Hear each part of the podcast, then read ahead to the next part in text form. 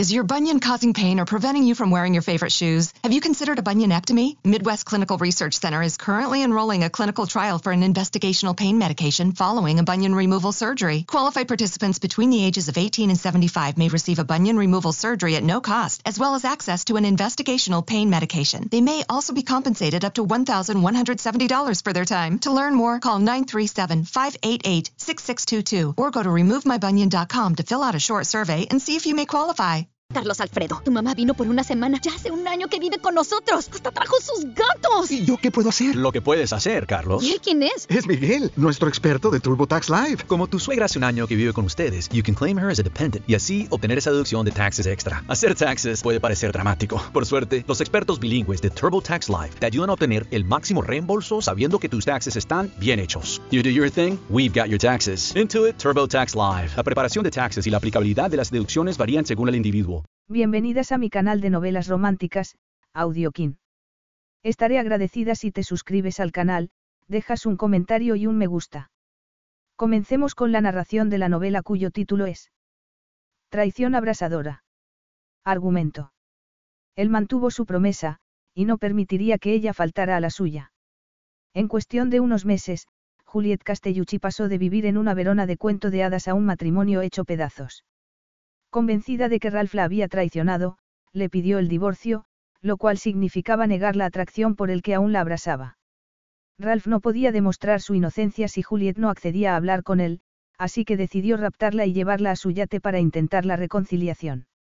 Al poco de estar a bordo, comenzaron a saltar chispas de pasión entre ellos, un recordatorio del calor abrasador que acabaría reduciendo a cenizas o salvando su matrimonio. Capítulo 1. Puesta de puntillas, Juliet logró empujar su maleta hasta colocarla en el compartimento de arriba, lo cual no resultó tarea fácil, con el resto de pasajeros empujando para pasar hacia su asiento. Frunciendo el ceño, volvió a empujar. Se estaba tropezando en algo y no. Permítame. La voz era muy masculina, con un innegable acento italiano, y mientras unas manos fuertes hacían sitio para su bolsa, el corazón se le aceleró y empezó a sentir miedo. Ya está. Se volvió y el pánico cesó, dejando en su lugar rubor en las mejillas al encontrarse con unos cálidos ojos del color del café recién molido. Gracias. El hombre inclinó la cabeza y sonrió. No hay de qué. Disfrute del vuelo. Ay, si necesita que la ayude a bajarla, dígamelo. Estoy aquí detrás, dijo, señalando varias filas más hacia la cola del aparato. Es muy amable. Con el corazón aún acelerado, ocupó su asiento. Idiota, idiota, idiota, se dijo, dejando que su mirada se perdiera por la ventanilla. No por pensar que era Ralph quien le hablaba, sino por desear que lo fuera. Por permitir que sus sueños de amor apagasen momentáneamente la frialdad de los hechos. Su marido la engañaba y, cuestiones legales aparte, su matrimonio había terminado. Las manos le temblaban y para acallarlas, sacó las instrucciones de seguridad del bolsillo trasero del asiento que la precedía. El dibujo de una mujer joven que saltaba con entusiasmo por una rampa inflable la asaltó. Eso era exactamente lo que ella había hecho, saltar a lo desconocido confiando en la suerte, esperando que, a pesar de que todo pesaba en su contra, acabaría saliendo bien. Que, aquella vez, se honraría lo prometido. Qué estúpida. Había conocido a Ralph Castellucci en Roma, la ciudad del romance, pero ella no buscaba el amor, sino un gato. Volvía de visitar el Coliseo y lo había oído maullar. Justo cuando descubrió que el animal había quedado atrapado en un colector de agua, comenzó a llover. Fue uno de esos aguaceros repentinos de enero que lo empapaban todo en cuestión de segundos. Todo el mundo echó a correr. Todo el mundo menos Ralph. Solo él se detuvo a ayudarla, y salió lleno de arañazos en el intento. En el tiempo que tardaron en llegar a un hospital para que le pusieran la inyección del tétanos, se enteró de que su madre era inglesa y su padre italiano, de Verona. Y ese mismo tiempo tardó también en quedar innamorata Cota. Completamente enamorada. Caminando por las calles de Roma se había sentido como mareada, aturdida, loca de amor y de deseo hasta el punto de hacerle olvidar quién era. Con esas horas bastó para que Ralph llegara a ser todo para ella, su aliento, el latido de su corazón. Lo necesitaba como si fuera una droga. Necesitaba su sonrisa, su risa, su contacto. Se pasaron las siguientes tres semanas como unos siameses unidos por la cadera y algunos sitios más. Entonces Ralph le pidió que se casaran. Estando en el hospital reparó por primera vez el anillo que llevaba en el dedo meñique, un sello con una C mayúscula y un castillo, pero tardó en descubrir lo que significaba, quién era su familia y quién era él. Los Castellucci eran descendientes de los príncipes de Verona, y desde su nacimiento Ralph había vivido en un mundo de gratificación instantánea en el que todos sus deseos eran satisfechos de inmediato. La piel se le erizó. Y la deseaba a ella. Y mientras todo lo demás había acabado siendo falso, aquel deseo suyo era innegable. Desde aquel mismo instante en Roma, el ardor entre ellos había sido más abrasador que el sol del verano de Italia. Lo que ella no sabía entonces era que desearla a ella no significaba que dejase de desear también a otras. Que en el nirvana sexual de Ralph Castellucci, el deseo no se circunscribía al lecho conyugal. Era lo que los hombres ricos y poderosos habían venido haciendo a lo largo de la historia en el mundo entero, tomar una mujer como esposa y luego otra, o varias, como amantes. Solo ella, como la idiota que era, había sido lo bastante inocente, presuntuosa y complaciente para creer que el calor y la intensidad de su pasión la protegerían. Que ellos eran especiales. Recordar el momento de agonía en que vio a su esposo subiéndose a un coche acompañado por una hermosa mujer de cabello oscuro le hizo agarrarse con fuerza a los brazos de su asiento. Y no podía decir que no se lo habían advertido. Su grupo se lo había dejado claro. Había oído los cuchicheos en las fiestas, y luego estaban los retratos que llenaban su palazzo, retratos de las muchas amantes de sus ancestros. Siendo una extraña, sin dinero y sin contactos, le habían hecho llegar el mensaje de que ya podía darse por satisfecha con que la dejasen traspasar el umbral. Desde luego no iba a cambiar las reglas, unas reglas que le habían dejado meridianamente claras. Para los Castellucci, siempre que se mantuvieran al margen de los medios y lejos de los tribunales, el adulterio era aceptable e, incluso, necesario para un matrimonio. Pero no para ella. Quizás si Ralph hubiera estado dispuesto a hablar de ello, le habría dado una segunda oportunidad, pero simplemente se negó a tratar el asunto. Es más, después de pedirle explicaciones, esperaba que ella lo acompañase como si nada a una gala benéfica y, cuando se negó, él acudió de todos modos. Ahora solo quedaba una conversación pendiente, la de la despedida. Pero antes, quedaba el detalle del bautizo. Un escalofrío le recorrió la espalda. Cuando Lucia y Luca le pidieron que fuese la madrina de Raffaelle, se sintió complacida y orgullosa. Por desgracia, Luca era el mejor amigo de Ralph, así que también le habían pedido a él que fuera el padrino, de modo que iba a estar en la iglesia y en la fiesta de después, e iba a tener que verlo. No había modo de evitarlo. Sin embargo, el baile era otra cosa. El baile de los Castellucci era un hito en el calendario social de Verona, pero ni una horda de caballos salvajes podría arrastrarla hasta allí. Ralph no le perdonaría nunca que no asistiera. Bien, se dijo con una sonrisa de medio lado. Así estarían igualados.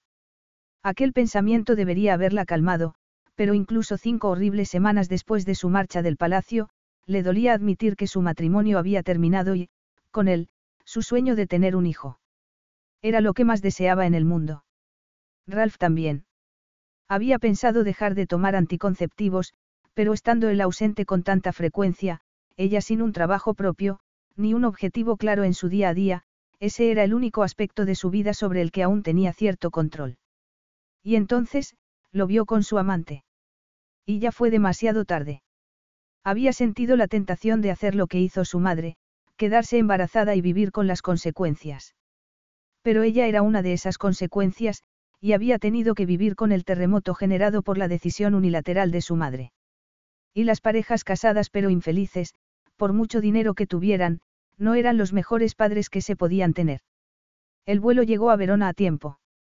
Hacía un día precioso y, a pesar de la ansiedad, Juliet sintió que su estado de ánimo mejoraba.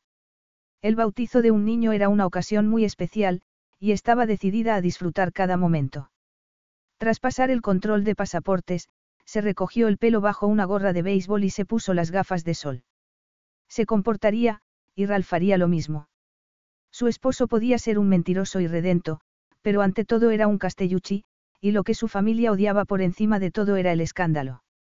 Scusi, signora Castellucci. Julieta abrió los ojos de par en par. Dos oficiales de uniforme, ambas mujeres, ambas serias, se colocaron delante de ella para impedirle el paso. Se quitó las gafas para mirar sus chapas identificativas. No eran policías. Seguridad del aeropuerto. Sí, soy la señora Castellucci. La más joven dio un paso hacia ella. ¿Le importaría acompañarnos? Era una pregunta, pero tuvo la sensación de que no podía contestar que no. ¿Hay algún problema? No había hecho nada malo, pero como casi todo el mundo cuando se enfrenta a un uniforme, se sintió culpable de inmediato. Necesitan ver mi billete. Lo tengo en el teléfono. La segunda mujer se acercó también. Si pudiera venir por aquí, por favor, signora Castellucci. Dudo. No deberá preguntar antes por qué. La primera mujer se dio la vuelta y comenzó a hablar por radio. Aunque no daba la imagen de esposa de un Castellucci, existía la posibilidad de que alguien la reconociera, y lo último que quería era llamar la atención sobre su persona. Igual debería llamar a Lucia y pedirle que... ¿Qué? Que fuera a sostenerle la mano. Lucia era una buena amiga y, durante los primeros meses de su matrimonio, cuando todo era tan extraño y la intimidaba tanto, había sido su salvavidas. Pero ahora ya había madurado y su amiga tenía un bebé que cuidar. Además, si la llamaba, insistiría en ir al aeropuerto, y estaba claro que aquello tenía que ser un malentendido. Sígame, por favor. Julieta sintió mientras su estómago daba saltos. Dejaron la zona de llegadas y tomaron varios corredores sin ventanas. Por aquí, por favor. Una puerta doble se abrió y tuvo que parpadear para combatir la luz del sol. Entonces vio el coche. Era grande y oscuro, anónimo y enervantemente familiar, lo mismo que Marco, el chofer de uniforme sentado tras el volante. Pero no fue el coche o el chofer los que hicieron que el corazón le diera un vuelco, sino el hombre alto y moreno que aguardaba al sol. Incluso de lejos, el corte y el tejido de su traje lo hacían sobresalir. Estaba de espaldas a ella, y los nervios comenzaron a ponérsele de punta. Lo reconocería en la oscuridad. Lo encontraría entre el gentío con los ojos tapados. No. Él, no.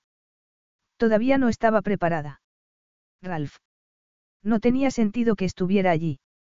No le había dicho a nadie en qué vuelo llegaba y, sin embargo, allí estaba. Su marido. O el que pronto iba a ser su ex marido. Lo miró en silencio. Poco tiempo atrás, habría corrido a sus brazos pero, en aquel momento, dudó si lo mejor sería echar a correr tanto como le permitieran las piernas. La gente más joven se le acercó. Vostro moglie, signor Castellucci.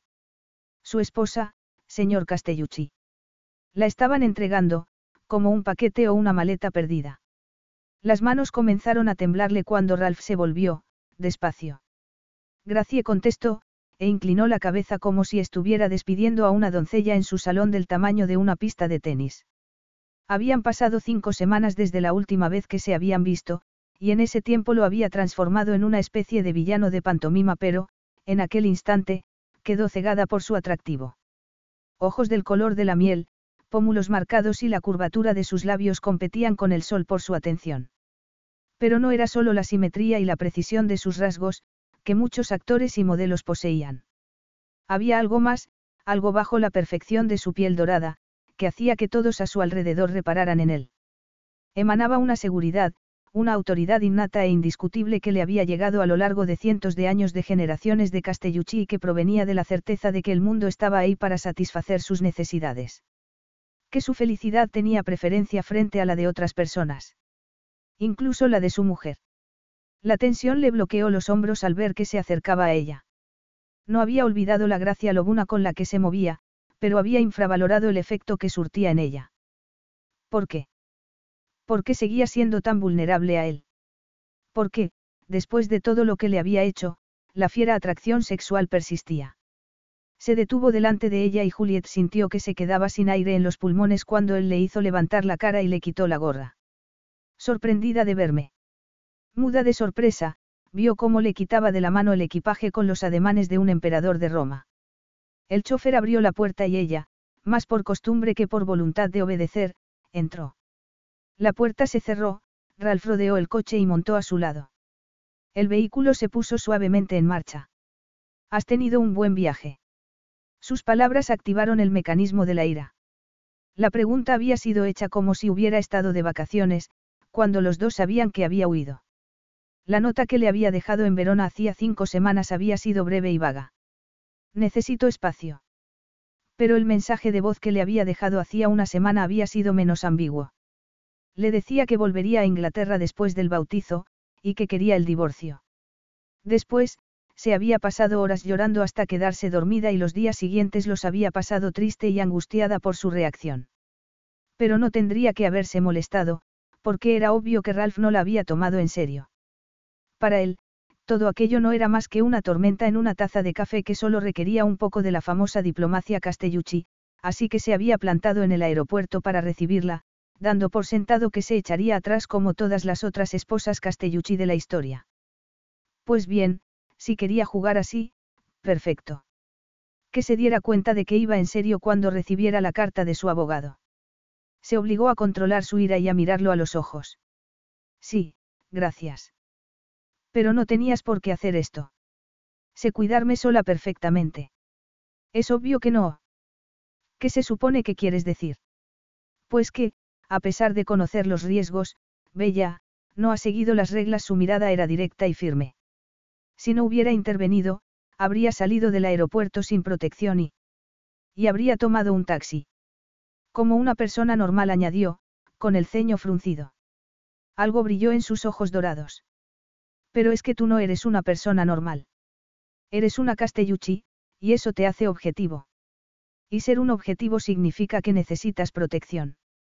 El corazón se le aceleró y sintió una corriente en la piel.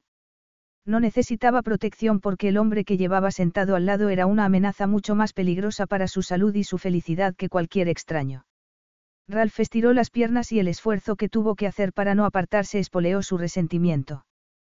Si has terminado de echarme la bronca. No, no he terminado. Al no seguir las reglas, no solo te conviertes en un objetivo, sino que le complicas la vida a la gente que se ocupa de tu seguridad. El calor le quemó las mejillas y sintió una oleada de rabia, pero tenía razón. Había sido una de las primeras conversaciones que habían tenido después de que le contase quién era su familia. Ser un castelluchi era un privilegio que conllevaba enormes beneficios, pero ser una persona con un valor neto muy elevado también tenía sus inconvenientes.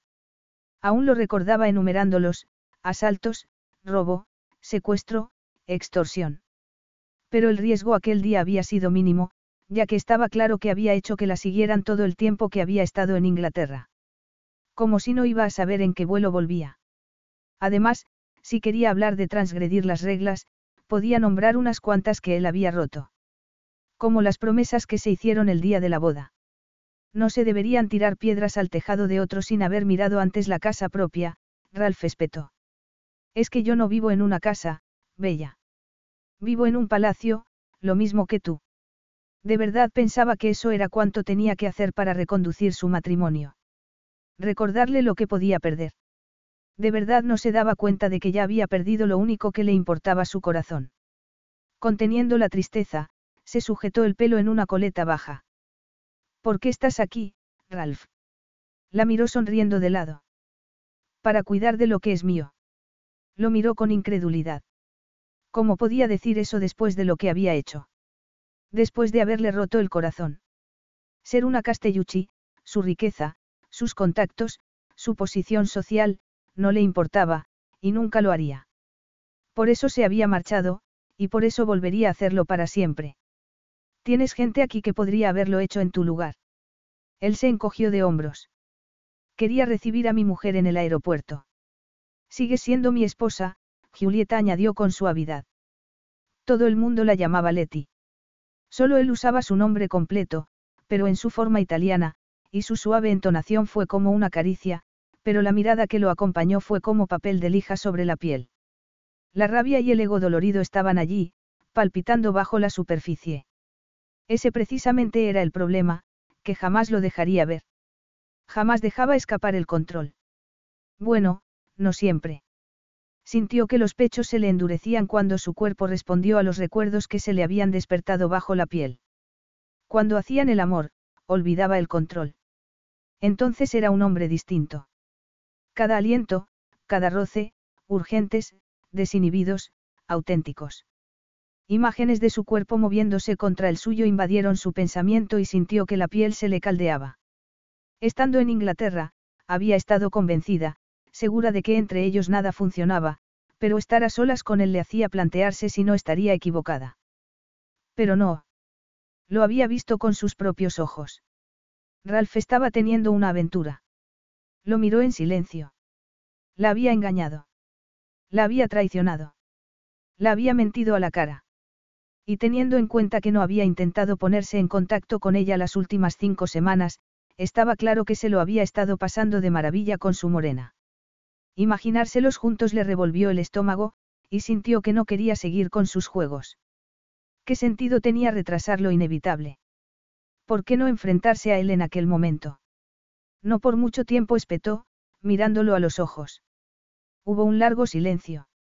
Cuando lo miró de nuevo, vio un brillo peligroso en sus ojos. ¿Tú crees? preguntó él, enarcando una ceja. Ojalá tuviera ya los papeles del abogado para poder tirárselos a la cara en aquel momento. Es que no has leído mi mensaje. Ah, sí. Tu mensaje. Se recostó en su asiento y cabeceó despacio, como si fuera un productor musical y ella le hubiera enviado una demo poco inspiradora. Fue todo tan repentino. Yo di por sentado que estaba siendo. ¿Cuál es la palabra? Ah, sí, melodramática.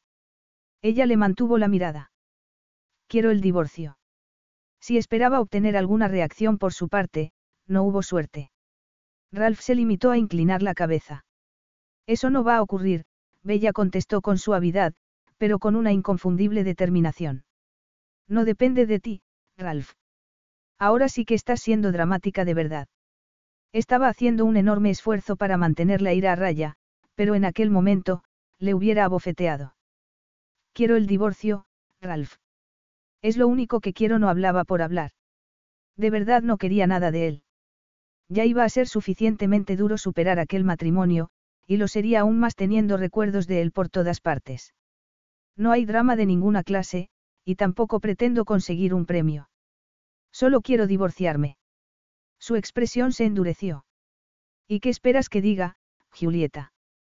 Que si respondió, apretando los puños. Mira, los dos sabemos que no está funcionando. No funcionamos como pareja.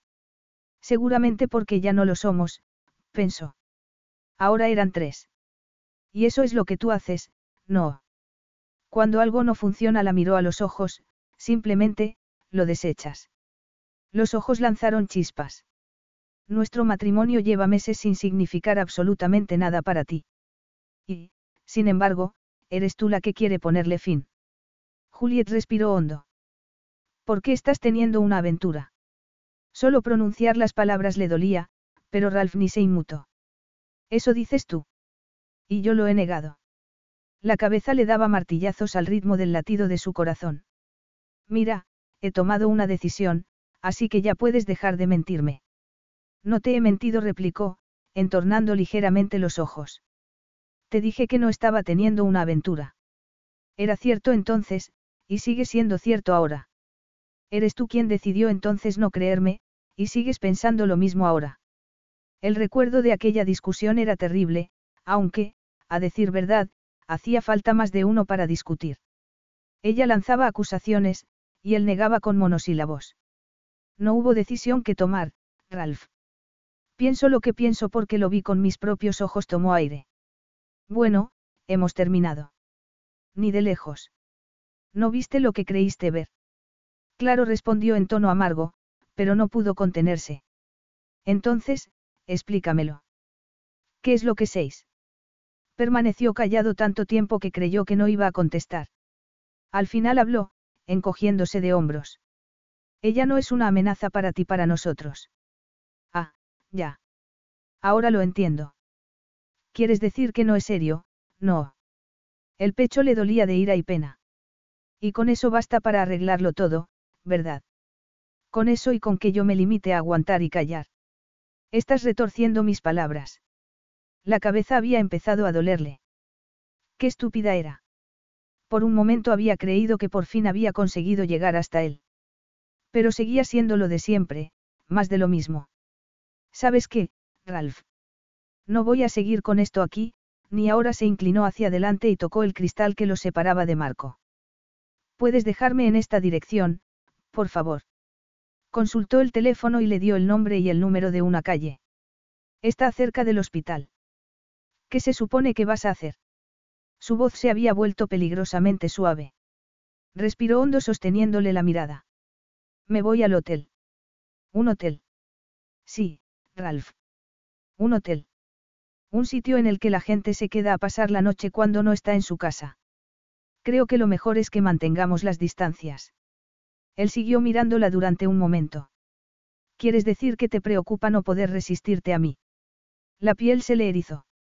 No, lo que no quiero es que tengas que presentarte en el bautizo con un ojo morado. Pero no te preocupes, que interpretaré mi papel en la ceremonia y en la fiesta. Y la reserva la he hecho con mi apellido de soltera. Algo primitivo apareció en sus ojos. Enséñamelo exigió. Le mostró la pantalla del móvil con nerviosismo. No conozco ese hotel. Por supuesto. Para Ralph, lo mismo que para su familia y amigos, solo había un hotel en Verona, el cinco estrellas Due Torri. Es solo para una noche. Con que estuviera limpio y fuese tranquilo me bastaba. Y seguro que es ambas cosas, pero... Juliet sintió un estremecimiento de aprensión. Algo no cuadraba entre su tono razonable y el brillo de sus ojos. Había una especie de desconexión. ¿Pero qué? ¿Pero qué? Si no lo es, no importa. Un frío intenso comenzó a calar sus huesos. ¿Por qué no te vas a quedar en ese hotel? Por supuesto que sí. Y no hay nada que puedas hacer al respecto, añadió. Es que ya está hecho, replicó él. He hecho que cancelasen tu reserva. Ya es hora de que vuelvas a casa, Bella. Capítulo 2. Ver a su mujer abriendo los ojos de par en par por la sorpresa hizo que Ralph sintiera una punzada salvaje de satisfacción. Bien. Ahora sabía lo que se sentía, aunque obviamente no había comparación entre la sorpresa de ella y la que se había llevado él. Recordó el momento en que entró en el dormitorio y se encontró con el sobre en la mesilla. La rabia, la incredulidad se renovaron. Aunque no era ese el mayor de sus delitos. La contempló detenidamente. Una americana de lino ocultaba las curvas que marcaban los vaqueros oscuros y la camiseta blanca, e iba sin maquillar. Parecía más una estudiante de intercambio que la mujer de un millonario. Habían pasado cinco semanas desde que desapareció de su vida sin dejar explicación de sus motivos o de sus planes, excepto aquella nota de dos palabras. Pero no necesitaba más para saber por qué se había marchado, seguía muy enfadada por la discusión que habían tenido, una discusión que, sinceramente, podía haberse esforzado más por mitigar, aunque porque iba a hacerlo, si le había dicho la verdad. Vitoria no era su amante. Su relación era complicada, pero totalmente inocente, y ella debería haberlo creído. De hecho, ni siquiera debería haber hecho la pregunta. La mayoría de mujeres en su posición, las esposas de sus primos y sus tías, por ejemplo, lo habrían comprendido. Pero su mujer no era como la mayoría. De hecho, la ira teñía en aquel momento sus pómulos. Cuando reparó por primera vez en Juliet Jones aquella gélida tarde de Roma, no fue por esos maravillosos pómulos, sus labios llenos o su pelo castaño rojizo. De hecho, lo llevaba empapado, bastante parecido al gatito medio ahogado que intentaba salvar sin conseguirlo. Ninguna mujer que él conociera se habría quedado en plena calle con aquel aguacero, pero Julieta no se parecía a ninguna otra mujer que él conociera. Se enamoró de su belleza y del fuego de su mirada, de su sonrisa y de su risa. Y de que fuera capaz de hacerle reír a él. Is your bunion causing pain or preventing you from wearing your favorite shoes? Have you considered a bunionectomy? Midwest Clinical Research Center is currently enrolling a clinical trial for an investigational pain medication following a bunion removal surgery. Qualified participants between the ages of 18 and 75 may receive a bunion removal surgery at no cost, as well as access to an investigational pain medication. They may also be compensated up to $1,170 for their time. To learn more, call 937-588-6622 or go to removemybunion.com to fill out a short survey and see if you may qualify. You coming to bed, hon? Yep, honey, I'll be, I'll be right there. Just gotta turn out the light. Ow! Ow! Ow! Ah! Gah! Some things never change. Like your kids always leaving tiny toys on the floor for you to step on. And Geico saving folks lots of money on their car insurance. Sweetie, I think I left the downstairs light on. P- please don't make me go. 15 minutes could save you 15% or more. Su corazón no experimentó duda alguna. Ella era su alma gemela. Sabía lo que pensaba, lo que sentía o eso creía. Recordó entonces la caja de anticonceptivos vacía en la papelera y apretó los dientes. No tenía sentido. Estaban buscando quedarse embarazados. Es que no sabía lo mucho que significaba para él tener un hijo. No le había dejado claro lo importante que era para él tener un hijo o una hija. Su comportamiento no tenía sentido. Ella quería tenerlos tanto como él. O eso le había dicho, pero las mujeres, o algunas, eran buenas guardando secretos. No tenías derecho. Respondió Juliet en un estallido de furia.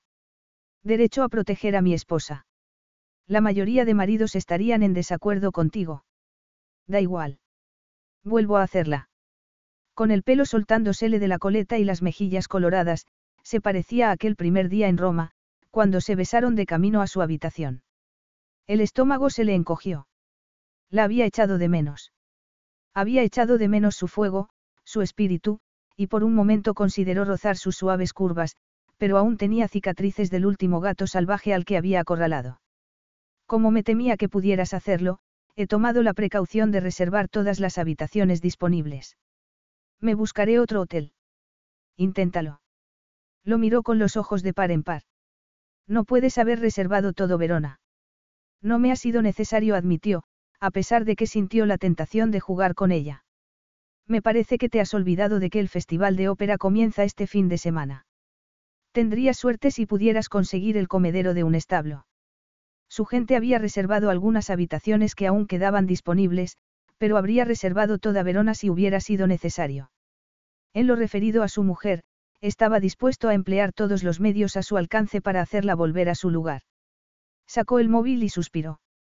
Supongo que será mejor que te quedes con Lucia. Sé que tiene a su familia y que tiene que organizar el bautizo de Raffaelle, pero... Confusión, indignación y resignación. Esas fueron las emociones que vio pasar por su bello rostro. Está bien. exclamó, arrancándole el teléfono de la mano y lanzándolo al asiento. Eso significa que has decidido venir a casa conmigo. La furia que vio en sus ojos oscuros le recordó a las velas que ardían en la sencilla tractoria en la que ella lo invitó a cenar la noche que se conocieron. Eres odioso. Lo tomaré como un sí. Buongiorno, signor Castellucci. Benvenuto a casa, signora. Castellucci. Habían llegado al palazzo Gioacchino. Ralph inclinó la cabeza a modo de saludo al hombre calvo y de baja estatura que los esperaba. Buongiorno, Robert. La señora y yo tomaremos café en la terraza. Julieta lo había seguido, pero sintió que dudaba y eso le irritó. No tenía ni idea de lo que le había hecho pasar aquellas últimas semanas, o lo difícil que había sido para él darle el espacio que le había pedido, pero lo había hecho. Se había forzado a esperar. Siendo consciente de los errores que su padre había cometido con su madre, ¿cómo no hacerlo? Apretó los puños. Le había dado dos semanas, que se habían convertido en cuatro, en cinco, y de pronto, le pedía el divorcio. Esto no puede estar ocurriendo, era lo único en que podía pensar después de leer su mensaje. No puede ser esto lo que quiera. Iban a tener que hablar de ello y pronto, pero esperaría hasta después del bautizo. Lucia y Luca no se merecían que aquel día tan especial quedase ensombrecido por un bache en su matrimonio. Pensara lo que pensase Julieta, eso es lo que era, un bache. No iba a haber divorcio, ni entonces, ni nunca. ¿Hay algún problema, Bella? Lo estaba mirando como si, de repente, le hubiera salido una segunda cabeza. ¿Quieres decir, aparte del hecho de que me obligues a quedarme aquí? La ira y la frustración empañaban sus facciones, y si hubiera tenido cola se estaría moviendo amenazadoramente de lado a lado. Esta es tu casa, respondió, mirando a su alrededor. No tendría por qué obligarte a quedarte, pero si es así como te sientes, continuó, mirándola a la cara, entonces quizás debas replantearte tus prioridades. Sus prioridades. Ese era el problema. Las prioridades de su mujer deberían coincidir con las suyas, no. Al menos, eso le había dejado creer. Pero el blister vacío que había encontrado sugería otra cosa. Tienes que estar de broma, contestó, después de respirar hondo. ¿Sabes todos esos preciosos espejos venecianos que hay en el salón? Pues lo mejor que podrías hacer era mirarte bien en uno de ellos, porque no soy yo quien debe replantearse sus prioridades. Si antes parecía enfadada, en aquel momento parecía dispuesta a bofetearlo. ¿Y por qué? Le había dado el espacio que le había pedido. ¿Por qué ella no podía hacer lo mismo? ¿Por qué no podía limitarse a aceptar lo que le había dicho, es decir, que lo que había visto no era una amenaza para su matrimonio? No sé por qué te comportas como una niña malcriada. Iba a contestar, pero la vio dar media vuelta y echar a andar. Fue dejando atrás estancias, tapices en las paredes, mientras se quitaba la chaqueta y la lanzaba a la primera silla que se encontraron. ¿En qué me estoy comportando yo así? Lo había seguido. Dime. Me estoy comportando como una cría porque he tenido la osadía de enfadarme porque tú has cancelado la habitación de hotel que yo había reservado, no. Algo que he hecho por razones más que comprensibles. En otras palabras, estabas protegiendo la marca Castellucci. Mi decisión de cancelar tu reserva no tuvo nada que ver con mi familia, replicó. ¿Por qué estaba tan empeñada en pensar mal de él? Estaba pensando en nuestros amigos y en cómo se sentirían si el bautizo de su hijo acababa siendo un circo por culpa de sus padrinos. Y también pensaba en su esposa. Ya había sido bastante duro saber que estaba en Londres, pero pensar que iba a estar allí, durmiendo en una cama extraña en lugar de a su lado. Tuve cuidado al hacerla, respondió, pero se había quedado notablemente pálida. No lo suficiente. Ni llevando seis meses siendo una castelluchi se enteraba. Aún no había aceptado que su vida no era como la de los demás. Igual que le había pasado a su madre. Ella también quería algo diferente. El pensamiento le provocó un nudo en el estómago. ¿Y si el taxista, o alguien en el hotel, te hubiera reconocido? Con eso habría bastado. Se quedó callada, y él estudió su rostro, su boca carnosa, el arco oscuro de sus cejas, los ojos del color del chocolate caliente. Unos ojos que habían perdido la ira. Es que me parecía incómodo quedarme aquí. Un pulso de calor le activó la piel. ¿Acaso era consciente de su hermosura, y de lo mucho que la deseaba? Ni siquiera necesitaba tocarla para excitarse. Como si le pudiera leer el pensamiento, ella alzó la cara y sus miradas colisionaron mientras, a su alrededor, el aire vibraba y su sangre volaba al sur. Despacio alzó un brazo y rozó su mejilla. Y esto también te parece incómodo, Bella. Haz que pare, se ordenó, empujándolo por el pecho. Pero no. En realidad no lo estaba empujando, sino extendiendo las palmas sobre el fresco algodón de su camisa. El tiempo se había detenido y todo había pasado a un segundo plano, dejando solo al hombre y a las necesidades imperiosas de su cuerpo. No, aquella parte de su vida en común nunca había sido incómoda. Ni siquiera aquella primera vez su primera. La piel se le erizó al recordar aquellas horas mágicas en Roma. Las sábanas revueltas, sus cuerpos desdibujándose una y otra vez en aquella asfixiante habitación. Antes de Ralph, había hecho cosas con chicos pero, por alguna razón, nunca había llegado hasta el final. Sus nervios, la torpeza de ambos, la falta de química que creía que siempre iba a estar presente pero, sobre todo, la necesidad de que la primera vez significase algo, al menos para ella, se lo había impedido. Esa era la diferencia entre sus amigas y ella, obviamente ellas también querían que su primera vez fuese una buena experiencia, pero habían crecido convencidas de su propia importancia, así que para ellas la virginidad era algo de lo que deshacerse, mientras que ella nunca había tenido nada y, por lo tanto, menos aún algo de lo que deshacerse. Hasta que conoció a Ralph, y descubrió que la espera había valido la pena. Desde las primeras caricias, todo fluyó como el agua para los dos. Recordar su piel suave y el placer atormentador de sus caricias hizo que sintiera calor por todo el cuerpo. Sabía que el sexo podía ser rápido o lento, tierno o apasionado, pero desconocía que tuviera la capacidad de sanar, de hacer que te sintieras completa. Contempló su cuerpo unos segundos. Estaban tan cerca que podía sentir el calor de su piel. Pero eso había quedado atrás ya. No era esa la razón por la que se había marchado de aquel palacio y de él, pidiéndole el divorcio. Para alejarse de él para siempre y seguir adelante con su vida. Y aún así, sintió que se acercaba más, que su cuerpo se volvía líquido, que su pulso se ralentizaba. Sería tan fácil acercarse todavía más, hundir las manos en su pelo, apoyarse en su cuerpo y sentir aquella boca perfecta en la suya. A su espalda oyó el sonido de la porcelana y dio un paso atrás. Era Roberto, había dejado una bandeja sobre la mesa de cristal. Sentía las palmas de las manos como si se las hubiera quemado, y la mejilla helada sin la mano de Ralph. Una caricia. Con un mínimo roce había bastado para que se olvidara de sí misma. ¿Quiere que sirva el café, señor? No, así está bien, Roberto. Esperó a que Roberto saliera de la terraza mientras veía a su marido acomodarse en una silla. ¿Qué estás haciendo? Le preguntó con un hilo de voz. Sentarme. Antes. ¿De qué iba todo eso? La miró con el rostro impasible. Has dicho que no funcionábamos como pareja. Solo pretendía recordarte que sí. No, no es cierto, replicó, enfadada consigo misma y con él. Entonces, ¿qué ha sido eso? Y, por favor, no vayas a decirme que un error. No ha sido nada. Quería alejarse, interponer más distancia, pero con ello sugeriría que era justo lo opuesto a lo que decía. No ha pasado nada, y no va a pasar nada. No puedes controlarlo, Bella replicó él, mirándola a los ojos. Es más fuerte que los dos. Lo cierto es que la asustaba que pudiera tener razón. Que dentro de años, incluso de décadas, siguiera anhelándolo como en aquel instante. Daba igual que no lo admitiera ante él, a sí misma no podía engañarse. Y que ese deseo no hubiera menguado, sabiendo que le había sido infiel, era todavía peor.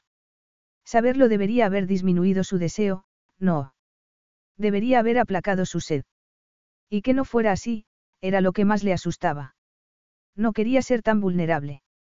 Qué fácil sería rendirse al deseo, ir donde él quisiera, igual que había hecho en el aeropuerto.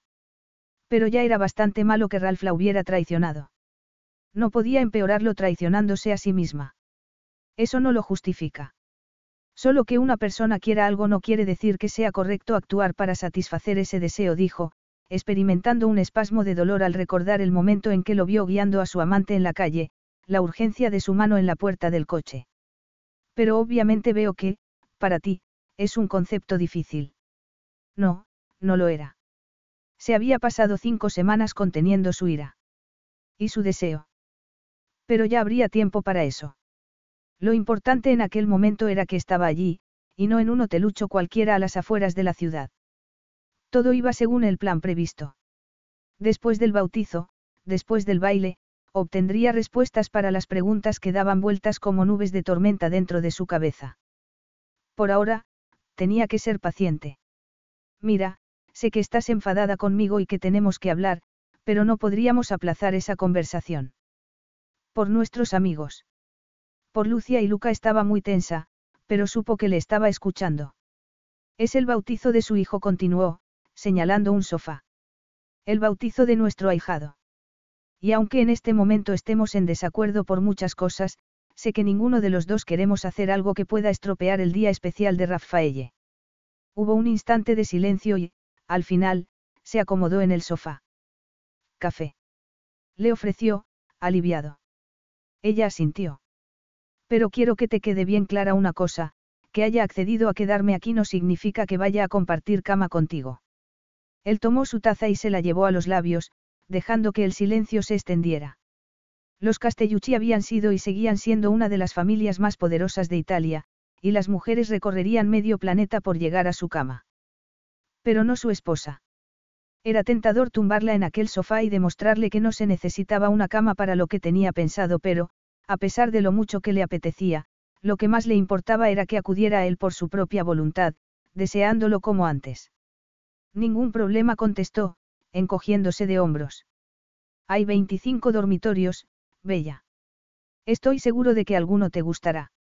Now through February 2nd, join a clean and spacious Planet Fitness for zero enrollment and only $10 a month. With tons of equipment and free fitness training, it's the perfect place for everybody to work out. Even me, mother of very fussy triplets and one very colicky husband. Especially you, Supermom. You'll release endorphins and have more energy. I remember having energy. Start feeling spectacular today. Join in club or at planetfitness.com. Zero enrollment, $10 a month, cancel anytime. Deal ends February 2nd. See club for details. Carlos Alfredo, tu mamá vino por una semana. Ya hace un año que vive con nosotros. Hasta trajo sus gatos. ¿Y yo qué puedo hacer? Lo que puedes hacer, Carlos. ¿Y él quién es? Es Miguel, nuestro experto de TurboTax Live. Como tu suegra hace un año que vive con ustedes, you can claim her as a dependent y así obtener esa deducción de taxes extra. Hacer taxes puede parecer dramático. Por suerte, los expertos bilingües de TurboTax Live te ayudan a obtener el máximo reembolso sabiendo que tus taxes están bien hechos. You do your thing, we've got your taxes. Intuit TurboTax Live. La preparación de taxes y la aplicabilidad de las deducciones varían según el individuo. Cenarás conmigo esta noche. Esperó un instante a que respondiera mientras la veía pensar. Supongo que los dos tenemos que comer, dijo al fin, y tras pasarse las manos por los vaqueros, se levantó. Voy a refrescarme. Nos vemos a la hora de cenar. Cuarenta minutos más tarde estaba contemplando su reflejo en el espejo preguntándose por qué no le había dicho que no sin más. Podía haber pedido que le subieran la cena. De todos modos, iba a volver a verlo en el bautizo, y no le venía mal practicar cómo fingir que todo iba bien entre ellos. Se ajustó el cuello de su vestido azul oscuro sin mangas pensando en lo que había pasado en la terraza. Había sido como si el pasado y el presente se hubiesen solapado, lo cual seguramente había sido bueno porque, así, había quedado patente lo inocente que era creyendo que la química sexual que había entre ellos se podía encender y apagar como accionando un interruptor. Pero, como le había dicho a Ralph, no iba a volver a ocurrir, y aquel vestido camisero reforzaría el mensaje. Incluso pensó en ponerse una chaqueta finita encima, pero no. Eso le recordaría a Roma, y Roma era el pasado. Tragó saliva. Dolía olvidarse del pasado y de la pasión, pero no tenía sentido tenerlo presente, pensar que las cosas podían cambiar. Que las personas podían cambiar. Ya he pasado por ahí, se dijo. Y no solo una vez, añadió, cerrando los ojos. Durante unos segundos dejó que los recuerdos afloraran en la oscuridad. Otros niños se criaban con sus padres, pero a ella la habían engañado. ¿Cuántas veces se había encontrado fuera de su elemento, siempre esperando, siempre añorando? Aguardando lo inevitable, que las cosas salieran mal, que se faltara a las últimas promesas, aferrándose a la posibilidad de que las cosas fueran diferentes, para acabar con una desilusión aún más amarga. Abrió los ojos y se vio de nuevo en el espejo. Ralph tenía razón. Había cosas demasiado implacables e invariables como para luchar por ellas y, por mucho que quisiera hacerlo, que quisiera quedarse y pelear, sabía por propia experiencia que el único modo de sobrevivir mental y emocionalmente, era alejarse. De modo que, por mucho que doliera o que quisiera desesperadamente aferrarse al sueño de su matrimonio, eso era lo que iba a hacer. Sin embargo, bajar por la escalera le requirió más valor del que se imaginaba. Su hermosa casa parecía distinta y familiar al mismo tiempo, casi como si caminara por un sueño. Buonasera, signora Castellucci la saludó Roberto cuando llegó al salón. El señor la espera en la terraza. Gracias, Roberto. No solían cenar juntos. Él trabajaba siempre hasta tarde, y en las raras ocasiones en que no asistían a alguna fiesta o evento, había numerosos compromisos familiares. El corazón se le encogió. Era una ironía que, apenas hacía unos meses, añorase una noche en la que fueran solo dos. Sintió que el pulso se le aceleraba al ver a Ralph. Estaba de espaldas a ella, igual que en el aeropuerto, contemplando la luz amarillenta de Verona. Nada de traje oscuro. Se había puesto unos chinos claros y un polo marrón oscuro que dibujaba sus hombros anchos. Los Castellucci vivían en palacios, pero les horrorizaba lo barroco y lo ostentoso. La ropa de Ralph era una declaración del camuflaje de calidad y poderío que tanto le gustaba a su familia. Anónimo, sin logo, pero caro a todas luces. Pero ahora sabía que, por casual que fuera la ropa que llevara su marido, rara vez estaba relajado o con la guardia baja. Se aceró a él y Ralph se dio la vuelta y la miró de arriba abajo. Estás guapa, le dijo. Mejor aceptar el cumplido, mostrarse educada, cenar y salir de allí lo antes posible. Gracias. ¿Qué te apetece beber? Agua, por favor. Tomó la copa que le sirvió con cuidado de no rozarle la mano. Miró la mesa y suspiró aliviada. Había velas, pero aún había bastante luz de día para desactivar el tono seductor de las llamas. Nos sentamos. Dijo él. A menos que tú. No, cenemos. Cuanto antes terminara, mejor. Ralph le acercó la silla para que se sentara. ¿Qué tal por Inglaterra? Quiso saber. Se temía que hubiera querido seguir la conversación donde la habían dejado antes, pero si quería hablar de Inglaterra, mucho mejor. El chef de Ralph, Giancarlo, era innovador y exquisito, pero cada bocado de aquellos ravioli con langosta le estaba costando más trabajo tragarlo que el anterior. Relájate, Bella. Es solo pasta con salsa, dijo con una sonrisa que a ella le provocó dolor en el pecho, pero no le digas a Giancarlo que he dicho eso. Aún no ha olvidado la vez que le pedí una pizza havaiana para mi cumpleaños de los siete. Tuvo que echarse a reír. ¿Y te la hizo? Por supuesto. Siempre consigo lo que me propongo. La sangre se le volvió aire cuando él le rozó los labios con un dedo. Tienes una sonrisa preciosa. Había olvidado cuánto, y eso es culpa mía, hizo una mueca. Todo esto es culpa mía, lo sé.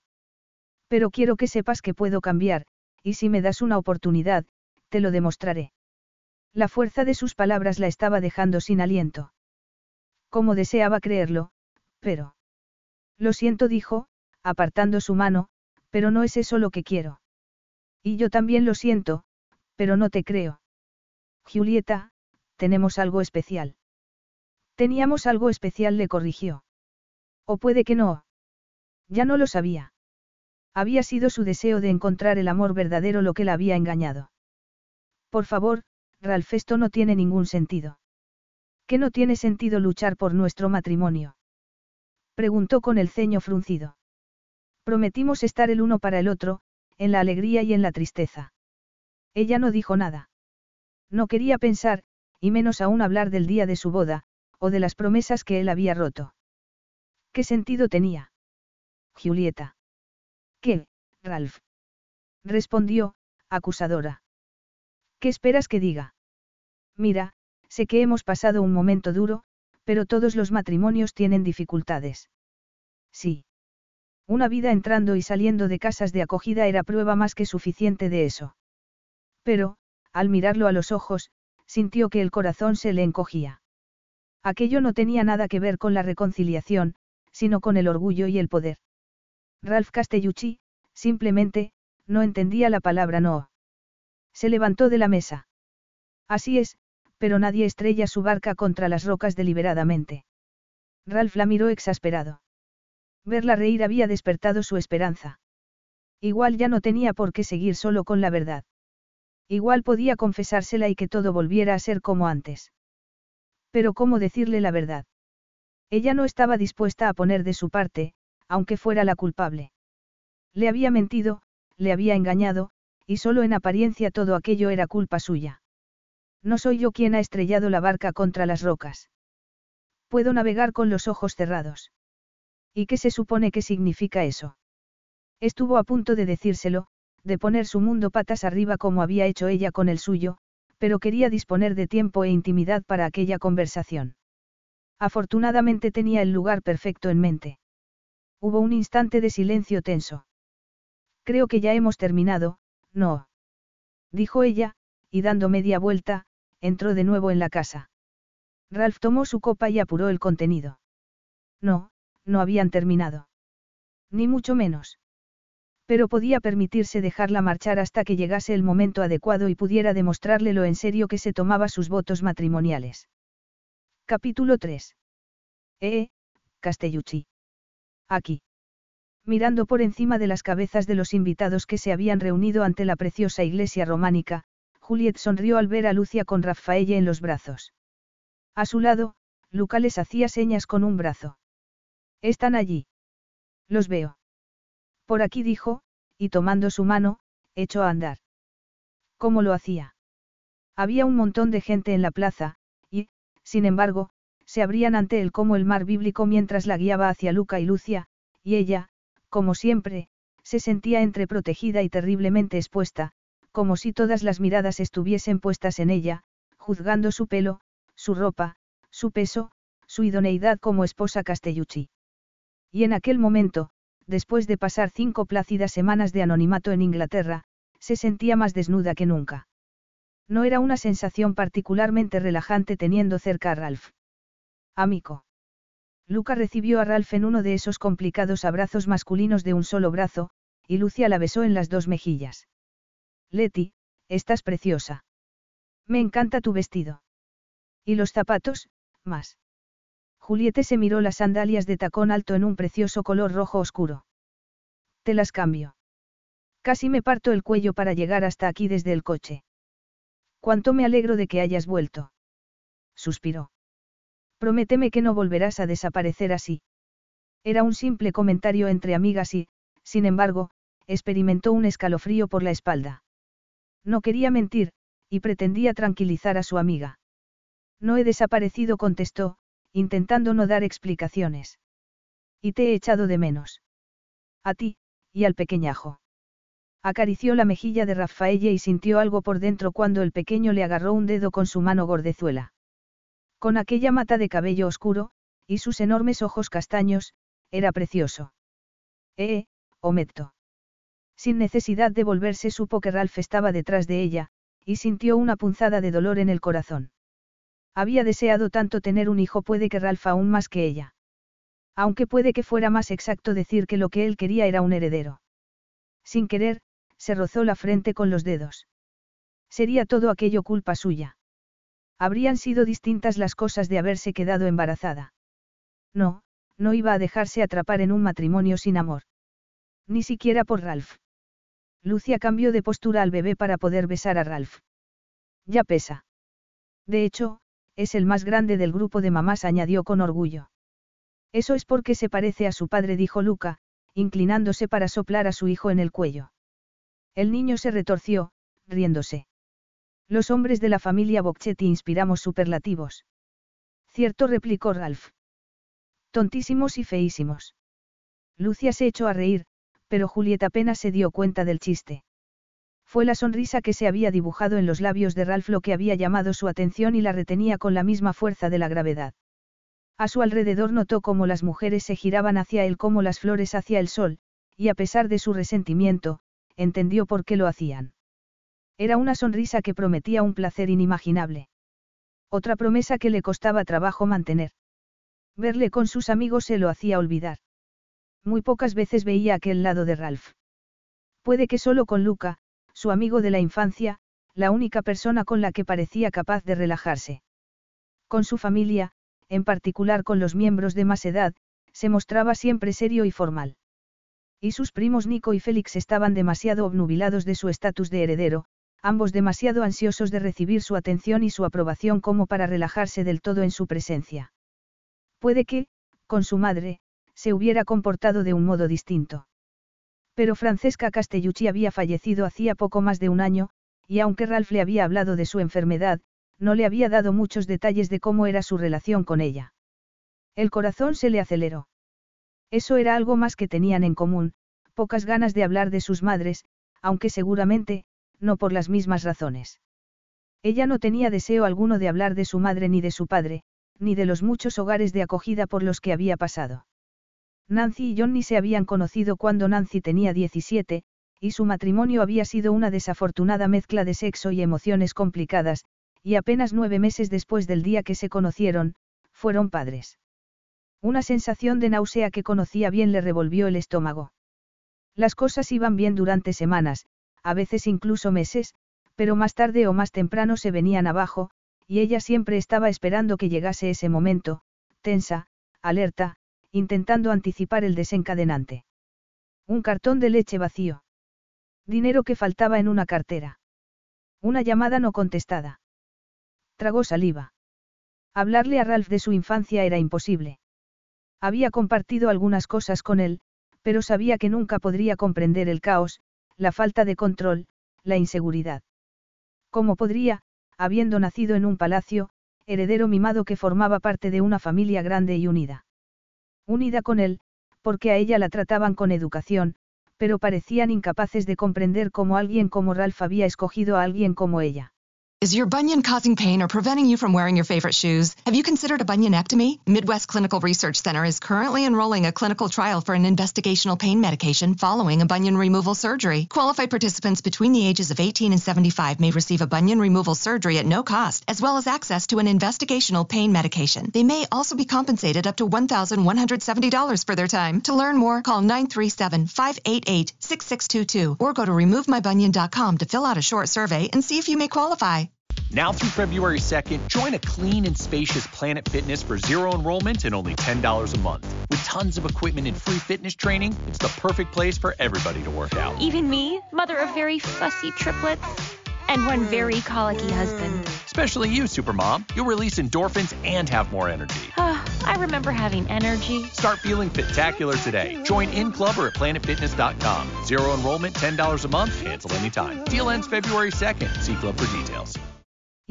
A juzgar por su comportamiento, él también estaba empezando a hacerse la misma pregunta. ¿Estás preparada? Se volvió hacia él. Ralph la estaba mirando con una sonrisa, y sintió de pronto como si la gente se hubiera hecho a un lado de nuevo y se hubieran quedado solos los dos, de pie bajo la luz del sol. Como siempre, estaba ridículamente guapo, como cualquier otro hombre que vistiera de traje hecho a medida, oscuro, diseño italiano. Pero Ralph no se parecía a ninguno de ellos. Para empezar, quizás gracias a los genes de su madre, era más alto y de cabello más claro, y por supuesto tenía aquellos ojos increíblemente dorados. Sin embargo, había algo, aparte de su aspecto físico, que lo distinguía. A su alrededor, todo el mundo hablaba por los codos, moviendo las manos, gesticulando, riendo a carcajadas, pero él se mostraba tranquilo y sereno, el ojo de la tormenta. Él siempre había sido su puerto seguro, pero no era eso en lo que debería estar pensando en aquel momento. Es hora de irse, añadió en voz baja. Sí, claro, contestó, y el miedo le aceleró el corazón cuando le dio la mano, pero aquel no era momento ni lugar para demostrar nada, así que se unieron a los demás invitados que entraban ya a la iglesia. El servicio siguió el patrón habitual y Juliet salió cuando llegó el turno de decir sus palabras. Resultó muy hermoso. Terminó enseguida y volvieron a salir al sol del mediodía. Todos sonreían. Gracias la abrazó Lucia. A los dos y abrazó a Ralph. Mi hijo es afortunado de tener unos padrinos tan maravillosos. Juliet sonrió. Ha sido un honor que nos lo pidierais. Ahora os vais a venir con nosotros en el coche, continuó Lucia. Adoro a mi familia, pero después de pasar dos días enteros viviendo con mi madre, mis hermanas bajó la voz, y mi suegra, necesito un poco de aire para respirar. Juliet se echó a reír y se colgó del brazo de su amiga. El banquete del bautizo se celebraba en el Hotel Casa Gregorio, un maravilloso monasterio renovado con una cocina legendaria con dos estrellas Michelin. Tú ahora relájate y disfruta de la fiesta, le dijo a su amiga, una vez estuvieron acomodadas a la mesa. Todo está bajo control. No tienes que hacer nada. No se esperaba que su amiga, con los ojos brillantes, le apretara una mano. Lo sé, y os estamos muy agradecidos a Ralph y a ti por hacer que esta recepción sea posible. Ha sido muy generoso por vuestra parte. Un placer es lo que ha sido. Juliet sintió que las palabras de Ralph le resbalaban sobre la piel. Su voz contaba perfectamente la historia de los Castellucci, cientos de años de patrocinio. ¿Cómo había llegado a creer alguna vez que podían funcionar juntos? Pagar el bautizo para un hombre que, además del Palazzo de Verona, tenía una villa en la Riviera Francesa y áticos en Roma, Nueva York y Londres, era casi irrelevante. Dicho en corto, no había nada que no pudiera comprar. Excepto ella. Lo digo en serio, amigo. Nunca podremos daros las gracias lo suficiente. Por una vez, Luca estaba serio. Juliet fue a intervenir, pero Ralph se le adelantó. Ya lo habéis hecho, eligiéndonos para ser los padrinos de Raffaelle. Estáis confiando en nosotros para educar a vuestro adorable hijo y, aparte del amor, no hay regalo más precioso que ese. ¿No te parece, mi amoglie? El corazón le dio un salto contra las costillas al mirarlo a los ojos. Sabía que no hablaba de Lucia y Luca, sino de ella y de su negativa a confiar en él, a aceptar su palabra por encima de lo que habían visto sus propios ojos. Confiar. Una palabra tan pequeña y que, sin embargo, contenía tanto, confianza, seguridad, esperanza y traición. Dejando a un lado la tristeza que le llenaba el pecho, lo miró a los ojos. Ralph tiene razón. La confianza es el regalo más preciado, dijo, y se obligó a sonreír, de modo que gracias a los dos. Agarró una copa de prosecco de la bandeja de un camarero que pasaba y miró por encima de las cabezas de los otros invitados, como un lobo seguiría la trayectoria de un ciervo, buscando un cabello rojo oscuro. Allí estaba. Se había pasado toda la ceremonia evitando mirarlo, pero al hacer las promesas sus miradas se habían cruzado, y de pronto se encontró conteniendo el deseo de tocarla, de besarla en la boca. Ahora la veía al otro lado de la terraza, hablando con la madre de Luca. Llevaba un vestido bonito, plisado, de un solo hombro y de falda corta, y unos tacones de vértigo, del color de las cerezas de marostica que crecían en las colinas de Vicenza. Recorrer su cuerpo con la mirada hizo que se sintiera descolocado y tremendamente enardecido.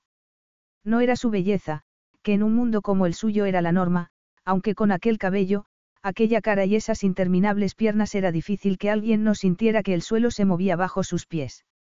Lo que el día que se conocieron en Roma se le metió bajo la piel y allí seguía era como bebía de la vida, como exprimía el momento. Aun estando calada bajo la lluvia y con el pelo pegado a la cabeza. Y, por ejemplo, en aquel momento. Se había inclinado sobre una bandeja a elegir un canapé, la había visto contemplar hermosas piezas de joyería con la misma atención y entusiasmo. Era una cualidad que solo había encontrado en ella. La capacidad de liberarse del tiempo, del espacio y otras presiones para centrarse en sus emociones, en sus actos, en sus pensamientos. Por el contrario, él siempre sentía la carga del pasado y la preocupación del futuro. Había crecido en un mundo en el que nada era lo que parecía. Había espejos que eran puertas y ventanas que eran paredes. Pues con la gente, pasaba lo mismo. Julieta era distinta. Transparente. Cuando la conoció. Hizo una mueca. Estaba claro que no la conocía. En aquel momento la vio tocar el brazo de Lucia y desde la distancia supo que se estaba ofreciendo para tener al bebé en brazos. Fue Raffaelle quien decidió echarse en brazos de su madrina. Viéndola acurrucarlo, la ira y la frustración crecieron en su interior como el mercurio en una ola de calor. ¿Cómo podía haberle mentido en lo de si quería o no tener hijos? ¿Y por qué le había engañado? Eran preguntas que llevaban bullendo en su interior semanas, y seguían sin tener respuesta, pero eso iba a cambiar y pronto. En un par de horas. Pero antes. Vio que su mujer se alejaba de Lucia hacia el hotel, y sin dudarlo salió tras ella. Signor Castellucci. Ralph maldijo entre dientes cuando Giorgio, el director del hotel, se le acercó con su sonrisa nerviosa. Espero que esté disfrutando con la celebración, Signor. Solo quería asegurarme de que todo es de su gusto. Ralph asintió. Lo es, gracias. No, gracias a usted, Signor Castellucci, por elegir Casa Gregorio para esta celebración tan especial. Sin dejar de sonreír, miró por encima del hombro de Giorgio. Si aquello se prolongaba, estarían allí dándose las gracias cuando Raffaelle cumpliera los 18. Espero volver muy pronto. Y ahora, si me disculpa, necesito hablar con mi esposa. Ah, sí. La signora Castellucci ha llevado al bebé a dormir una siesta. Como nos pidió, hemos reservado una suite para ese fin. La habitación se encontraba en el primer piso, lejos del ruido. No necesitó que le dieran el número. Un guardaespaldas a cada lado de la puerta era indicativo suficiente. Con una breve inclinación de cabeza a modo de saludo, abrió la puerta. Después del calor de la terraza, el fresco de la habitación se agradecía, pero no fue el cambio de temperatura lo que le hizo quedarse clavado en el sitio, sino el sonido de la voz de su mujer. Estaba cantando suavemente alguna nana, y el sonido era tan íntimo, tan tierno, que tuvo la sensación de ser un intruso. Estuvo a punto de retirarse, pero la dulzura de su voz tiró de él con la fuerza de un imán. La estancia estaba decorada con un estilo que podría describirse como lujo minimalista, líneas limpias, paleta de colores neutros y muebles artesanos con unas credenciales éticas de impresión. Una cama de hierro fundido con un dosel de etérea muselina blanca dominaba el espacio y, al otro lado de una puerta, vio la cuna que habían dispuesto para el bebé. Pero Raffaelle no estaba en ella. Julieta lo tenía en brazos. La contempló en silencio. Su rostro parecía iluminado por el amor y contemplaba al niño absorta. Él permaneció en silencio, y la furia y la confusión se mezclaron con el deseo en un auténtico torbellino de emociones. No había hecho ningún ruido y, sin embargo, se volvió hacia él. ¿Qué quieres? Le preguntó en voz baja. Detrás de ella, una ligera brisa infló la muselina, y vio una impecable sábana blanca abierta. Sintió que el cuerpo se le endurecía con una necesidad casi imposible. Quiero tomarte sobre esa cama, y contra la pared, y luego sobre el escritorio, pensó, pero no le pareció que pudiera darle esa respuesta. Luca me ha dicho que necesito empezar a hacer pesas, se le ocurrió. Su amigo siempre se metía con él porque jamás había cambiado un pañal, así que he pensado que igual necesitabas ayuda. También he pensado que era la oportunidad de tenerlo un poco en brazos sin que se monte un circo, pero veo que está muy a gusto contigo. Hubo un momento de silencio. Puedes acostarlo si quieres. Sí, me gustaría. No lo miró a los ojos al entregarle al niño dormido, pero sintió la tensión de su cuerpo al rozarse brevemente con ella. Se inclinó sobre la cuna y lo colocó con sumo cuidado.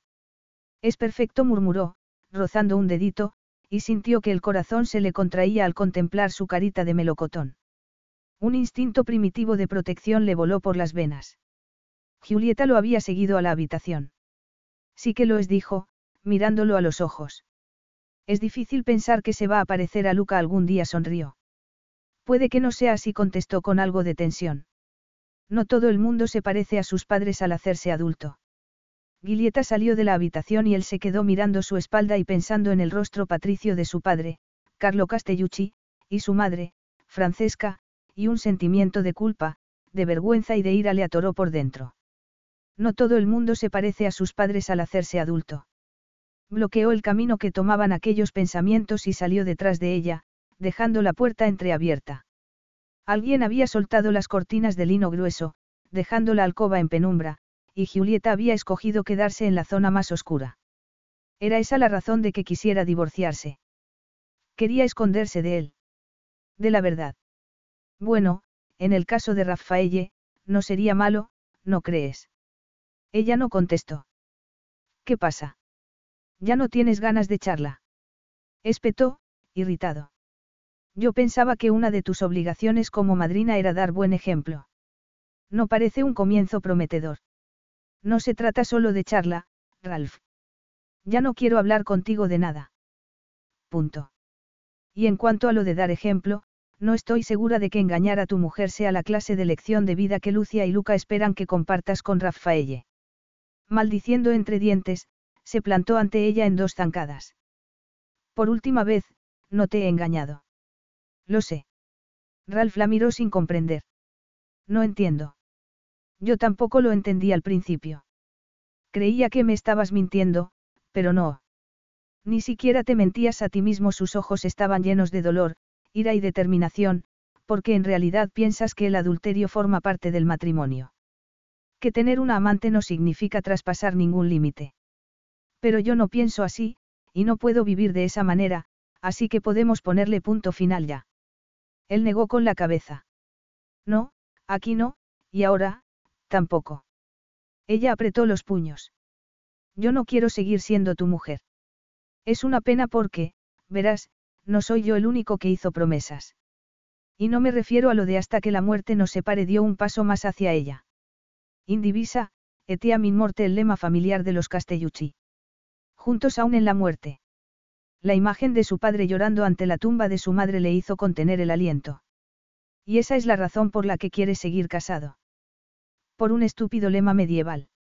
La voz le temblaba, y el pulso le latía en la base del cuello. Es una de las razones, sí. Pues para mí no es suficiente. No es una razón real. Y eso es lo que tú quieres, contestó, pegándose a ella. Algo real, no. Pues te lo voy a dar. Y la besó en la boca. Sintió que le empujaba por el pecho y que iba a protestar, pero cuando fue a dar un paso atrás, notó que le agarraba por la camisa y que tiraba de él. Dios, qué sabor aquel, suave y dulce, como un dulce de leche. Y su cuerpo, suave también y tan flexible, como si se estuviera derritiendo en él.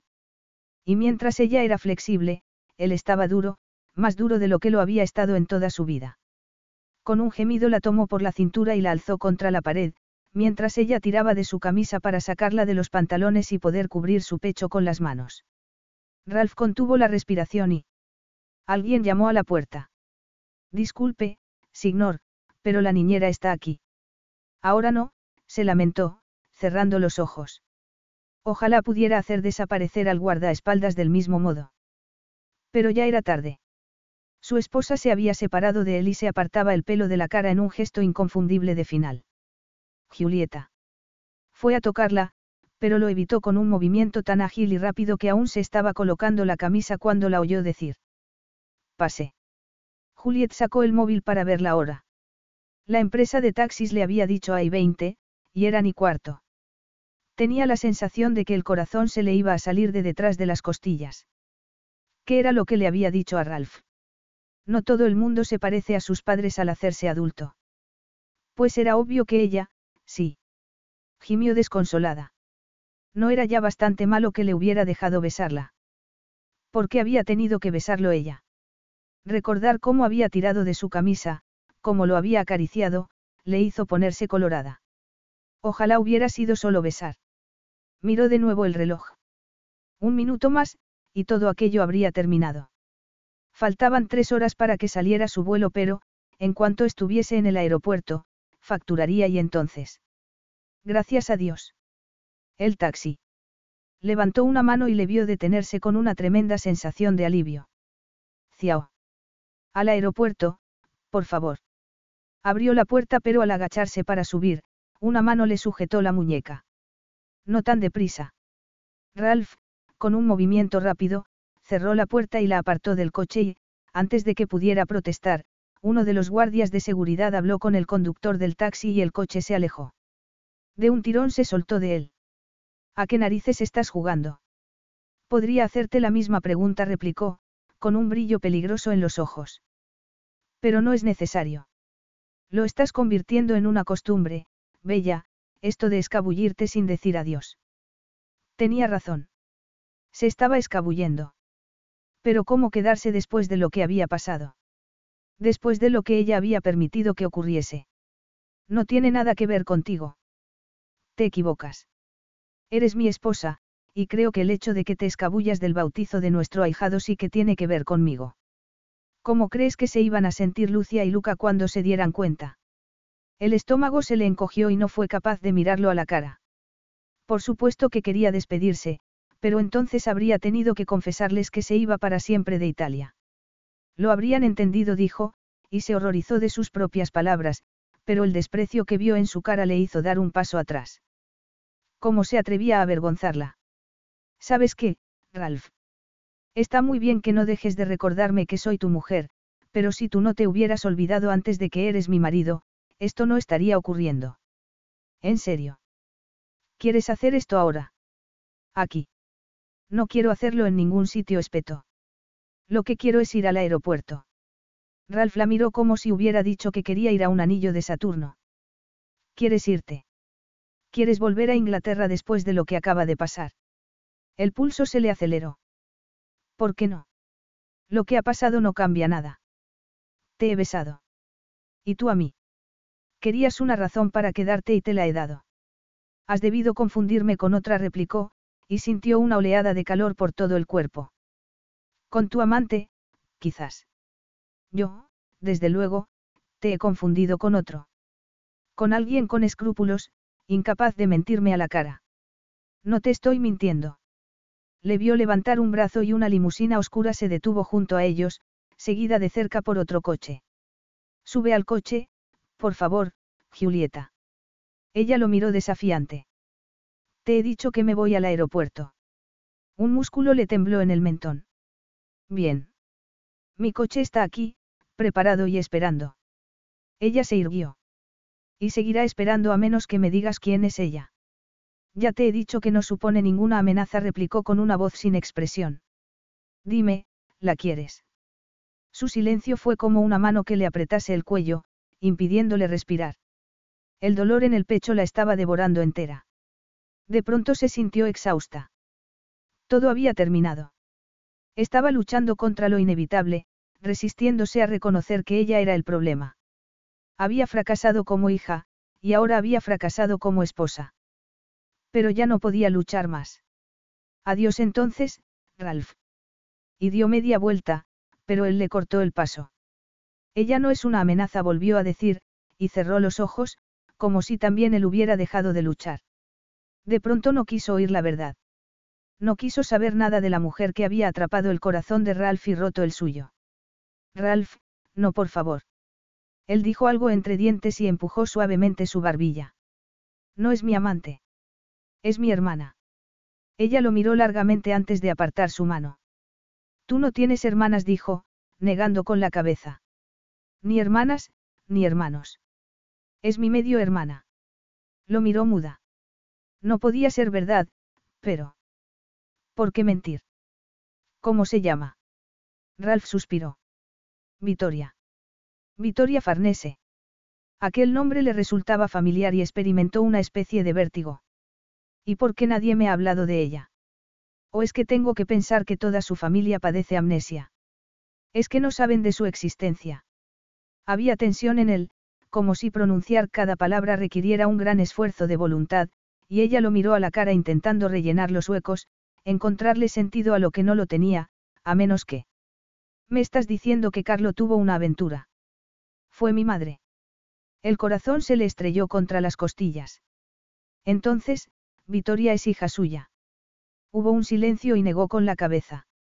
No, Vitoria es mi medio hermana por parte de mi padre. No entendía nada. Pero has dicho que tu padre no fue el que tuvo la aventura. Asintió, y a continuación añadió con el dolor palpable en la voz. Es que Carlo Castellucci es mi padre biológico. Capítulo 4. Por segunda vez en menos de 24 horas, Juliet se encontró subiendo a la limusina en piloto automático. Aturdida, vio cómo Ralph se inclinaba en la ventanilla para hablar con Marco. La cabeza le daba vueltas, y las preguntas surgían tan rápido y con tanta vehemencia que sintió como si una presa hubiera estallado y las aguas la arrastrasen. Inspiró hondo e intentó poner orden en sus pensamientos, pero era difícil hacerlo cuando tenía la sensación de que le habían propinado una patada en el estómago. Y lo peor de todo era la enorme culpa que la ahogaba por no haber estado a su lado. Llevaba semanas convencida de que Ralph estaba teniendo una aventura y, dado que se había pasado la mayor parte de su vida en común esperando que se desmoronase, había sido fácil convencerse aun cuando él había negado repetidamente sus acusaciones. Pensaba que su negativa era solo el reflejo de un hombre poderoso acostumbrado a no tener que justificar sus actos. El gusto por la variedad estaba más que documentado en el arte y la historia de los hombres de la familia Castellucci. Pero si lo que acababa de decirle era cierto, se estaba equivocando de lado a lado. Su esposo no le había sido infiel. Y aún más sorprendente, Carlo no era su padre. Se volvió a mirar a Ralph y el corazón se le lanzó de nuevo al galope. Cuando el silencio se alargó en el interior refrigerado de la limusina supo, sin sombra de duda, que lo que le había dicho era cierto.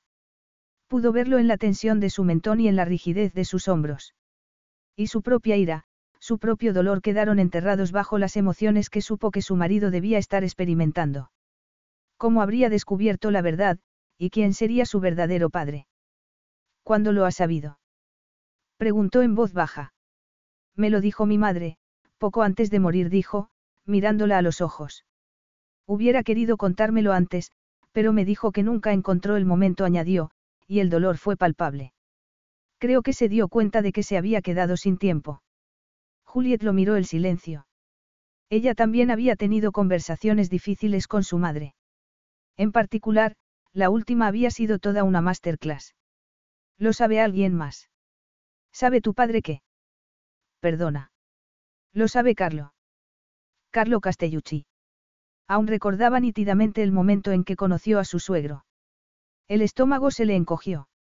Habría resultado menos intimidante de saber lo que ahora sabía. Seguramente, no. En aquel momento, el glamour de los Castellucci y su vida la tenían completamente deslumbrada. Y como patriarca de la familia, el rostro sin arrugas y de sonrisa lánguida, había encarnado a la perfección ese glamour.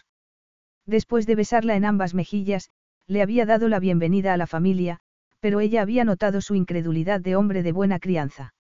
En parte no podía culparlo por ello. Al fin y al cabo, Ralph era su hijo adorado aunque, al parecer, no lo era. Volvió a sentir la misma impresión de que algo fundamental le caía sobre la cabeza, como una tormenta de granizo en una playa soleada en el mes de julio. Nadie lo sabe, solo Vitoria y yo. Y ahora, tú. Mi madre no apretó los dientes, no pudo decírselo a mi padre, su voz sonaba como si caminara sobre gravilla. Sabía el daño tan tremendo que le iba a hacer. Y a ti no. No había podido impedir que las palabras se le escaparan de los labios, impulsadas por una rabia que no tenía nada que ver con la infidelidad de Francesca Castellucci, sino con haber tenido que enfrentarse con las verdades de los adultos a una edad en la que aún no estaba preparada para hacerlo. Cuando podía estar preparado un crío para saber que una verdad inmutable como que tu padre y tu madre son tus padres, era mentira. Le pareció importante que supiera la verdad, replicó. Decir la verdad parecía tan fácil. Todo lo que tenías que hacer era poner en palabras lo que tenías en la cabeza o en el corazón, pero un número incontable de sesiones de terapia familiar la habían enseñado que era mucho más complicado que abrir la boca y hablar. Vio que Ralph miraba por la ventanilla hacia el lugar en el que el sol empezaba a ocultarse tras las colinas. Quería darme la oportunidad de conocer a mi padre biológico, Nick Farnese dijo sin moverse. Si yo quería. Un silencio volvió a llenar el espacio, pero en el interior de Juliet el latido del corazón era tan ensordecedor como la mezcla de pánico y tristeza que le estaba revolviendo el estómago. Hubo un tiempo en que pensó que sabía lo que Ralph quería de manera casi instintiva, pero durante meses no había tenido ni idea de lo que estaba pensando, y no había entendido lo que le preocupaba o por qué. Como si hubiera surgido una barrera invisible entre ellos que bloqueara aquel lazo inmutable que habían tenido. O al menos, que ella creyó que tenían. Respiró hondo. Nicole Farnese. Desde luego el nombre le resultaba familiar, y ahora empezaba a ponerle cara a la cara de un hombre atractivo y risueño que saludaba a la multitud. Miró a Ralph boquiabierta. Estamos hablando de Nicole Farnese, el político. Político, filántropo y tiburón de los medios. Sí. Antes de encontrarse con Ralph en Roma, se había pasado unos cuantos días sola, explorando la ciudad. Roma tenía mil cosas que ver y que hacer, y ella las había devorado todas. Sin duda era la ciudad eterna. Miraras donde mirases, había ruinas junto a modernos edificios. Su belleza la había impresionado, pero fue el techo de la capilla Sistina lo que la dejó muda por completo. Era de una belleza sublime.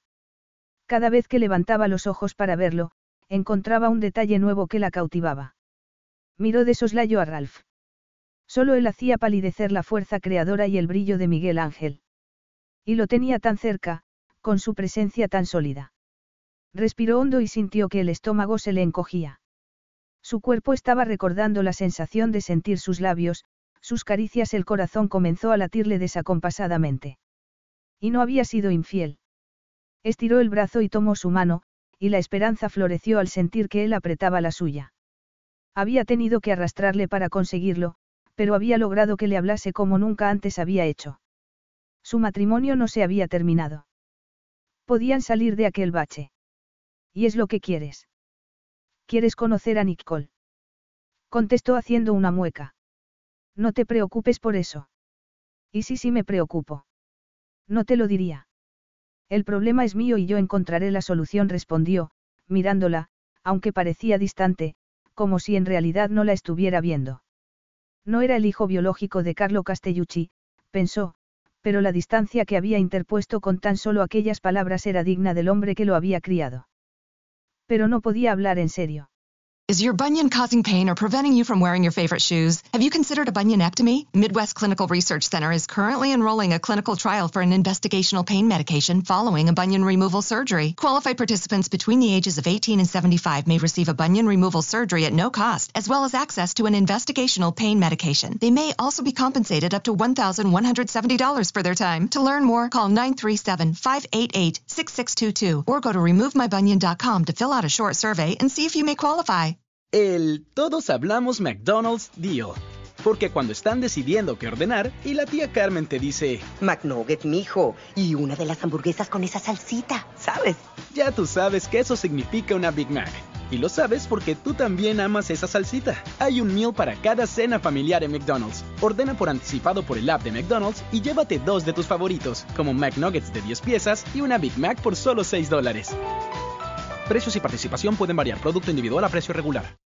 Tenían que tratar aquel tema. Es que no quería hablarlo con su mujer.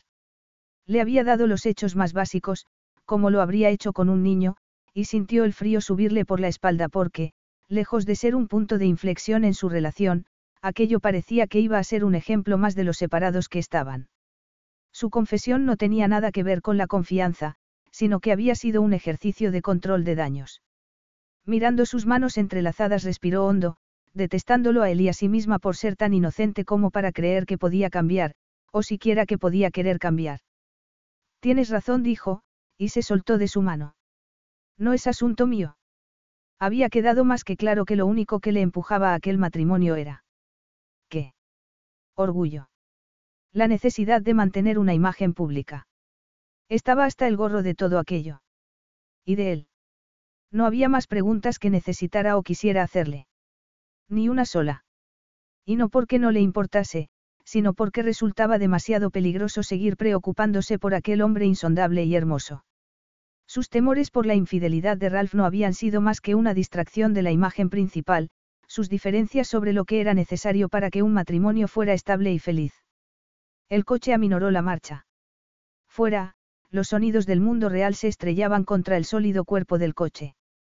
Hombres gritando, algún tipo de máquina en marcha. Al volverse, se encontró con que él la miraba. No es asunto tuyo, Bella. ¿Y eso? Eres mi esposa. La ira empezaba a bullir de nuevo en su interior. El matrimonio debía ser una sociedad de iguales, pero, con Ralph, todo tenía que hacerse siguiendo sus normas, unas reglas que, además, cambiaba a su antojo. Hasta aquel momento había albergado la esperanza de lograr que aquel matrimonio siguiera funcionando, pero en aquel momento supo que nada de cuanto hiciera o dijera podría obrar el milagro. Se obligó a contestar a pesar de que la frustración se le había alojado en la garganta. Como si eso tuviera alguna importancia para ti. ¿Qué quieres decir? Pues que las esposas no estamos solo para daros sexo y herederos. Por lo menos yo, no. Así que, cuando vuelva a Inglaterra, pediré el divorcio. Y se dispuso a quitarse la alianza, pero él le puso su mano encima. No te la quites. ¿Por qué? No voy a seguir casada contigo, Ralph. Él la miró sin decir nada, y el silencio se extendió y se extendió, y cuando por fin se decidió a volver a hablar, lo hizo con una nota de exasperación en la voz. Ya basta, Julieta.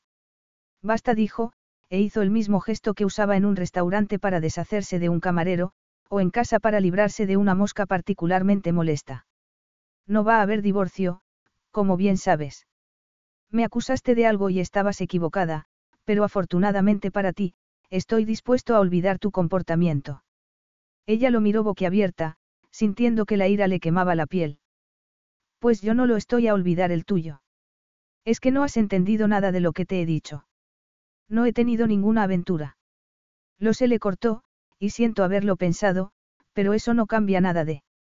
Me estás tomando el pelo. La cortó él y al ver que ella negaba con la cabeza, se presionó los lagrimales de los ojos, como si así pudiera dejar de ver lo que estaba viendo. A ver si lo entiendo. Te pasas días acusándome de serte infiel con otra mujer. Y no solo eso, te largas a Inglaterra cinco semanas aduciendo que necesitas espacio. Su voz era tranquila, dulce incluso, pero palpitaba en ella una autoridad que le hacía imposible apartar la mirada. Según tú, nada de lo que diga o haga importa excepto la verdad, así que te la digo, y resulta que da igual. No da igual. El problema era que los matrimonios necesitaban una base sólida, transparencia y confianza. Ralph no confiaba en ella, y ella, por su parte, no podía confiar en él, y lo que habían compartido en aquella pequeña habitación de hotel en Roma no había podido sobrevivir. Además, no podía arriesgarse a darle una segunda oportunidad, no cuando sabía de primera mano lo fácil que era que esa segunda se transformara en una tercera, y en otra, y en otra más. Pero le bastó con mirarlo a la cara un instante para comprender que intentar explicárselo a un hombre como él iba a ser un ejercicio inútil. No tiene sentido intentar hacer esto aquí y ahora. Dejémoselo a los abogados. Ralph tendría los mejores, pero ella tenía cuanto necesitaba, el pasaporte en la bolsa. No quería nada de la casa. El corazón destrozado era recordatorio más que suficiente de su matrimonio fracasado. Abrió la puerta del coche y oyó que él la llamaba, pero era tarde. Siempre había sido demasiado tarde. Subió a la acera y se quedó paralizada. Tan centrada había estado en su conversación que apenas había mirado por la ventanilla, y había dado por sentado que iban al aeropuerto. Pero no estaban en él, y tampoco en Verona, sino en una marina de Venecia. Miró el enorme y brillante yate blanco sin poder dar crédito. ¿Por qué no se trataba, además, de cualquier yate, sino el de Ralph? El Alighieri. Ralph se había bajado del coche y se volvió hacia él hecha una furia. Dijiste que me llevabas al aeropuerto. Creo que ya te has dado cuenta de que no es así. Además, ¿por qué ibas a querer irte ahora, estando en mitad de una conversación? No estamos en mitad de nada. Hemos llegado al final, espetó, y sin querer había levantado la voz, con lo que dos hombres que estaban cargando equipamiento en otro barco se volvieron hacia ella, curiosos. Entonces, a menos que quieras que te monte una escena memorable que haga que tus ancestros se revuelvan en sus tumbas, te sugiero que me lleves de inmediato a Verona. Aunque lo más probable era que perdiera el vuelo. Eso no va a ocurrir. Su rostro era impasible y su expresión relajada y tranquila la pusieron al borde de los gritos. Te lo advierto, Ralph, no voy a dar marcha atrás. Él la miró a los ojos. Lo sé, Bella. Siempre has sido muy franca. Respiró hondo porque él sabía cómo hacerle perder el control. No vamos a hacer esto, Ralph le advirtió. ¿En serio? Preguntó, levantando solo una ceja. Yo creía que no te ibas a callar nada. Los ojos le brillaron con la satisfacción de haber demostrado algo, y de pronto le detestó más de lo que había detestado a persona alguna. ¿Cómo se las arreglaba para que siempre acabase quedando mal ella? Ojalá pudiera, aunque fuera solo una vez, conseguir que perdiera los papeles, la cabeza, el control. Tampoco tenía por qué quedarse allí y seguir con su estúpido jueguecito. Podía volver a Verona por sus propios medios, así que dio la vuelta y echó a andar, pero él le cortó el paso. Necesitamos hablar, dijo con aparente calma, pero algo brillaba en sus ojos, algo parecido a la luz de aviso de un faro. Peligro. Rocas. Te di la oportunidad de hablar y me la tiraste a la cara y, francamente, no me queda nada más que decirte. Me parece bien su voz resultaba exasperante de tan calmada. Eso quiere decir que voy a poder hablar yo sin interrupciones. Ralph ignoró los golpes que su mujer le estaba dando porque se la había cargado al hombro como un saco de patatas. Bájame. Te voy a bajar, pero cuando estés encubierta. Le había amenazado con montarle una escena, no. Pues si eso era lo que quería, es lo que iba a tener. Suéltame. No puedes hacerme esto. Pues yo diría que sí. Embarcó y saludó con una inclinación de cabeza a Franco, el piloto, y a los miembros de la tripulación. Llegaron a la cabina principal y allí la soltó sobre la cama, lo que ella celebró con unas palabras muy sonoras. Él frunció el ceño. No estoy seguro de que eso sea anatómicamente posible. Como viniendo de abajo se notó el zumbido de un motor que se ponía en marcha y Juliet miró por encima de su hombro hacia la puerta abierta. Ni se te ocurra, le advirtió él. O si no, ¿qué? No sé con qué me vas a amenazar. Ya me estás secuestrando. Él se encogió de hombros. No voy a pedir rescate, así que técnicamente es más una abducción. Ella volvió a maldecir y él la miró como un gato mira a un ratón. Se estaba cobrando venganza por la hipocresía de su comportamiento. No tenía ni idea de lo que le había hecho pasar aquellas últimas semanas, pero lo iba a averiguar, aunque no podía dejar de admirar su carácter, lo mismo que la indignación que hacía subir y bajar sus pechos. Te lo has ganado, Bella. ¿Por qué? Por haber tenido la temeridad de querer más de lo que tú estabas dispuesto a ofrecer. En serio. Esa era la razón de todo aquello. Vives en un palacio. Tienes acceso a un avión privado, a este yate, a una limusina. Tienes una cuenta sin límite de gasto. ¿Sabes lo que darían la mayoría de mujeres por tener lo que tú tienes? Pues se lo regalo. Todo eso y a ti. Hay más en la vida y en el matrimonio, aparte de los palacios y los aviones privados, Ralph. Sí que lo había. Mucho más. Sus expresivos ojos castaños estaban empañados por la rabia y el resentimiento, pero al mirarla, sintió que el corazón se le aceleraba y que su entrepierna volvía a la vida.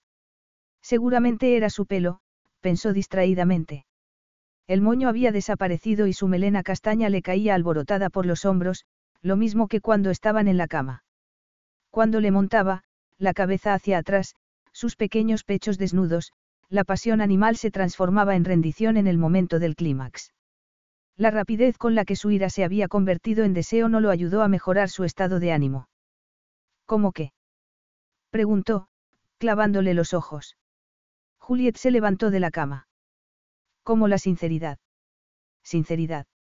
Machecazo. La hubiera zarandeado como un sonajero. O la habría besado. O las dos cosas. ¿Cómo podía hablarle de sinceridad mirándolo a la cara, cuando llevaba meses mintiéndole? Había fingido que buscaban un hijo cuando ella sabía que eso nunca iba a ocurrir. He sido sincero contigo, contestó, dando un paso hacia ella. Te he contado lo de Vitoria. Y no se hacía una idea de lo difícil que había sido. Su familia no era como las demás. El apellido Castellucci era una marca. Sus vidas eran del dominio público.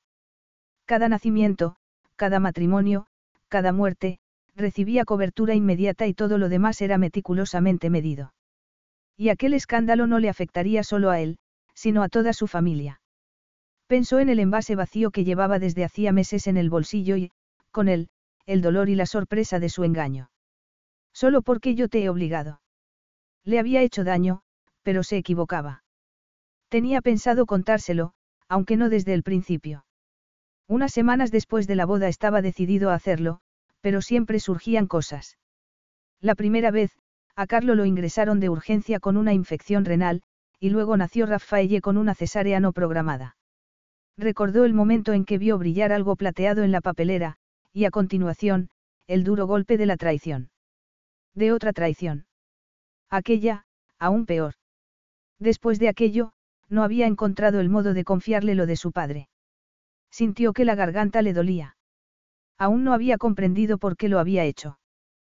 ¿Por qué engañarlo de ese modo? ¿Por qué dejarle creer que estaban buscando un embarazo? Pensó en el momento en que la vio con Rafaella en brazos en la habitación del hotel. Era como un cuadro que hubiese cobrado vida, la mujer y el niño iluminados por el sol de la tarde, sus ojos llenos de amor, y en aquel momento se convenció de que Guilieta deseaba tener un hijo, lo cual solo dejaba una explicación posible, que no quería tenerlo con él. Pensar en que pudiera tener un hijo con otro hombre le llenó de tanta rabia que hubiera querido destrozar el camarote con sus propias manos. ¿Y qué más quería saber? ¿Qué más? repitió ella. Pues no sé, Ralph, lo que pensabas, lo que sentías. Sus sentimientos. Hablarle de cómo se había sentido al conocer que toda su vida había quedado patas arriba, que su historia era reescrita. Desde aquel día, había tenido la sensación de ir caminando por un campo de minas. Cada paso conllevaba un riesgo invisible. Nada era lo que parecía. Cuando se miraba en el espejo, se sentía como un impostor, un actor contratado para interpretar a Ralph Castellucci. La única constante en aquella tormenta de incertidumbre debería haber sido Julieta y el hijo que tendrían juntos y ahora, gracias a su esposa, resultaba que sus sueños para el futuro eran tan cambiantes y efímeros como su pasado. Y quería que compartiera sus sentimientos. Apretó los dientes. ¿Por qué no hacerle saber lo que era que a uno lo mantuvieran en la ignorancia? No sé de qué serviría. Ella lo miraba echando fuego por los ojos. El matrimonio no es así, Ralph. Uno no elige qué partes de sí mismo puede o no compartir. Somos una pareja, y se supone que debemos compartirlo todo. En particular, la verdad. Un buen consejo. Qué pena que no te lo apliques a ti misma. El pulso que palpitaba en la base de su cuello saltó como un conejo asustado. No sé de qué estás hablando. Ah, no. Pues déjame que te refresque la memoria. Se echó mano al bolsillo, sacó el blister y lo echó sobre la cama. Estaba en la papelera de nuestro cuarto de baño. La vio quedarse atónita. ¿Quieres que hablemos de sinceridad, Bella? Entonces quizás te gustaría explicarme por qué llevas meses fingiendo que querías quedarte embarazada. Capítulo 5. Juliet lo miró en silencio. El estupor la estaba atenazando. Bajo sus pies sentía como el aliguieri se movía suavemente por la laguna. Pronto llegarían a las aguas del Adriático, pero ella ya se estaba ahogando en el mar traicionero de su propia creación. Con el corazón desbocado, miró el blister, y los espacios vacíos que antes contenían las pastillas la miraron con 28 ojos acusadores. Aquel comportamiento había resultado razonable para ella. Se había casado apresuradamente con un hombre que había pasado de ser su alma gemela a un perfecto desconocido que le había roto el corazón. Ella podría vivir con su error, pero no podía traer a un bebé a semejante situación. ¿Cómo iba a hacerlo, si cada día que pasaba, Ralph se alejaba más de ella? Pero, en aquel momento, frente a su ira perfectamente justificable, su seguridad palideció. ¿Puedo explicártelo? Decías que querías tener un hijo, la cortó, y el camarote pareció encogerse cuando dio un paso más hacia ella. Hablamos de ello hace tres meses y decidimos que era el momento adecuado. Lo decidimos los dos, Julieta, no solo yo. Y tú dijiste que era lo que querías. Sus manos, aquellas manos de dedos largos que tanto placer le habían dado, se transformaron en puños. Unas ondas de culpa la sepultaron como si se tratara de la estela de la Lighieri. Habían hablado de tener hijos. De hecho, recordaba la conversación casi palabra por palabra. Había sido todo lo contrario de la que estaban teniendo en aquel momento. Había sido fácil, relajada, salpicada de risa y de besos, cálidos y suaves al principio, después más urgentes, exigiendo una respuesta que ella había estado encantada de darle. Lo sé, y era lo que quería. Lo sigue siendo, pensó, y un dolor se le extendió por el pecho. Tener en brazos a Rafaella en su bautizo había sido un disfrute y una agonía, pero Ralph y ella estaban en aquel momento más separados de lo que lo habían estado nunca. Pues resulta extraño que siguieras tomando píldoras cuya única función es impedir que eso ocurra. Su voz sonaba dura, pero eran los picos aserrados de su mirada lo que le hizo sentir como si le estuvieran arrancando la piel a tiras. Lo siento. Lo decía de verdad, pero aquellas dos palabras le parecieron inadecuadas y ramplonas incluso a sí misma. Como si estuviera hablando por hablar. ¿Qué es lo que sientes? Espetó él, mirándola con incredulidad. Haberme estado engañando durante meses. Haberme mentido. El anillo de compromiso que llevaba en la mano parecía estar hecho de plomo de repente. No te he mentido. Él la miró sin decir nada durante unos minutos, como si no la reconociera. Claro, porque no llegué a preguntarte si habías dejado de tomar la píldora. Soy tan idiota que no pensé que fuera necesario. Di por sentado que lo habías hecho. Solo por curiosidad, me habrías dicho la verdad si te lo hubiera preguntado. ¿Cómo explicárselo? ¿Cómo poner en palabras cómo se había sentido? El miedo, la sensación de estar perdiendo pie, de haber quedado fuera de control, el pavor de saber que estaba a punto de colisionar y tener la certeza de que no podía hacer nada por evitarlo. Para hacerlo habría tenido que hablar de una vida que no solo había abandonado, sino que la había enterrado. Habría significado confesar más secretos, más mentiras, más verdades ocultas. Cuando hablarle de Juliet Jones, la niña pequeña y asustada que esperaba en su habitación a que pararan los gritos, que esperaba en el parque a que alguien se acordara de recogerla después del colegio. Cómo explicarle cómo era vivir en una casa en la que siempre había alcohol, pero no siempre comida. Hablar de ello le habría devuelto a esa vida, y no podría soportarlo.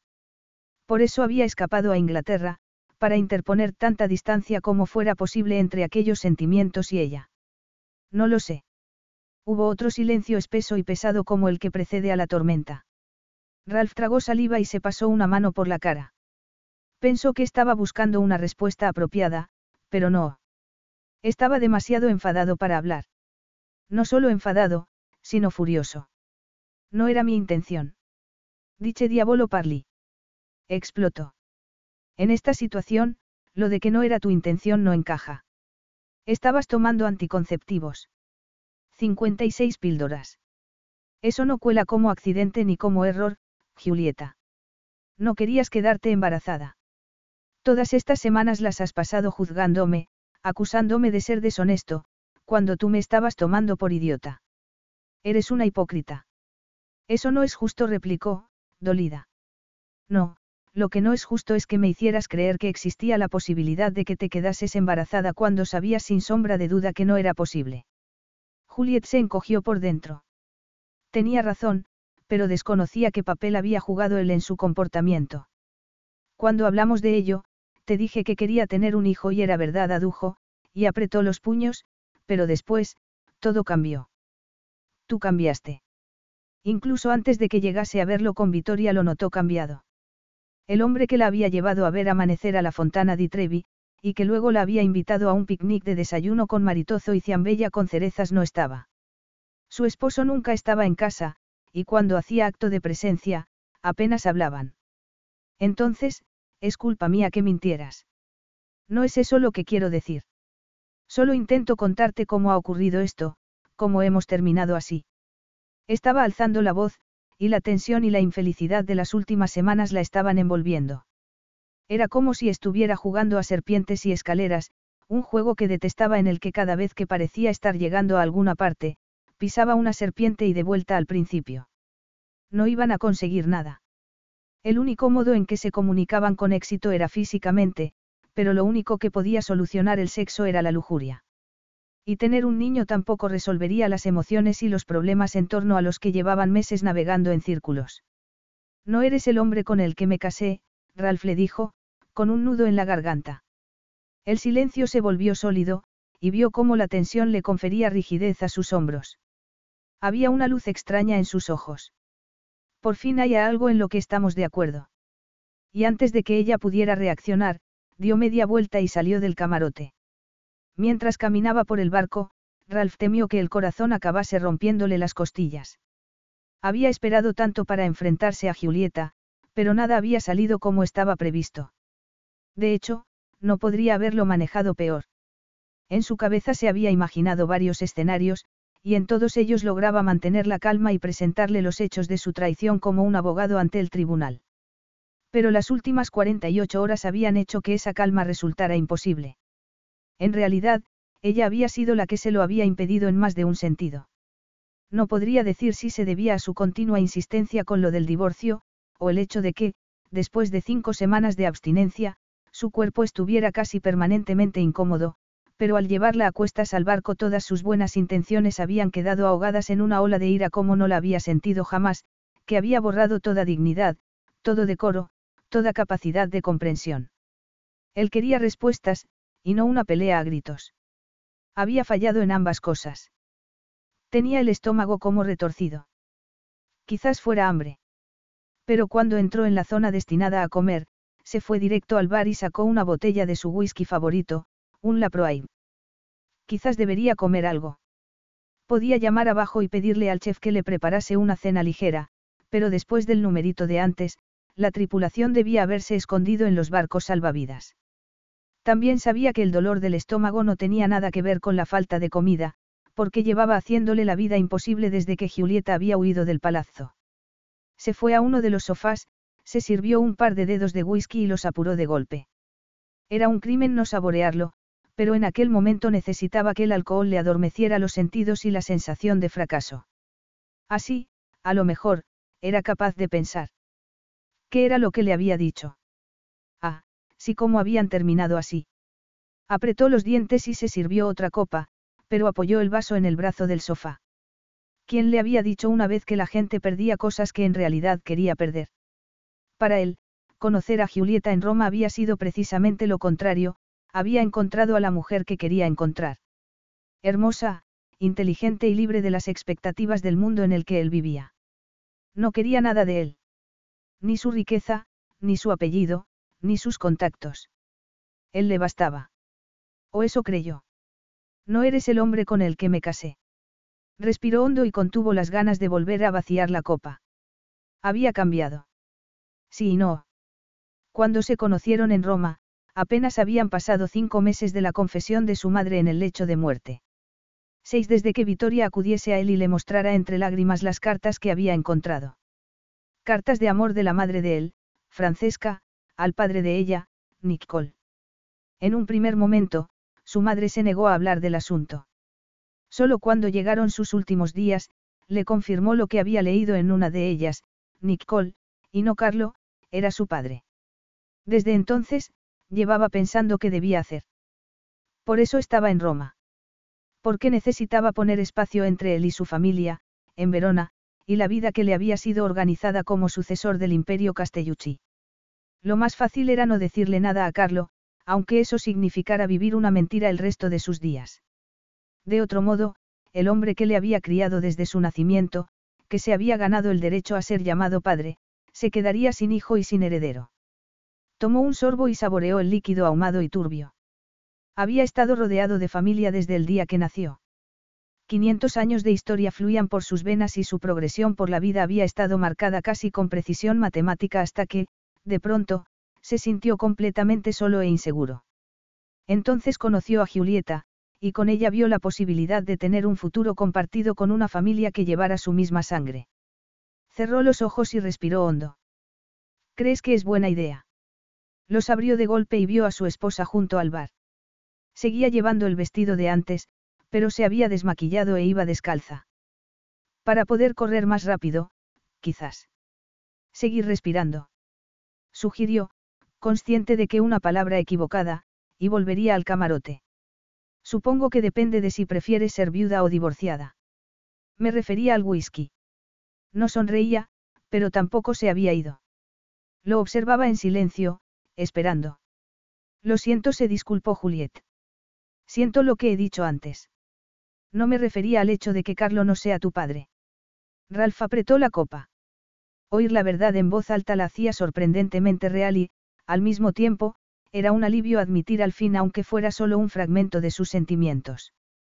Es un tema sensible para mí. Ella se mordió un labio. Y yo siento no haberte dicho que seguía tomando la píldora. No tenía pensado hacerlo. De hecho, iba a dejar de tomarla al final del ciclo, pero entonces Carlos se puso enfermo. Lo recuerdo. Había pasado menos de un año desde la muerte de su madre. Carlo había sido atendido en el mismo hospital donde ella falleció, y durante una semana había estado atenazado por el miedo de perder también a su padre, y sin saber si decirle la verdad. Las cosas estaban difíciles. Cierto. Mirando atrás tenía que reconocer que había estado distraído, emocional y físicamente, pero es que no solo estaba preocupado por Carlo. La idea de perder a su padre hacía que su plan de tener familia le pareciera aún más importante. Urgente, casi. Ha sido un día muy largo, dijo, acercándose al bar. ¿Por qué no te unes a la fiesta? Y eso es todo. Nos vamos a sentar a pimplarnos la botella. Creía que querías hablar. Para eso me has arrastrado hasta aquí, no. Lo menos que podrías hacer es no marcharte en mitad de una conversación. Ah, sí. Y yo que creía haberte oído decir que habíamos llegado al final de todo. No te hagas el listo conmigo, Ralph. Tenía los puños apretados y, descalza y apretando los dientes, le recordaba al gato que había sacado del desagüe de la calle. Se rozó con un dedo la cicatriz que le había dejado su mordisco. No lo hago, Bella. Si lo fuera, no me habrías engañado con lo de que querías tener un hijo. Y lo quería. Is your bunion causing pain or preventing you from wearing your favorite shoes? Have you considered a bunionectomy? Midwest Clinical Research Center is currently enrolling a clinical trial for an investigational pain medication following a bunion removal surgery. Qualified participants between the ages of 18 and 75 may receive a bunion removal surgery at no cost, as well as access to an investigational pain medication. They may also be compensated up to $1,170 for their time. To learn more, call 937-588-6622 or go to removemybunion.com to fill out a short survey and see if you may qualify. Carlos Alfredo, tu mamá vino por una semana. Ya hace un año que vive con nosotros. Hasta trajo sus gatos. ¿Y yo qué puedo hacer? Lo que puedes hacer, Carlos. ¿Y él quién es? Es Miguel, nuestro experto de TurboTax Live. Como tu suegra hace un año que vive con ustedes, you can claim her as a dependent y así obtener esa deducción de taxes extra. Hacer taxes puede parecer dramático. Por suerte, los expertos bilingües de TurboTax Live te ayudan a obtener el máximo reembolso sabiendo que tus taxes están bien hechos. You do your thing, we've got your taxes. Intuit TurboTax Live. La preparación de taxes y la aplicabilidad de las deducciones varían según el individuo. Pero un bebé no es un accesorio, ni un reloj caro añadió, mirando su muñeca. Son pequeños seres humanos con sentimientos que necesitan amor y seguridad. ¿De verdad estás sugiriendo que no iba a querer a mi propio hijo? A nuestro hijo, Ralph. Nuestro. Pero yo no cuento, ¿verdad? Lo desafió, mirándolo a los ojos. Esa es la cuestión aquí. El sonido que hacía el agua contra el casco del barco llenó el repentino silencio.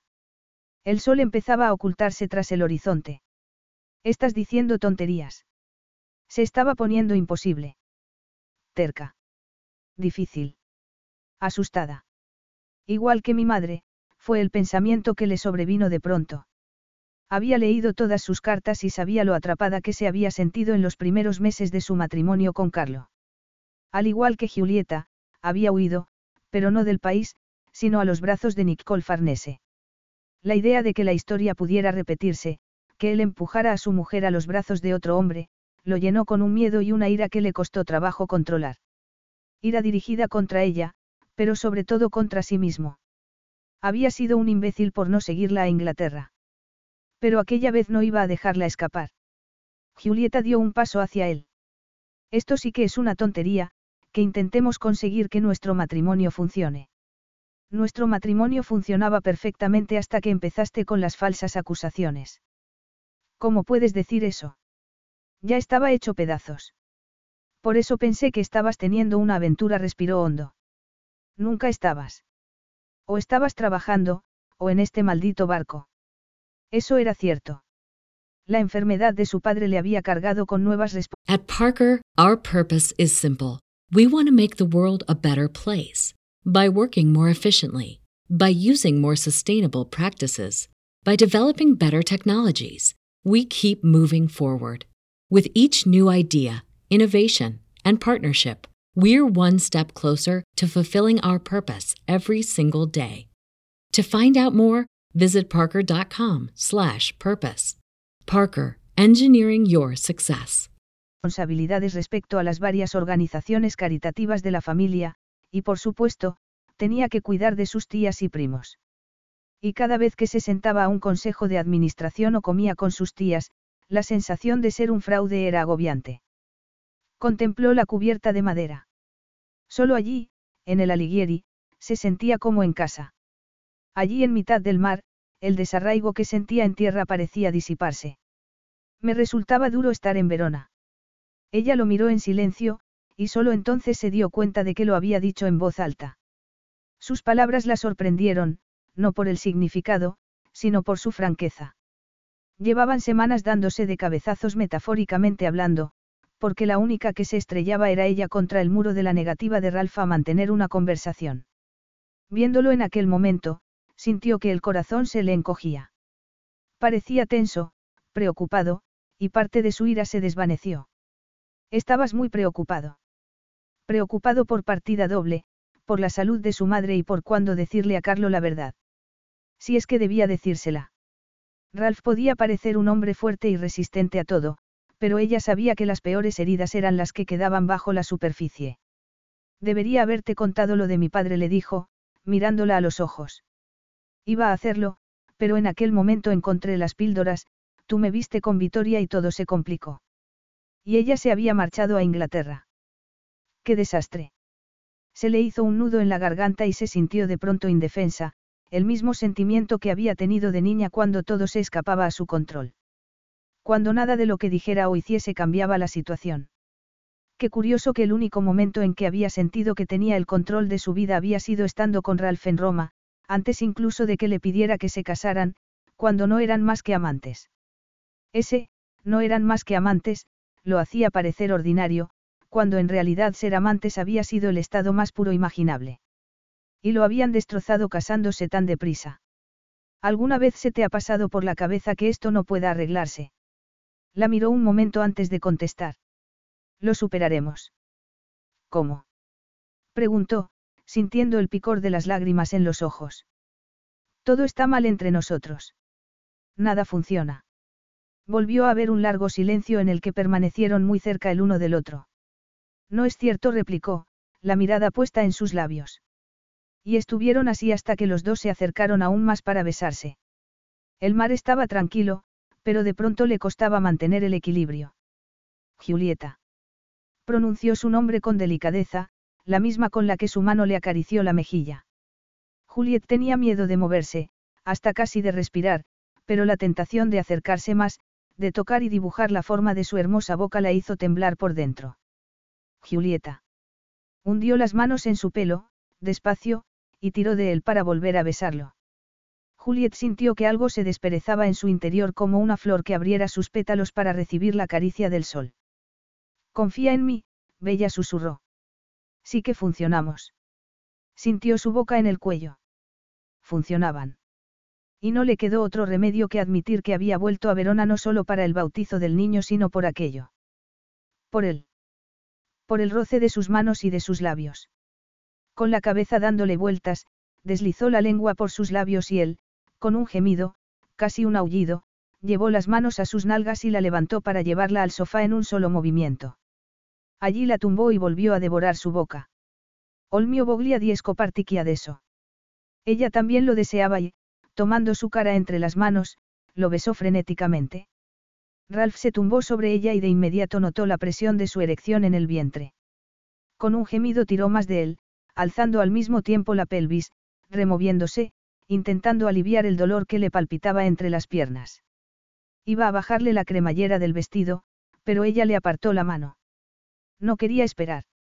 Quería que fuese igual que en Roma aquella primera vez, cuando lo hicieron de pie contra la puerta del dormitorio. Te necesito, le susurró. Ralph le rodeó la cintura y, alzándola ligeramente, le bajó las bragas y se las quitó. Juliet gimió y él volvió a su boca, hundiendo en ella la lengua. Notando cómo los pezones se rozaban con su pecho, ella le bajó la cremallera del pantalón y liberó su pene.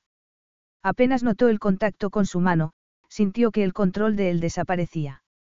La penetró sin más, a lo que ella respondió con un gemido de sorpresa y alivio. Cerró los ojos. El calor que llevaba dentro crecía y crecía, al ritmo de sus caderas. Había envuelto su cintura con las piernas, reteniéndolo en ella, aferrada a sus hombros, y dejó que su cuerpo convulsionara a su mismo ritmo cuando él se derramó dentro de ella con una fuerza ardiente y líquida. Capítulo 6.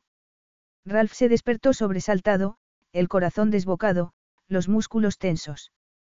Abrió los ojos y miró a su alrededor. Aún era de noche, pero había una opalescencia plateada en el aire. No debía faltar mucho para que amaneciera. Por fin logró respirar. Tenía la sensación de haber estado en una pelea, pero en realidad era aquel sueño, parte pesadilla, parte ataque de pánico, que llevaba despertándolo desde que su madre le reveló la verdad sobre su padre. Un sueño que cada vez se volvía más intenso, más real, más aterrador. Siempre empezaba del mismo modo, viéndose a sí mismo entrando en el palazzo Gioacchino después del trabajo. Todo parecía normal, pero su madre estaba viva y la oía a ella y a Carlo hablando en el salón.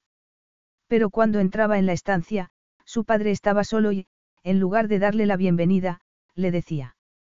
No deberías estar aquí. Tú no eres hijo mío. El recuerdo del terror y la culpa volvieron a colocarle un peso insoportable en el pecho. Hasta ahí era como siempre, pero, en aquella ocasión, en lugar de su padre, era Julieta quien le decía. No deberías estar aquí. Tú no eres mi marido. El grito de una gaviota le alivió, porque aunque sabía que había sido solo un sueño, le había parecido tan real que se había sentido paralizado. Julieta cambió de postura, se dio la vuelta y se acomodó a su costado. Parte de la tensión que le atenazaba desapareció. Julieta era real. Estaba sintiendo el calor de su cuerpo y el latido acompasado de su corazón. Era real y estaba allí, con él. Contra su voluntad. Respiró despacio. En el barco, sí. En su cama, no. Su pene se endureció al recordar sus caricias. Había sido casi una reedición de su encuentro en Roma.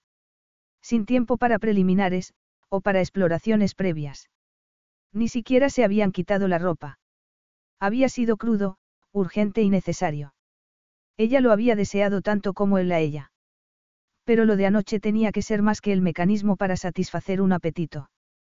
Porque si no lo habría llevado a su camarote, a aquella cama.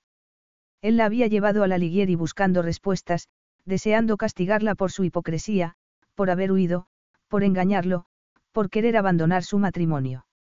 Habían discutido ya dos veces, en el coche y en el barco, pero habían vuelto a enfrentarse, los dos llenos de rabia y frustración. Entonces ella lo había mirado a los ojos, y él había visto no solo su ira, sino miedo. Confusión. Incertidumbre. Y verlo le había conmovido, porque él comprendía bien todos esos sentimientos. De algún modo, esa comprensión había disuelto los malos entendidos de su historia, y se habían unido como marido y mujer, iguales frente a una potente atracción sexual. Habían hecho el amor una y otra vez, y quizás en otro momento habría podido decirse que con un sexo como aquel podía ser suficiente, pero ahora sabía que no lo era. La cuestión era la confianza. Una luz rosada empezaba a colarse en el camarote y mirando su cara dormida, apretó los dientes. Traicionado por su pasado, por su madre, atrapado en un presente en el que se debatía entre seguir viviendo una vida de mentira o echar a perder las de aquellos que amaba diciendo la verdad, se había obsesionado con el futuro. Con tener un hijo. Pero, al no decirle a Julieta la verdad, había roto su confianza, saboteando su derecho al bebé que tanto anhelaba. Y ella había decidido abandonarle en lugar de luchar. Había sido humillante intentar explicar su ausencia a familia y amigos, y un escándalo era lo último que necesitaba en un momento como aquel. Volvió a moverse, dejando una mano extendida sobre su estómago, y él sintió de nuevo el despertar del deseo. Era una admisión que estuviera allí, pero sería un idiota si pensara que lo de la noche anterior había resuelto algo, aparte de un mutuo deseo sexual. Estaba en su cama, pero él la quería en su vida. Y para siempre. Así que, en lugar de despertarla a besos, le pasó el brazo por la cintura para anclarla a su cuerpo y volvió a quedarse dormido. Cuando despertó de nuevo, ella ya no estaba, y le costó más de lo que esperaba encontrarla. No estaba desayunando al sol, o junto a la piscina, sino en la cubierta superior. Llevaba un pantalón corto color melocotón y un chaleco suelto, el pelo recogido en una coleta alta y se percibía el brillo del sudor en sus hombros ya un poco morenos. Pero no era el pelo, ni la ropa, ni siquiera su piel lo que le dejó sin respiración, sino su pose. Estaba de rodillas, inclinada hacia adelante, los brazos extendidos al frente y el trasero levantado, en un gesto de súplica o rendición. Sabía que era una postura de yoga perfectamente legítima, pensada para estirar la espalda en las dos direcciones, pero, como no podía ser de otro modo, su cerebro tardó menos de tres segundos en encontrar una versión modificada de aquella postura, y cuál sería su aportación. Creía no haber hecho ruido, pero quizás ella tenía el mismo tipo de radar que él para presentir su presencia porque se incorporó hasta quedar sentada en los talones y se levantó, en un movimiento fluido, para volverse hacia él. no la saludó. O debería decir namaste. Ella le dedicó una especie de sonrisa. no está bien. La noche pasada había vuelto a experimentar la sensación de que era suya, y era tentador tirar de ella y beberse su boca, pero, a pesar del clamor de su sangre, se quedó donde estaba. Parecía pálida, quizás algo nerviosa, y tenía la sensación de saber por qué. Era la misma por la que no se había quedado en la cama, porque tenían que hablar de lo ocurrido la noche anterior. Pero estaban en un barco en mitad del Adriático, y las apreturas del tiempo no eran las mismas, así que podrían esperar un poco, no. Además, pensó cuando le llegó el olor a café recién hecho en algún lugar del barco, estaba muerto de hambre. Imagino que no has desayunado. ¿Por qué no te das una ducha y tomamos algo? Quince minutos después, salió a cubierta. Se había cambiado de ropa y llevaba el pelo mojado, pero la desconfianza de su expresión no había cambiado. Esperó a que se hubiera servido un poco de muesli y fruta. ¿Té o café? Té, por favor. Le sirvió una taza y añadió leche. Le gustaba lo que se había puesto con aquella camisa blanca sin mangas anudada a la cintura y aquella coqueta falda estampada le recordaba a una de las heroínas de Hitchcock, Grace Kelly, o Eva Marie Saint, quizás. Hello, Discover here, to explain our cash back match. Here's how it works. We give you cash back for using your Discover card on the things you were going to buy anyway. Then we match that cash back in your first year. And that's why we call it Cashback Match. Now to recap and say cashback one more time. We match all the cash back you've earned at the end of your first year automatically. Discover. Exceptionally common sense. Learn more at discover.com/match. Limitations apply. Now through February 2nd, join a clean and spacious Planet Fitness for zero enrollment and only $10 a month. With tons of equipment and free fitness training, it's the perfect place for everybody to work out. Even me, mother of very fussy triplets and one very colicky husband. Especially you, Supermom. You'll release endorphins and have more energy. I remember having energy. Start feeling spectacular today. Join in club or at planetfitness.com. Zero enrollment, $10 a month, cancel anytime. Deal ends February 2nd. See club for details. Pero le costaba imaginarse a su mujer como una rubia glacial. En ella se despertaba con demasiada facilidad la pasión, y la ira. Por impulso estiró un brazo y apartó un mechón de pelo castaño que le rozaba la cara, y ella se puso inmediatamente en alerta. Siempre estaba allí, justo bajo la superficie. Un roce era cuanto se necesitaba para recordárselo. La diferencia era que ella seguía combatiéndolo. Esto es todo muy civilizado, dijo él, recostándose en su silla. ¿Sabes qué sería aún más civilizado? Que dieras la vuelta con este barco y me llevases a Venecia. Se miraron a los ojos sin hablar un instante. Es que no te importa que yo no quiera esto. Estar en el barco. Estar contigo sea donde sea. Dejó que el silencio que siguió a ese comentario se alargase. En ese caso respondió por fin, creo que este sería un buen momento para que hablemos de lo que ocurrió anoche. No solo anoche, pensó Juliet, sintiendo que se le arrebolaban las mejillas. Se habían buscado una y otra vez a lo largo de toda la noche. ¿Cómo describir lo que había ocurrido? Milagroso e inevitable. ¿Cómo añadir potasio al agua y hacerse a un lado para verla explotar? No recordaba cuándo se había quedado dormida, pero al despertar había pensado por un momento que la cálida presión del cuerpo de Ralph era solo un sueño, hiperrealista y fantástico. Cambió de postura en la silla y recordó el momento en que por fin había dejado de luchar contra lo inevitable. Pero no como una heroína de esas novelas antiguas, porque el deseo había sido mutuo, y había sido ella quien se lo había llevado al camarote para aquel encuentro rápido y urgente, con sus manos, sus bocas atacándose el uno al otro, y sus cuerpos respondiendo a un impulso tan antiguo como el tiempo. Qué bien se había sentido. Miró por encima de la mesa y sintió un picor por todo el cuerpo al recordar lo que había debajo de aquel polo azul pálido y los pantalones gastados de lino. Durante las cinco semanas de celibato autoimpuesto había creído estar aprendiendo a vivir sin él. Obviamente se equivocaba. Y, por otro lado, el que tuviera la capacidad de volverla líquida de deseo demostraba una cosa distinta, que el sexo era la cura y el origen de sus problemas maritales. Una especie de pegamento rápido cuando las palabras fallaban para comunicarse. El encuentro de la noche anterior era parte del patrón de comportamiento que había caracterizado su relación desde el principio. Desde luego, no era base para un buen matrimonio. Y menos aún para tener un bebé. El corazón se le paró cuando un pensamiento nuevo se materializó en su cabeza. El aire a su alrededor vibró como la cuerda de un bajo en un concierto de rock y se agarró a los brazos de la silla porque se sentía mareada, sin aliento. Algo de lo que estaba sintiendo debía vérsele en la cara porque él comenzó a mover la cabeza. Déjame adivinar, dijo. Ahora me vas a decir que lo que ha pasado ha sido un error. Que no ha significado nada y que no volverá a ocurrir. No, no era eso. Un nudo de pánico le estaba oprimiendo el pecho. Tantas veces se había preguntado en el pasado cómo su madre podía haber cometido tantos errores y ahora lo sabía. Lo miró sin poder hablar, pero no podía mentirle. No, después de lo que habían pasado los últimos meses.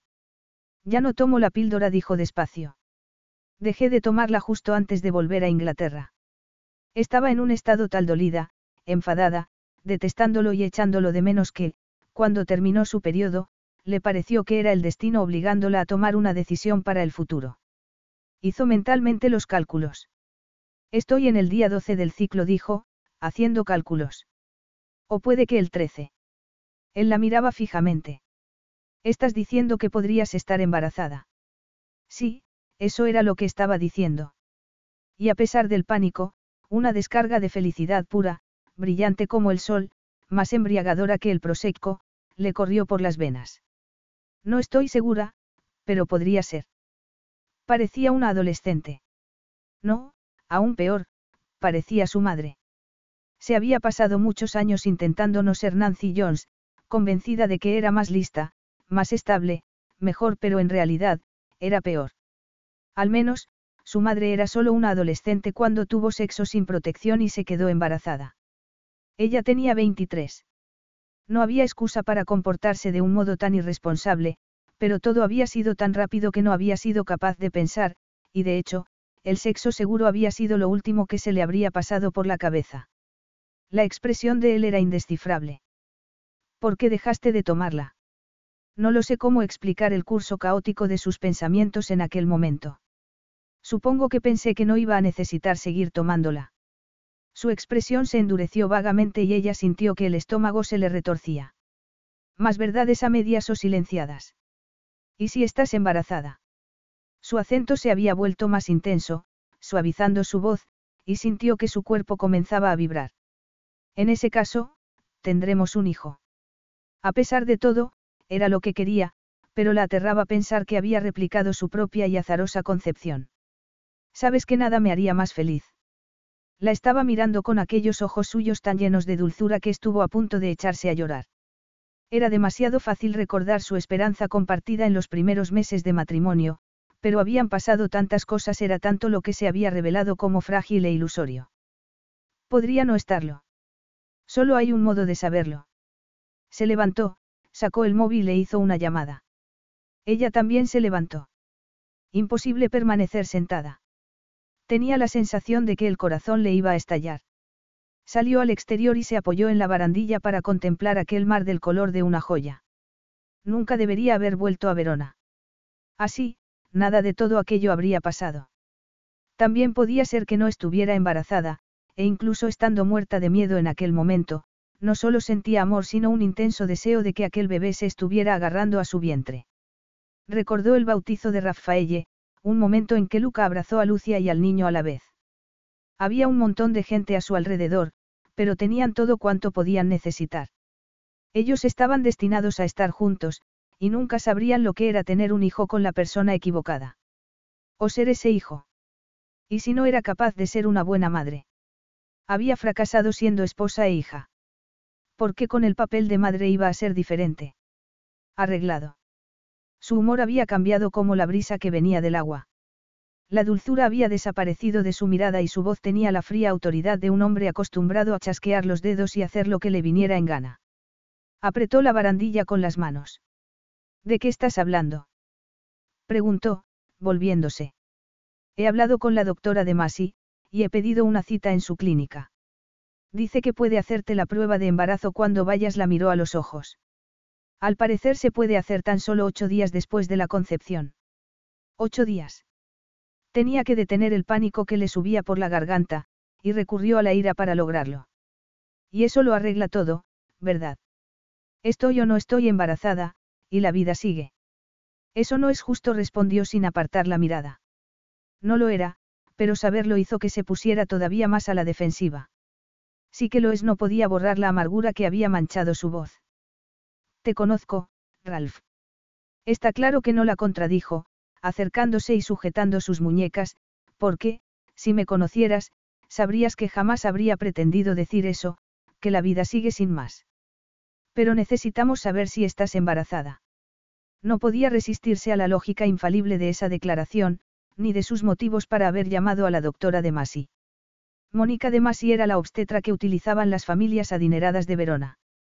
La había conocido en una ocasión y le había caído bien. Pero no quería que Ralph fuera a la clínica. Su presencia sugeriría que habían planeado aquel embarazo como pareja, y nada más lejos de la realidad. No podemos simplemente comprar una de esas pruebas de farmacia. Sugirió soltándose. La clínica Filomena tiene una reputación excelente, y si el resultado es positivo, tendremos expertos que nos aconsejen y a los que hacerles las preguntas que queramos. Eso era cierto. Otra vez que no podía desmontar su lógica. Pero sabía que la razón verdadera por la que Ralph quería ir a la clínica no tenía nada que ver con poder echar mano de expertos. Es que no confiaba en que ella le dijera la verdad. Y no podía culparlo. Si fuera al revés y ella estuviera en su lugar, habría hecho lo mismo, pero dolía no solo el hecho de que se sintiera así, sino el que sus acciones le hubieran generado tanta desconfianza y que ese sentimiento pudiera teñir las primeras horas de la vida de su hijo. No quiero una prueba de farmacia, continuó. Quiero hacerlo bien. ¿Y cómo va a ser eso posible? Acabamos de tropezarnos con ello. Intentó que el pensamiento de su propia concepción no le bloquease la cabeza. Sabía que había sido en un baño, en una multitudinaria fiesta en una casa, en lugar de en un palacio flotante, pero las dos ocasiones compartían la misma mezcla de sexo y estupidez, y la ponía enferma. Yo he sido una irresponsable, y tú no sabías nada. Un fogonazo de frustración apareció en su cara. Es un modo de verlo. El otro es que nos deseábamos el uno al otro. Absoluta e incondicionalmente le puso las manos en los hombros. Tú sabes lo raro que es eso, Julieta. Lo increíble. Sus palabras le llegaron muy dentro, aunque no quería.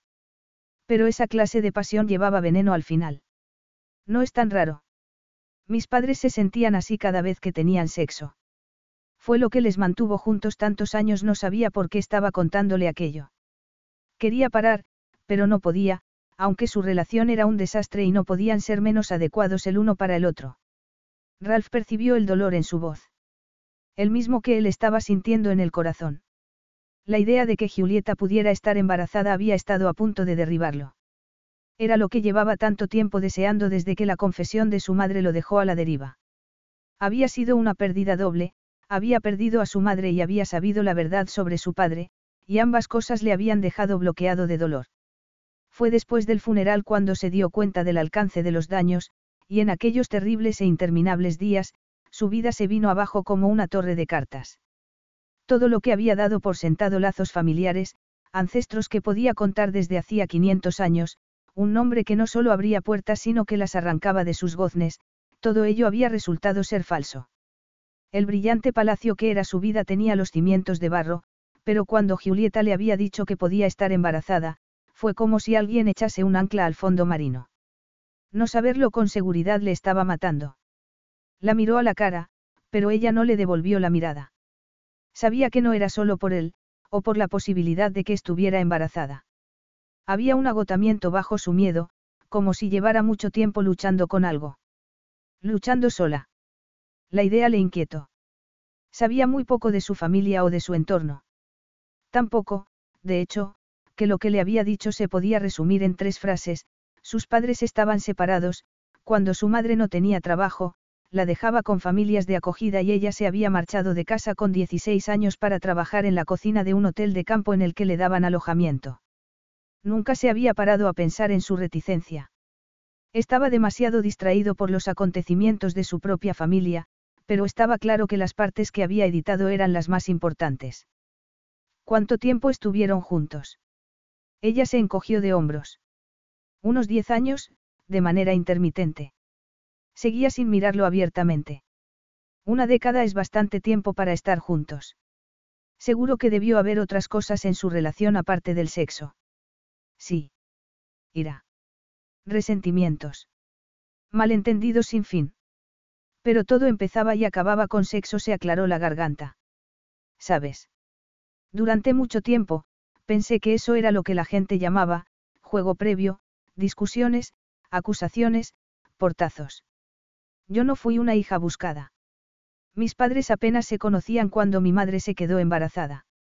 Estaba tan tensa como un velocista en los tacos de salida, y deseó abrazarla, pero no quiso correr el riesgo de que volviera a escapar de él. Fue un desastre. Nunca deberían haber estado juntos, y mucho menos, tener un hijo. Yo no quiero ser como ellos que seamos como ellos. Pero ha ocurrido. El dolor que empapaba su voz le engulló entero y se quedó pensando en los temores que él mismo había mantenido ocultos. Pero dejó de pensar y la sujetó por los hombros. Nadie elige a sus padres, Bella. Y tampoco cómo, dónde o cuándo nos conciben. Había intentado soltarse, pero dejó de moverse. Pero podemos escoger cómo vivir nuestra vida. Tú y yo no somos como tus padres o como los míos, y no tenemos que hacer una elección binaria entre pelear o romper. Entonces Julieta lo miró, y por un momento consideró si debía contarle más detalles de la aventura de su madre, pero no fue capaz de hacerlo. Esto lo vamos a hacer a nuestra manera, Julieta continuó él, empujando suavemente su barbilla para que lo mirase. Y voy a hacer que funcione, cueste lo que cueste. Is your bunion causing pain or preventing you from wearing your favorite shoes? Have you considered a bunionectomy? Midwest Clinical Research Center is currently enrolling a clinical trial for an investigational pain medication following a bunion removal surgery. Qualified participants between the ages of 18 and 75 may receive a bunion removal surgery at no cost, as well as access to an investigational pain medication. They may also be compensated up to $1,170 for their time. To learn more, call 937-588-6622 or go to removemybunion.com to fill out a short survey and see if you may qualify. Now through February 2nd, join a clean and spacious Planet Fitness for zero enrollment and only $10 a month. With tons of equipment and free fitness training, it's the perfect place for everybody to work out. Even me, mother of very fussy triplets and one very colicky husband. Especially you, Supermom. You'll release endorphins and have more energy. I remember having energy. Start feeling spectacular today. Join in club or at planetfitness.com. Zero enrollment, $10 a month, cancel anytime. Deal ends February 2nd. See club for details. Te lo prometo. No es tan sencillo, Ralph. Sí que lo es, insistió con una calma que no sentía. Vamos a la clínica, te haces la prueba y... ¿Y qué? No lo sé. No tengo todas las respuestas, pero sí sé que, si estás embarazada, no podemos estar permanentemente en guerra. Necesitamos ser capaces de hablar, de tener una relación por el bien de nuestro hijo. Estaba escogiendo las palabras con el mismo cuidado que pondría un violinista al darle la vuelta a su instrumento. Sé que tenemos muchas cuestiones por resolver, pero si te llevo de vuelta a Verona, habremos fracasado en el primer obstáculo. Mira, ¿por qué no pasamos aquí la semana que falta hasta que te puedas hacer la prueba? De verdad tienes que preguntarlo. Respondió, soltándose. Me trajiste aquí en contra de mi voluntad. Bajo su desafío se la veía inmensamente frágil, y él se sentía como un buceador en la borda del barco, era todo o nada. Eso no puedo cambiarlo, pero si es lo que quieres, podemos dar media vuelta ahora mismo. Yo preferiría que te quedases, pero esta vez, por voluntad propia. ¿Por qué? Para que podamos volver a acostarnos. Espetó, rabiando. ¿Por qué eso no va a ocurrir? Los dos se miraron y Ralph vio su propio deseo reflejado en los ojos de ella. Estaba luchando por mantener el control, lo mismo que él. Su cuerpo había reaccionado al instante, de manera visceral, a la tensión que había entre ellos. Con el pulso latiendo desaforado, se acercó a ella, lo bastante como para poder rodear su cintura con un brazo y besarla en la boca. Era lo que quería hacer, como lo había hecho la noche anterior, y tantas veces en el pasado, pero si quería que aquello funcionase, tenía que dejar el sexo fuera de la ecuación. Tendrás tu propio camarote y podrás cerrar con llave su cuerpo parecía revolverse contra aquella decisión, pero necesitaba tranquilizarla, asegurarle de que ella era su prioridad, por encima de sus deseos. Dentro de nueve meses es posible que seamos padres, Bella. ¿No crees que seamos capaces de firmar una tregua y pasar ocho días juntos? Hubo una pausa. Está bien, dijo por fin, no sin cierta tensión en la voz, pero con los hombros más relajados. Pero esto no cambia nada. Qué alivio. No se parecía mucho a lo de, hasta que la muerte nos separe, pero bastaba para empezar. Aún así, tenía razón. Nada había cambiado. No obstante, ocho días en un barco en mitad del mar deberían bastar para recordarle que era su marido. Capítulo 7. Juliet se quitó la bata y las chanclas y se tumbó en una de las tumbonas de teca dispuestas en torno a la piscina de la cubierta como animales alrededor de un bebedero. Podía darse un baño, pero era su cerebro y no su cuerpo, lo que necesitaba ocupación, y había salido preparada.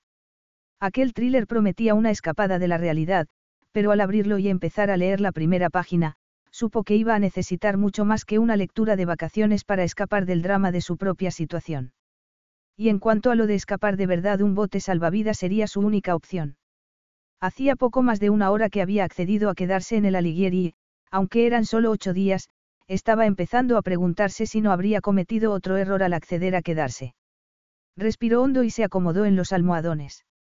Odiaba esperar. Odiaba sentir incertidumbre sobre cualquier cosa, y le quedaba una semana para confirmar si estaba embarazada. Esperar le recordaba cuando era niña y pasaba tiempo en su propia casa entre hogares de acogida, con hambre en las tripas y un miedo inespecífico. Había aprendido a manejar la sensación viviendo el momento, y eso le había dado resultado. Cuando se marchó de la última casa de acogida, se buscó la vida y lo consiguió, tenía amigos, un piso alquilado y su afición un blog de comida se había transformado en un trabajo que le encantaba. Pero entonces, tuvo que enamorarse. De pronto, el pasado y el futuro eran cuanto importaba, el pasado de Ralph y el futuro de ambos. Y así sus dudas y miedos habían vuelto a encontrar rienda suelta al sentirse durante semanas, e incluso meses, como pez fuera del agua. Aún así, nunca se había sentido más confusa que en aquel momento. Levantó un brazo para protegerse del sol y contemplar el tranquilo mar azul. Sentía la cabeza como una máquina tragaperras, cada vez que creía dominar lo que estaba pensando y sintiendo, ocurría otra cosa que ponía sus pensamientos a girar. Como lo que había pasado un rato antes. Estaban hablando de sus padres, algo que dijo él la pilló desprevenida y acabó hablando de su pasado. Bueno, no del todo. No todo. No toda la sórdida historia. Nadie tenía por qué escuchar algo así. De todas formas era la primera vez que compartía la fealdad de aquellos años con otra persona. Con él, la verdad había salido sola. Con el corazón en la garganta, recordó lo que le había dicho mientras la abrazaba, nadie elige a sus padres, Bella. Y tampoco cómo, dónde o cuándo nos conciben. Los dos habían estado solos con sus miedos. Saber que el hombre que le había criado no era su padre debía haber sido un golpe brutal. Y ella debería haber estado a su lado para apoyarlo, pero se había enfrentado a aquella bomba atómica él solo. Ambos estaban atrapados por lo ocurrido en el pasado. ¿Acaso podía sorprenderse alguien de que se sintieran sepultados por la duda y los malos entendidos? Cerró el libro. Habrían sido diferentes las cosas si hubieran intentado, aunque fuera solo una vez, enfrentarse al pasado juntos, como pareja, en lugar de hacerlo como dos individuos separados. Detestó que la respuesta pudiera ser que sí. Miró por la cubierta. El barco avanzaba en paralelo a la costa, y le llamó la atención unas flores que se aferraban heroicamente a los acantilados. Una de las muchas ventajas de tener tu propio barco era aquel espacio, la independencia, las maravillosas vistas y, por supuesto, que podías reclamar una de las muchas y hermosas playas de arena accesible solo desde el agua, un idílico rincón privado, lejos de las hordas de turistas. El corazón se le aceleró al recordar la primera vez que Ralph la llevó en el Alighieri. Habían viajado desde Roma a Rimini y luego habían embarcado para subir frente a la costa adriática hacia Venecia, al frío sol del invierno. A veces iban en cubierta, pero a menudo se quedaban en la cama comiendo, charlando, jugando a las cartas y haciendo el amor mientras la línea de la costa pasaba de las largas lenguas de arena a los acantilados dramáticamente erosionados. A veces nadaban en las frías aguas color agua marina, perdidos en la magia de estar completamente solos, y luego la hacía rodar bajo su cuerpo en la arena, su torso cubriéndola mientras las olas y su espuma los lamían. Se oyó un grito en la cubierta inferior y un estallido de risa, y se halló de nuevo en la cubierta del barco con el sol quemando el aire. No era justo. No era justo que lo recordase todo con tanta claridad, cuando todo se había perdido, había desaparecido. ¿O no? Una sombra cayó sobre su cara y sintió que la espalda se le tensaba de inmediato. Ralph estaba junto a la tumbona con su teléfono en la mano. Sintió que el vello se le erizaba al verle recorrer con la mirada los tres triángulos rosados de su bikini. Hola dijo con suavidad. El aire se cargó de electricidad. Hola. Era duro mirarlo, pero imposible apartar la mirada. Ha llamado Luca. Te manda un beso. ¿Y esto? Arrimó otra tumbona, se sentó y puso un pie en el borde de la suya con aquella confianza tan masculina que le subió un grado la temperatura. Su bañador azul marino era intachable, pero parecía diseñado deliberadamente para mostrar su magnífico cuerpo, pecho fuerte, hombros anchos, bíceps marcados y una piel que sabía tan bien como parecía. Ten. Son del bautizo. Y le tendió el teléfono. Sabía que un corazón no podía derretirse, pero al mirar la pantalla, fue eso lo que sintió. Decían que la cámara no miente, y desde luego, en el caso de Lucia y Luca, era totalmente cierto. Estaban radiantes, con una felicidad que brillaba desde el interior. Le sorprendió verse a sí misma muy tranquila en una foto, cuando la tensión no la había dejado ni un momento de aquel día. Siguió avanzando y se encontró con una foto de Ralph que le llenó el estómago de mariposas. Tenía a Rafaelle en brazos y estaba serio, casi solemne. Se había dicho a sí misma que no quedaba nada entre ellos aparte de la atracción física, pero al mirar aquella foto supo que era más complicado que posesión y pasión. Es un buen fotógrafo. Sí que lo es, respondió, y volvió a mirar su bikini. Creo que me voy a dar un baño antes de comer. ¿Quieres acompañarme? Su piel parecía estar de pronto en llamas. Estar medio desnuda en una tumbona era una cosa. Estarlo en una piscina con Ralph era otra completamente distinta. Creo que voy a seguir con la lectura, sonrió. Con el corazón al galope, le vio dejar el teléfono en la tumbona y, con una zambullida perfecta, desaparecer bajo el agua. Una hora después, llegó el momento de comer. Antipasto de pimientos rellenos, parmesano y langostinos. Al llevarse aquella delicia a la boca fue cuando se dio cuenta del hambre que tenía. Era la clase de comida que más le gustaba, ingredientes sencillos bien cocinados. Pero también sabía que era más que la comida. Era fácil estar con él, más fácil de lo que debería. Más fácil que unas semanas antes. También era fácil ver por qué había caído bajo su hechizo tan completamente. Podría volver a ocurrir. Antes había creído estarlo. ¿Y si volvía a equivocarse? Mientras esperaban a que les retirasen los platos, Ralph se recostó en su silla y levantó la cara hacia el sol. He estado charlando antes con Franco, y me ha hablado de un sitio un poco más abajo, en la costa, en el que podemos echar el ancla. El corazón le dio un salto. Es que podía leerle la mente. Se le habría quedado grabada también a él aquella noche bajo las estrellas, o era mera coincidencia. He pensado que podríamos desembarcar, añadió. No te preocupa que pueda escaparme. Una sonrisa apareció en sus labios. Debería.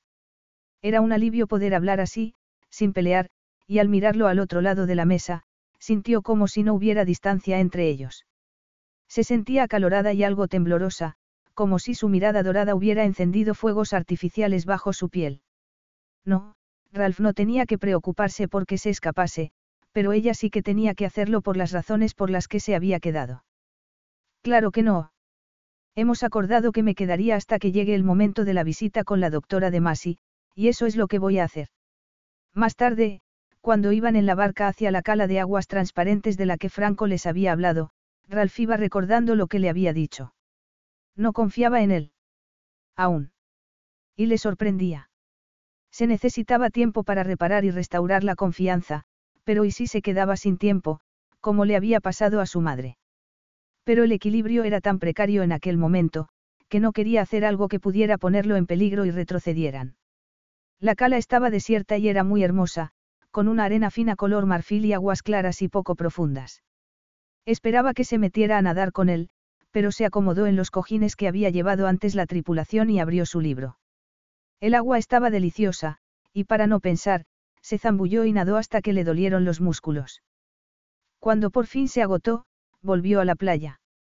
Su mujer había cambiado de postura, con un brazo, se recogía las rodillas y la melena castaña le enmarcaba la cara. Sintió que el corazón se le contraía. Parecía tan joven y, sin embargo, sus hombros parecían tensos, como si llevara sobre ellos el peso del mundo. Cuando se sentó a su lado y ella no apartó la mirada del libro, suspiró. Tengo que decir que esto no le sienta demasiado bien a mi ego. Ella lo miró frunciendo el ceño. ¿Qué quieres decir? Que no estoy acostumbrado a papeles secundarios. Y menos a caer derrotado ante un libro. Debe ser buenísimo. Juliet se encogió de hombros.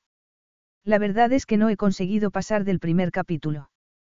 En serio. No consigo concentrarme. ¿Y eso?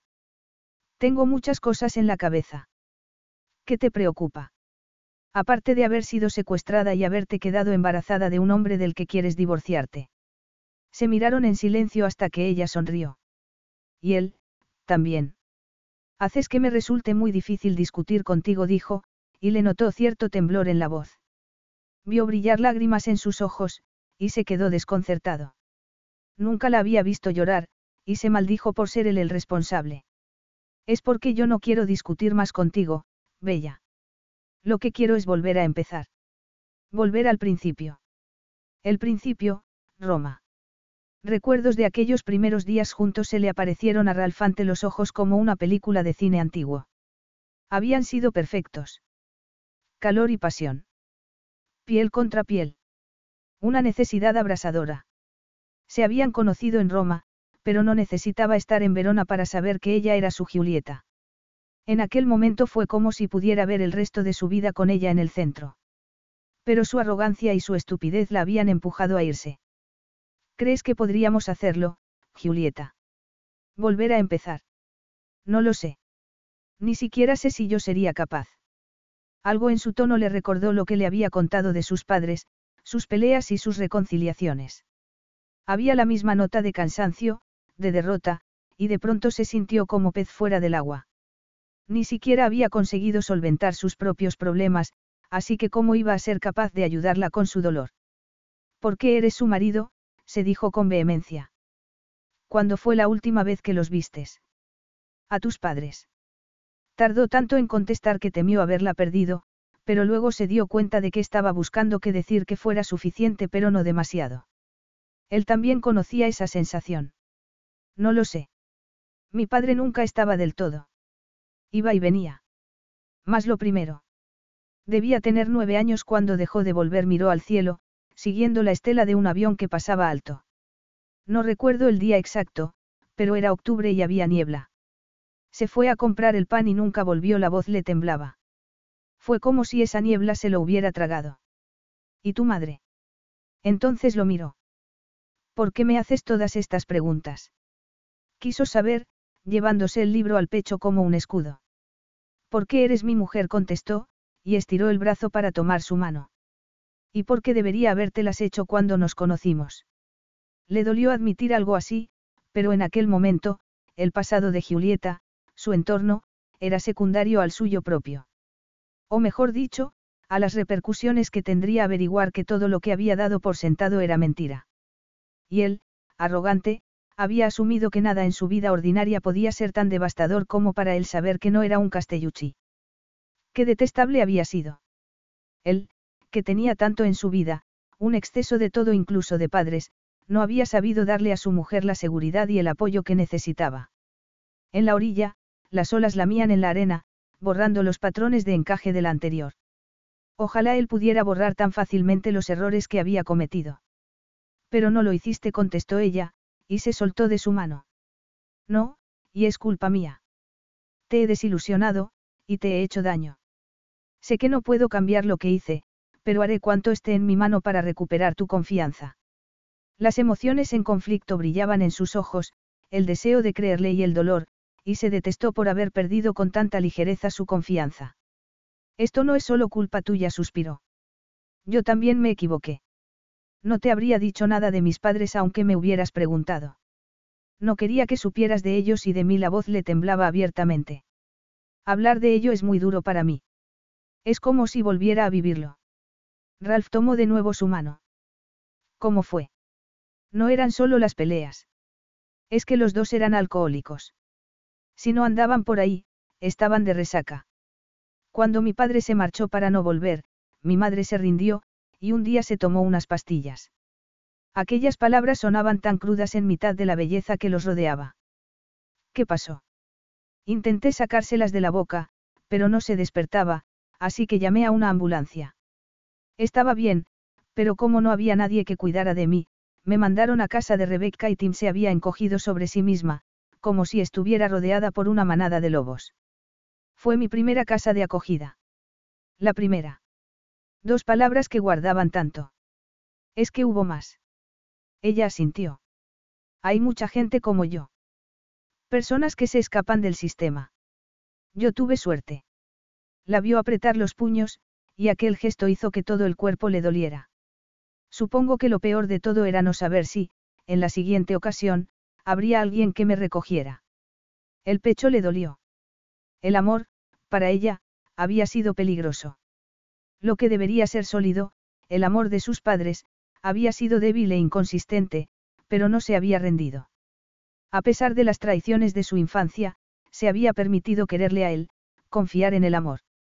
Ella sí se había enfrentado a sus miedos, a sus dudas, frente a frente, no como él. ¿Y ahora tienes alguna relación con ella? Carraspeó. No desde que tenía 16 años. Fue la última vez que hablamos. A veces me escribe algún mensaje, pero tomé la decisión de sacarla de mi vida. Sé que es mi madre, pero tenerla cerca me hace sentir fuera de control, indefensa, y eso me asusta. Se fue hasta ella y la abrazó incluso antes de darse cuenta de lo que estaba haciendo. Juliet se derrumbó y Ralph la abrazó con fuerza, acariciando su pelo, diciéndole que todo iba a salir bien, intercalando palabras en italiano, hasta que por fin se calmó. Por eso te volviste a Inglaterra. Yo hacía que te sintieras indefensa. Ella se estremeció. Me asusté. Pensé que había algo en mí, que hacía algo mal, y que por eso habías buscado a otra. No quiero a nadie más, le dijo, mirándola a los ojos. No le había dejado claro cuáles eran sus sentimientos hacia ella. Nunca he querido a otra persona que no seas tú. Tú y todas tus posibles versiones. Sintió un deseo inmenso de besarla, pero se contuvo. Necesitaba demostrarle que la quería para otras cosas aparte del sexo. Que necesitaba estar a su lado. Y que necesitaba que ella lo estuviera al suyo. El estómago se le encogió. Podría decírselo. Sería capaz de compartir sus temores. Un pánico negro y pegajoso le salió del estómago, ahogándolo, y contempló su rostro lleno de lágrimas. En otro momento, quizás. En aquel momento todo giraba en torno a ella y sus necesidades, y tenía que saber que era merecedora de su amor. Ya no tienes que seguir asustada, Bella. Yo siempre voy a estar ahí para recogerte. Siempre repitió, y la besó en la frente mientras le acariciaba la mejilla. Creo que ahora deberíamos volver al bote. Lejos de aquella playa, donde la tentación de dejarse llevar por la lujuria era acuciante. O mejor aún, lejos de la necesidad de librarse de la carga de tristeza que le aplastaba el corazón. Salió de la ducha con la toalla alrededor del cuerpo. No era tarde, poco más de las nueve, pero después de una cena ligera se había retirado a su camarote pretestando cansancio. En realidad estaba agotada. Se había pasado años evitando el tema de su niñez, o dando una versión editada. Pero lo había hecho. Le había contado a Ralph la verdad. Y le había resultado más fácil de lo que se esperaba. Su ayuda se lo había puesto fácil. Aún no se podía creer del todo lo que había pasado desde su vuelta a Verona. ¿Cuántas cosas habían cambiado en tan poco tiempo? Ellos habían cambiado. Aquel mismo día, por ejemplo. Habían vuelto a discutir, pero la diferencia era que, en aquella ocasión, habían acabado la conversación, y no la habían zanjado con sexo. Y no por ella, precisamente. Vencida contra su pecho, se había sentido tan débil frente a la necesidad que tenía de él que había estado a punto de besarlo y olvidarse de las consecuencias. Una vez más. Se llevó una mano al lugar en el que podían estar las consecuencias de la última vez que se había dejado llevar por esa necesidad. Podía no estar embarazada, pero la posibilidad había roto el callejón sin salida en el que se hallaban. Le había mostrado a ambos que, aunque eran imperfectos, el cambio estaba en sus manos. En las de ambos. En las de él. Ralph la había ayudado a sanar las cicatrices del alma, y se sentía más tranquila. Era como si alguien le hubiese quitado un peso de encima y ya no se sintiera como aquella criatura que no era digna de amor.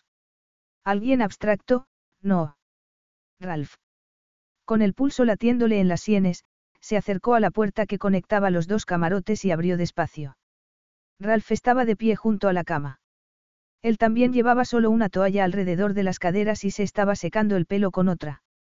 Julieta se sorprendió. ¿Pasa algo? Soltó la toalla y se acercó a ella en dos zancadas. No oyó enfrentarse con los músculos de su pecho y quedarse sin palabras, fue todo uno. Tenía un cuerpo tan perfecto. ¿Querías hablar conmigo? Parpadeó intentando centrarse, pero no parecía capaz de pensar a derechas, aunque, en realidad no necesitaba pensar para lo que quería, no. Porque lo que quería era él, con una intensidad y una libertad que no había sentido nunca, ni siquiera en Roma. Dio un paso, tomó su cara entre las manos y rozó su boca con los labios. Bésame. Pareció dudar un segundo, pero sus manos volaron por debajo de la toalla a su espalda, lo que abrió un pozo de necesidad en ella. Abrió los labios y lo besó hondo. Él la atrajo hacia sí, y Juliet notó su erección en el estómago. Ralph le apartó el pelo mojado y lamió su cuello, su clavícula, el pulso que palpitaba allí. La tuapelle hembra se te musitó, y la miró a los ojos con las pupilas dilatadas. ¿Lo deseas? No era una pregunta. Era una declaración. Sí contestó, y comenzó a moverse contra él. Ralph gimió. Mi buey. Se estremeció. Su cuerpo estaba tenso caliente. Húmedo. Los pechos le pesaban. Sí repitió. Tiboglio Costanto. Capítulo 8. Tiró despacio de la toalla mojada y la dejó caer al suelo. Estaba desnudo. Desnudo y excitado. Muy excitado. Me toca, susurró él. La boca se le quedó seca al llevarse las manos al nudo que sujetaba la toalla entre sus pechos. Él acarició primero su mejilla y luego sus pezones endurecidos, una caricia que ella recibió con un gemido. Su cuerpo estaba tenso de necesidad. Estaba tan caliente, tan hambrienta de él. Con la respiración entrecortada tomó su pene con una mano y entonces fue él quien gimió. La cabeza le flotaba y acarició su piel aterciopelada, sintiendo su pulso en la mano. Me estás matando, amor protestó. La tomó en brazos y la subió a la cama. Viéndola así, Ralph sintió que su piel iba a arder en llamas. Era tan hermosa y era suya para explorarla, para darle placer. Primero succionó un pezón y luego otro, colocando el extremo de su erección donde ella ya estaba mojada por él. Temblando de necesidad, recorrió su cuerpo con una mano y ella se arqueó, ofreciéndose, a lo que él contestó inclinándose sobre ella y recorriendo con los labios el camino desde su estómago hasta el triángulo de vello de su entrepierna. Ella se retorcía, inquieta, y Ralph empujó por sus nalgas. Ya estaba inflamada y mojada, y comenzó a lamer su clítoris con movimientos lentos y precisos, una y otra vez, hasta que ya no quedó nada más que el pulso que latía contra su lengua y sus suaves gemidos. Juliet había hundido las manos en su pelo y de pronto tiró de él. No, así no jadeó. Quiero tenerte dentro. Necesitamos un. Voy a por un preservativo. Habían hablado a la vez. Fue Ralph quien sacó de la mesilla el paquete y lo abrió. La necesidad de tocar, de saborear, la estaba desbordando y se inclinó para lamer el extremo de su pene. Él gimió y dejó que se lo llevara a la boca, pero solo una vez. La próxima vez dijo, apartándose. Se puso el preservativo, se sentó en la cama y la colocó sobre su regazo.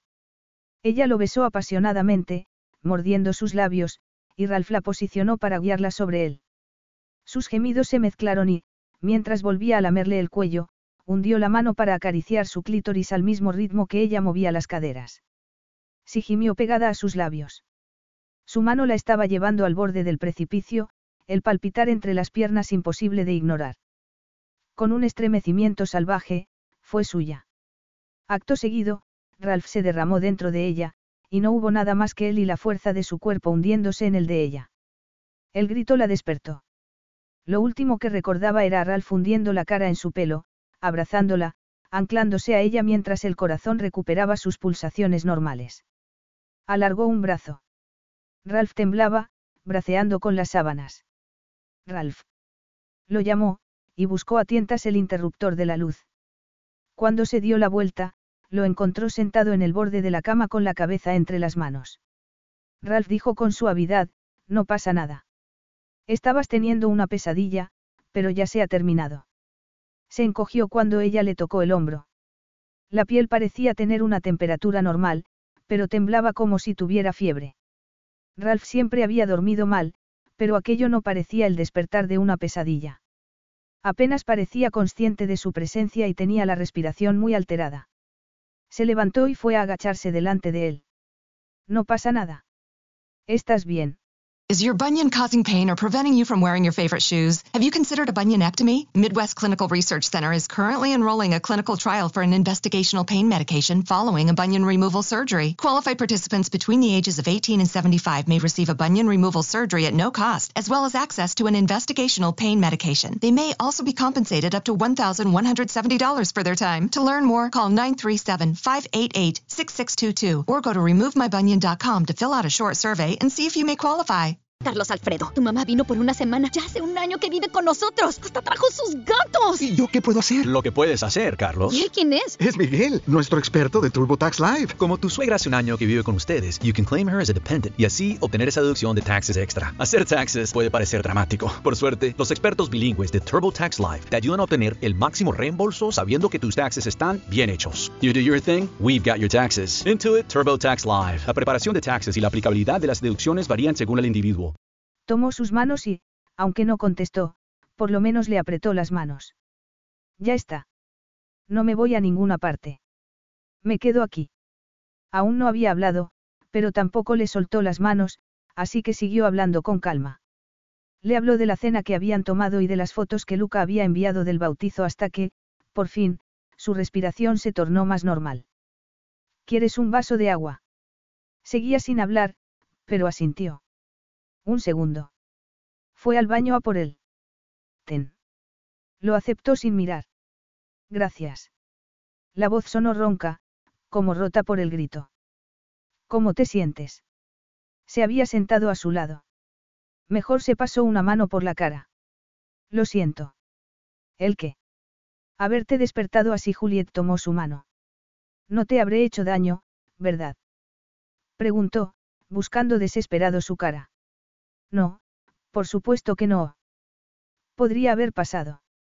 No sabía lo que hacía. No has hecho nada. Solo te movías muy inquieto y has gritado algo. Pero él negaba con la cabeza. Dormiré en el otro camarote.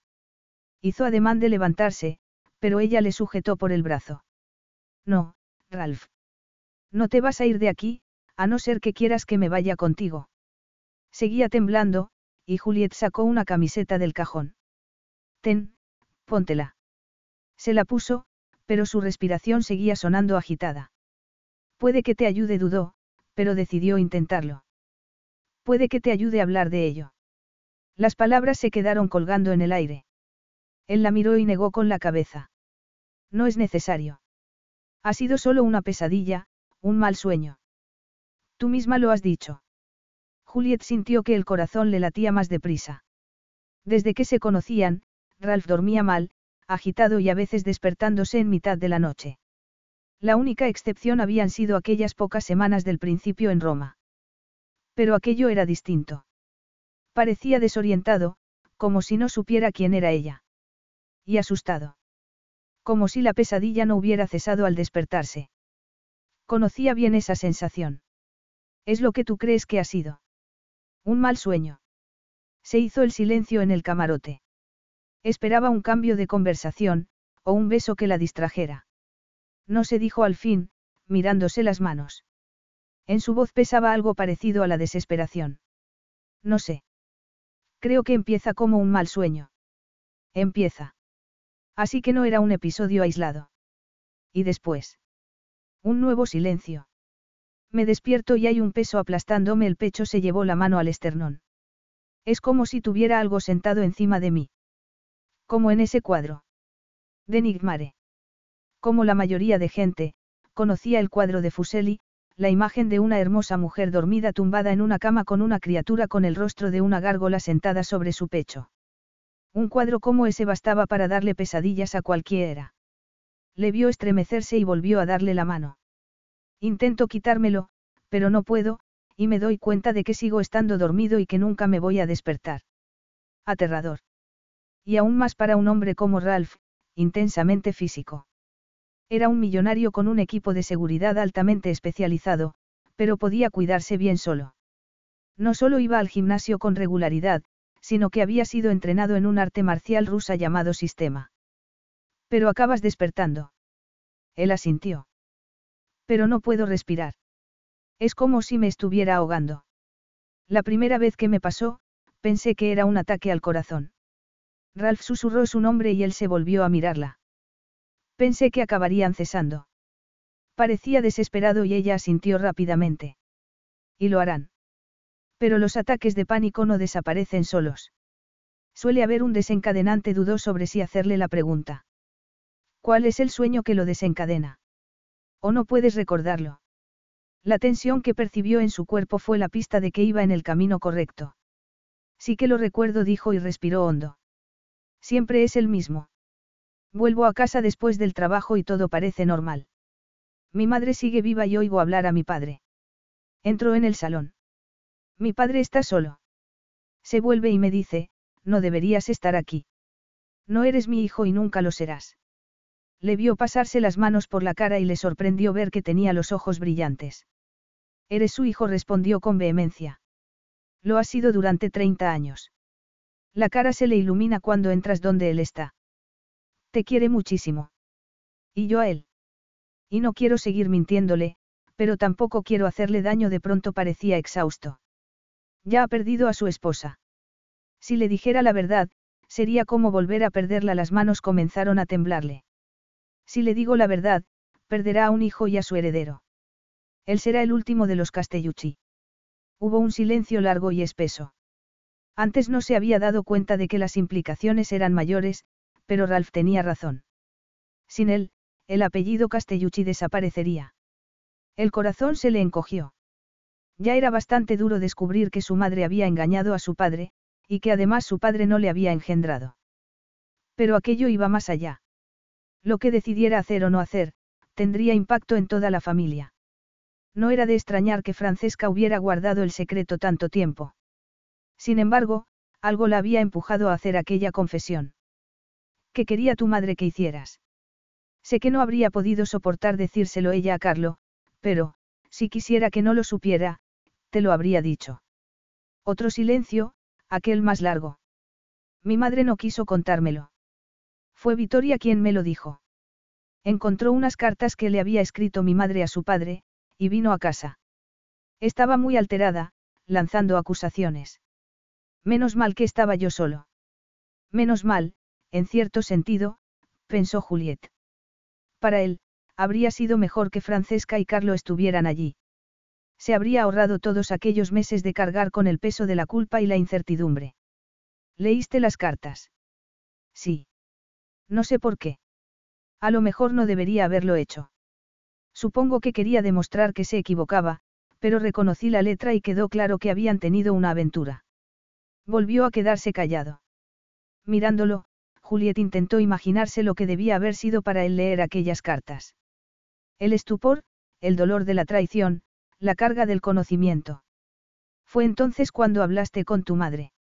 Ralph negó con la cabeza. Aquel mismo día llegaron los resultados del hospital. Los dos estaban destrozados y yo no podía. Respiró hondo. Las lágrimas estaban al acecho. Pues claro que no podías. Nadie podría, contestó, apretando su mano. A veces pienso que debería haberlo dejado estar, continuó, mirando sus manos entrelazadas, el sello que llevaba en el meñique. Que debería haberme guardado solo para mí lo que Vitoria me dijo. Pero no pude. Tenía la sensación de que había más. Era fácil comprender por qué le resultaba tan difícil enfrentar los problemas de su matrimonio. La última vez que lo había intentado, todo su mundo se había venido abajo. ¿Qué te dijo tu madre cuando hablaste con ella? Nada. No quiso hablar de ello. Solo al final. Fue entonces cuando me dijo que Carlo no era mi padre biológico. Miró a Juliet y vio que tenía los ojos llenos de lágrimas. Yo ya lo sabía a aquellas alturas. Me había hecho una prueba de ADN. Pero quería que me lo dijera a la cara, para que pudiera recordarla diciéndome la verdad. Y te la dijo adivino. Volvía a ser como en Roma, cuando estaban en una sintonía total, pero entonces era solo en lo físico. Aquella vez, Ralph se había quitado algo más que la ropa. Se había desnudado el alma. Te lo dijo todo. Toda la verdad. No solo que había tenido una aventura, sino que Carlo no era tu padre. No hubiera tenido que hacerlo, pero lo hizo porque quería que tuvieras la posibilidad de decidir. La capacidad que te quitó al nacer. Pero es que yo no quiero elegir, dijo con una mueca. Solo quiero hacer lo correcto. Eso ya lo estás haciendo. Estás al frente de tus negocios. Te ocupas de tu familia, de tu padre. Pero de ti, no el dolor volvía a estar en su voz. Te hice tanto daño que huiste de mí. Nos hicimos daño mutuamente. Y he vuelto. Para el bautizo adujo, mirándola a los ojos. Por eso también. Hagas lo que hagas, añadió, poniendo una mano en su mejilla, será lo correcto. Estaba sintiendo su dolor tan dentro que los ojos se le llenaron de lágrimas y, sin pensar, lo abrazó. La hecho tanto de menos, dijo él en voz baja. No quiero perderlo también a él. La luz empezaba a entrar por las ranuras.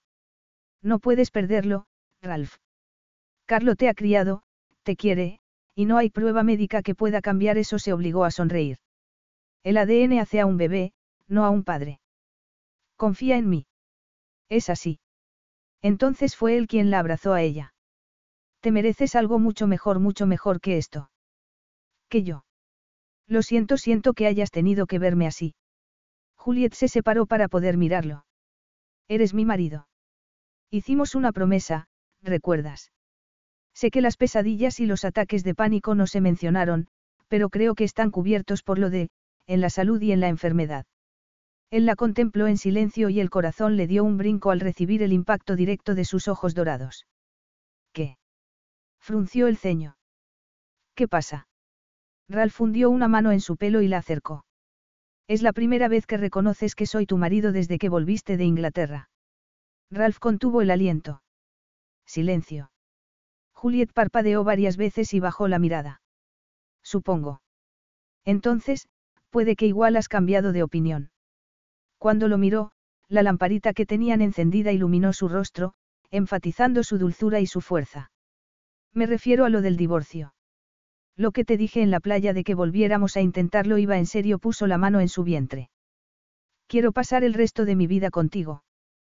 Tener hijos contigo. Hacerme viejo contigo. ¿Crees que podríamos, Bella?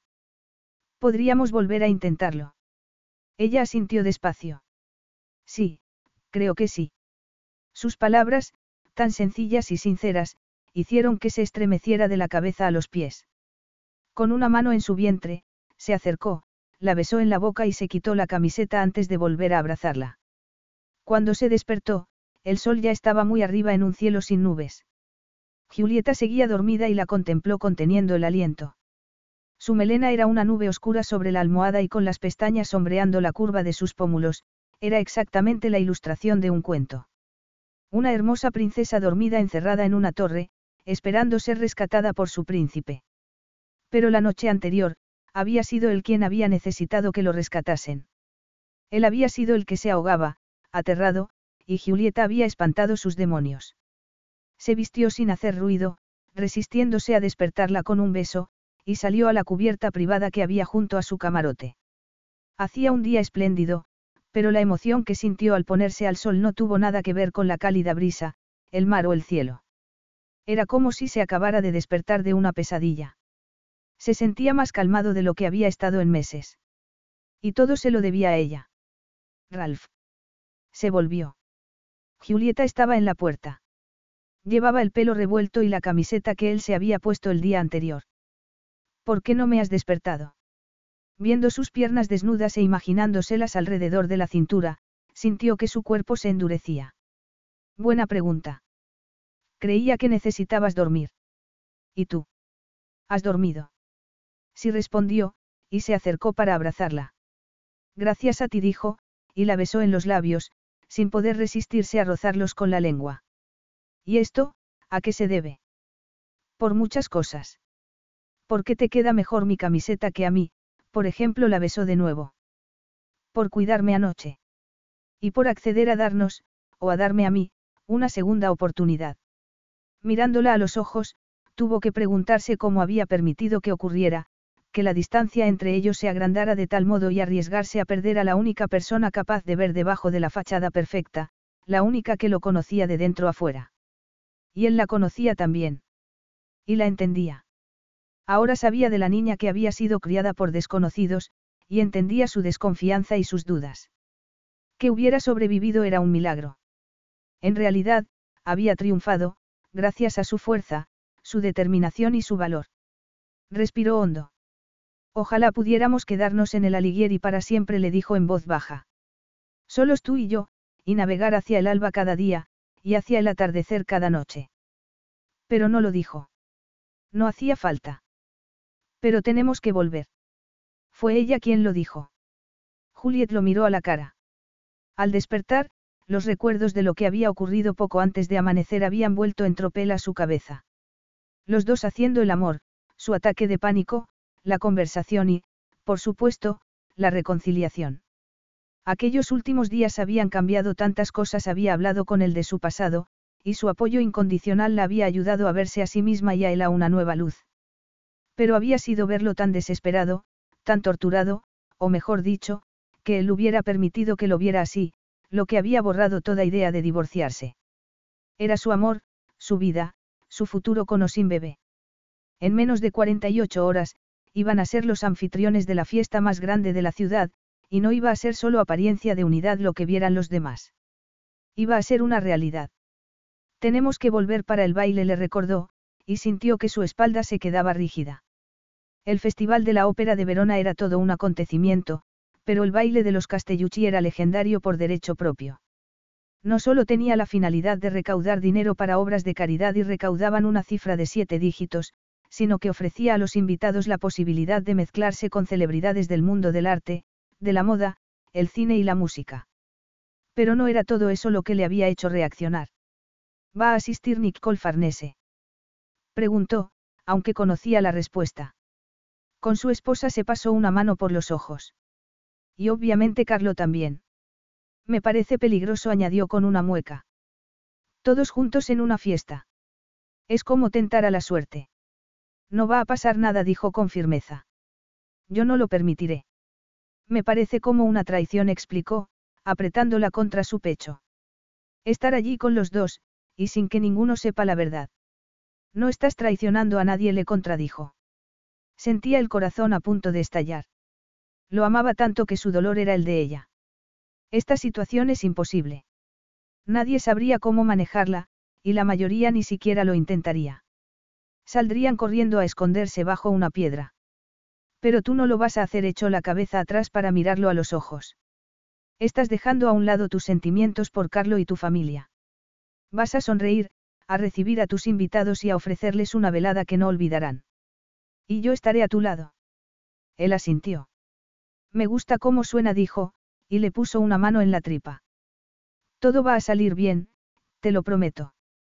Y cuando estés preparado, cuando hayas decidido cómo decir lo que quieras decir, podrás tener una conversación con tu padre. Con los dos. Silencio. En el cielo sin límites, el sol parecía el dibujo de un niño. Le oyó tomar aire. Gracias por hacer esto. Ella frunció el ceño. ¿El qué? Dejar a un lado tus sentimientos. Sé que no te gustan demasiado los eventos de sociedad, y en parte es culpa mía. Sí que lo es, la cortó cuando ella iba a protestar. Es mucho para cualquiera, y más aún si no hablas italiano, pero no lo pensé, le apartó un mechón de la cara. Estaba tan perdido en el descubrimiento de que no era un castelluchi que lo proyecté en ti. Lo siento. Sé que lo sientes. Apretó su mano y vio que se relajaba un poco. Entonces, estás preparado para virar en redondo.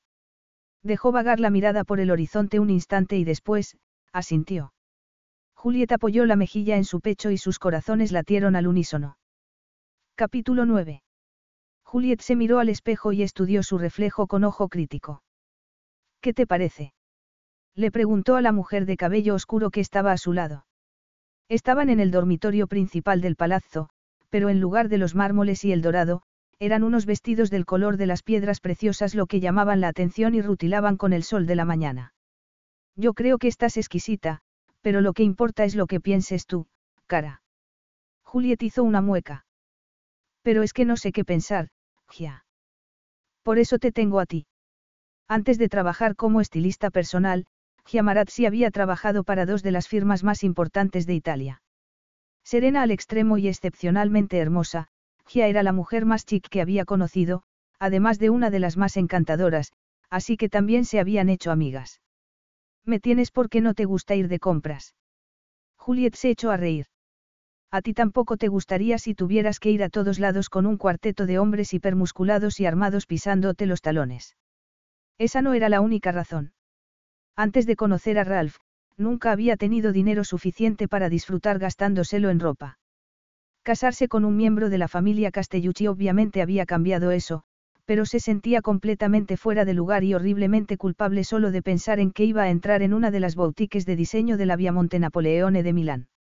Culpable e insegura porque, estaba convencida de que Ralph no tardaría en darse cuenta del error monumental que había cometido casándose con ella, y que su elección de ropa aceleraría el inevitable despertar.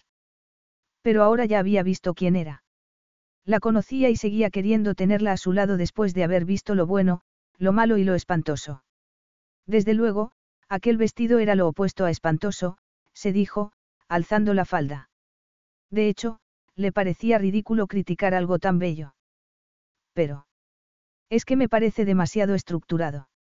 Demasiado enfático hizo una mueca. Lo siento, Gia. Sé que es tu favorito. Me encanta, se rió, pero no soy yo quien va a ponérselo. Y entiendo lo que quieres decir. Es un vestido que hace una declaración inequívoca. Cierto. Aquella voz profunda hizo que se quedara clavada en el sitio. Miró por encima del hombro y la boca se le quedó seca. Ralph estaba apoyado en el marco de la puerta, mirándola fijamente, con el esbozo de una sonrisa. Un hombre corriente vestido con vaqueros negros y un polo gris marengo debería parecer demasiado casual en medio de todos aquellos vestidos de alta costura, pero qué diferencia había entre Ralph y cualquier otro ser humano. No necesitaba una estilista, o un perchero de ropa carísima para que se volvieran a mirarlo. Dice que mi esposa es, sin duda alguna, la mujer más hermosa del mundo. ¿Te gusta? Le preguntó al ver que se acercaba. Habían vuelto a Verona la tarde del día anterior. Había sido una extraña sensación entrar de nuevo en el palazzo. Por un lado un déjà vu, y por otro, todo parecía diferente. Más ligero, más brillante.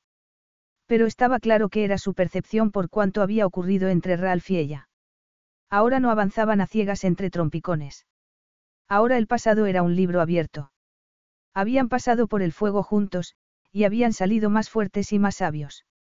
Se apoyó en él angustiada por lo cerca que había estado de marcharse, de dejar a aquel hombre que era su línea de vida, su aliento, su corazón. Me gusta mucho. Es precioso, dijo él, poniendo una mano en su cintura, pero creo que la tela es demasiado rígida y el azul muy oscuro. Necesitas algo con más fluidez y más color. Retrocedió un par de pasos hasta el perchero.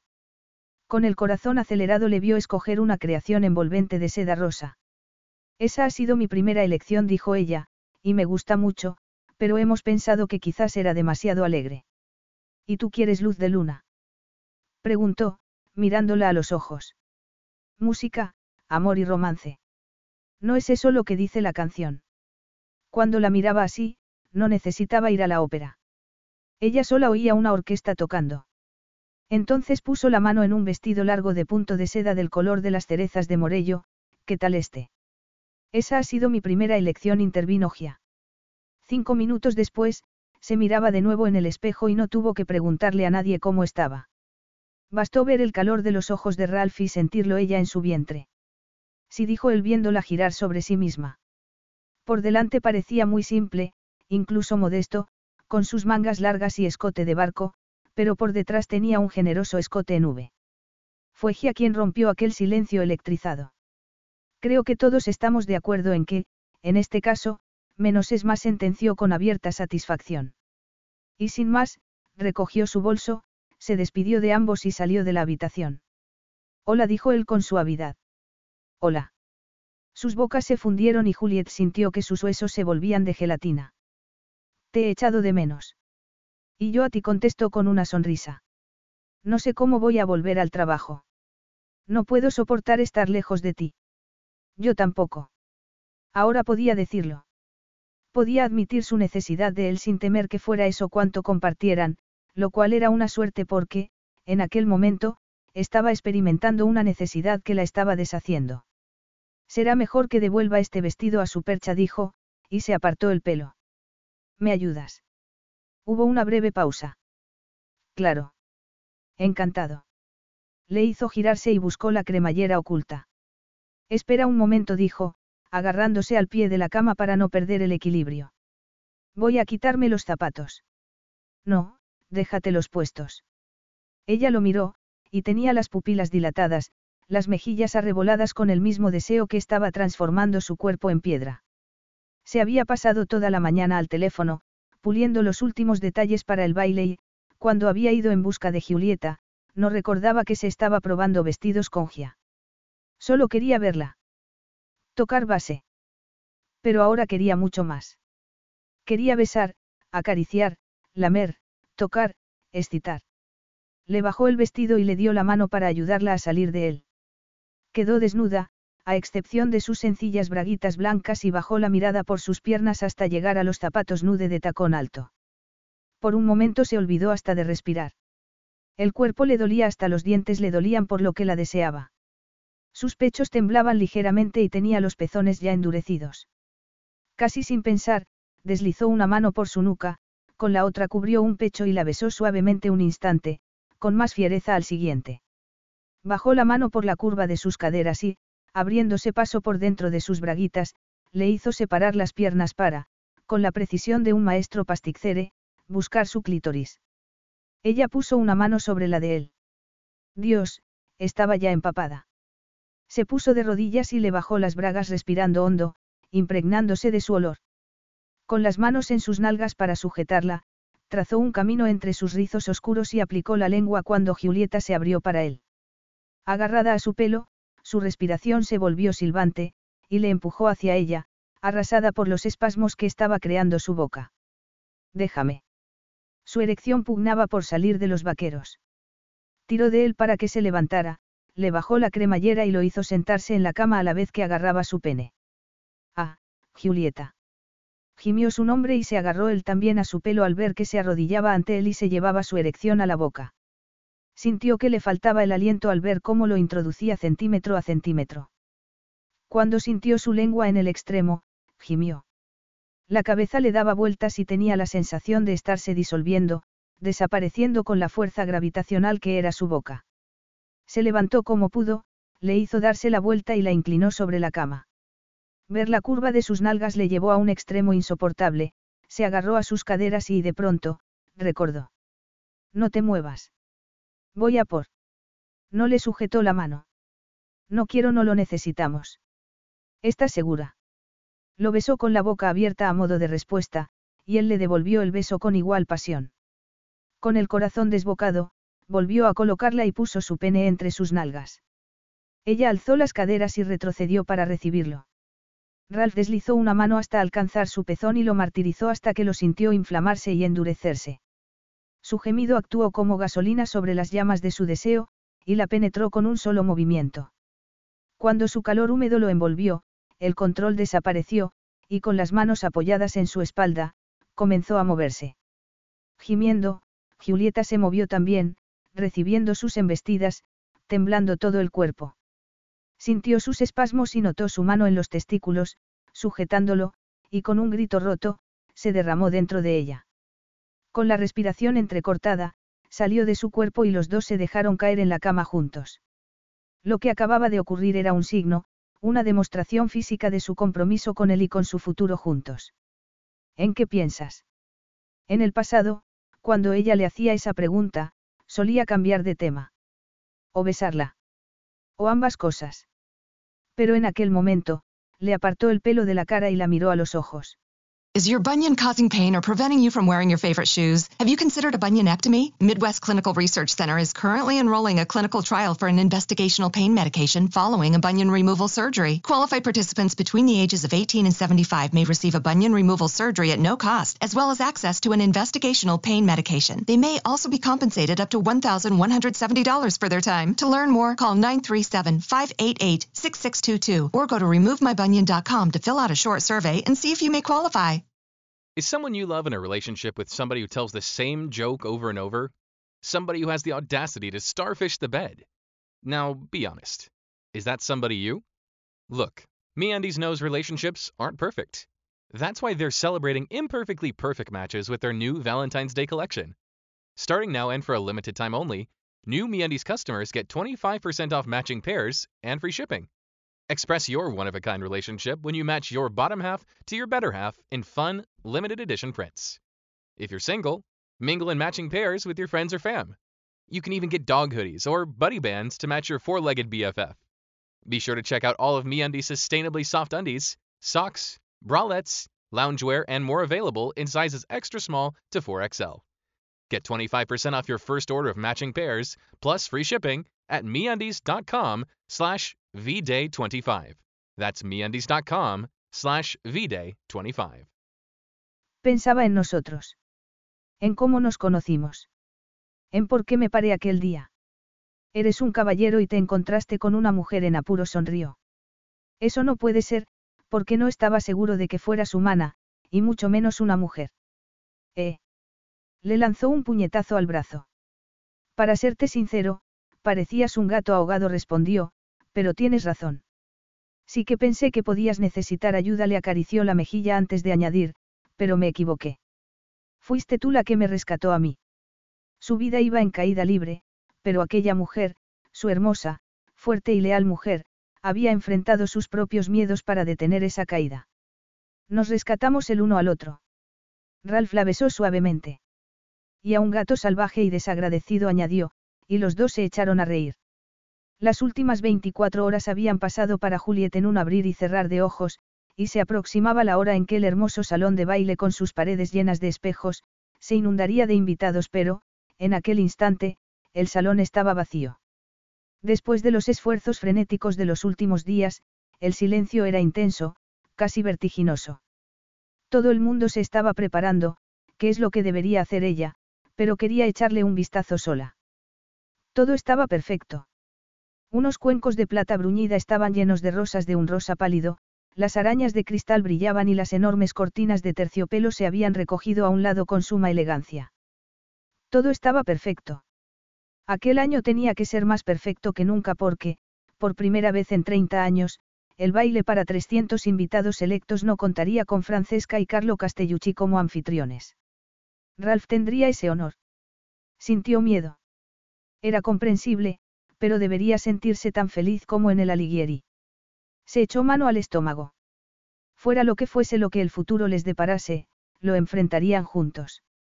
Pero las dudas, aquellas dudas conocidas empezaban a acecharla como las sombras de la noche. Respiró hondo y miró la mesa más cercana con los nombres.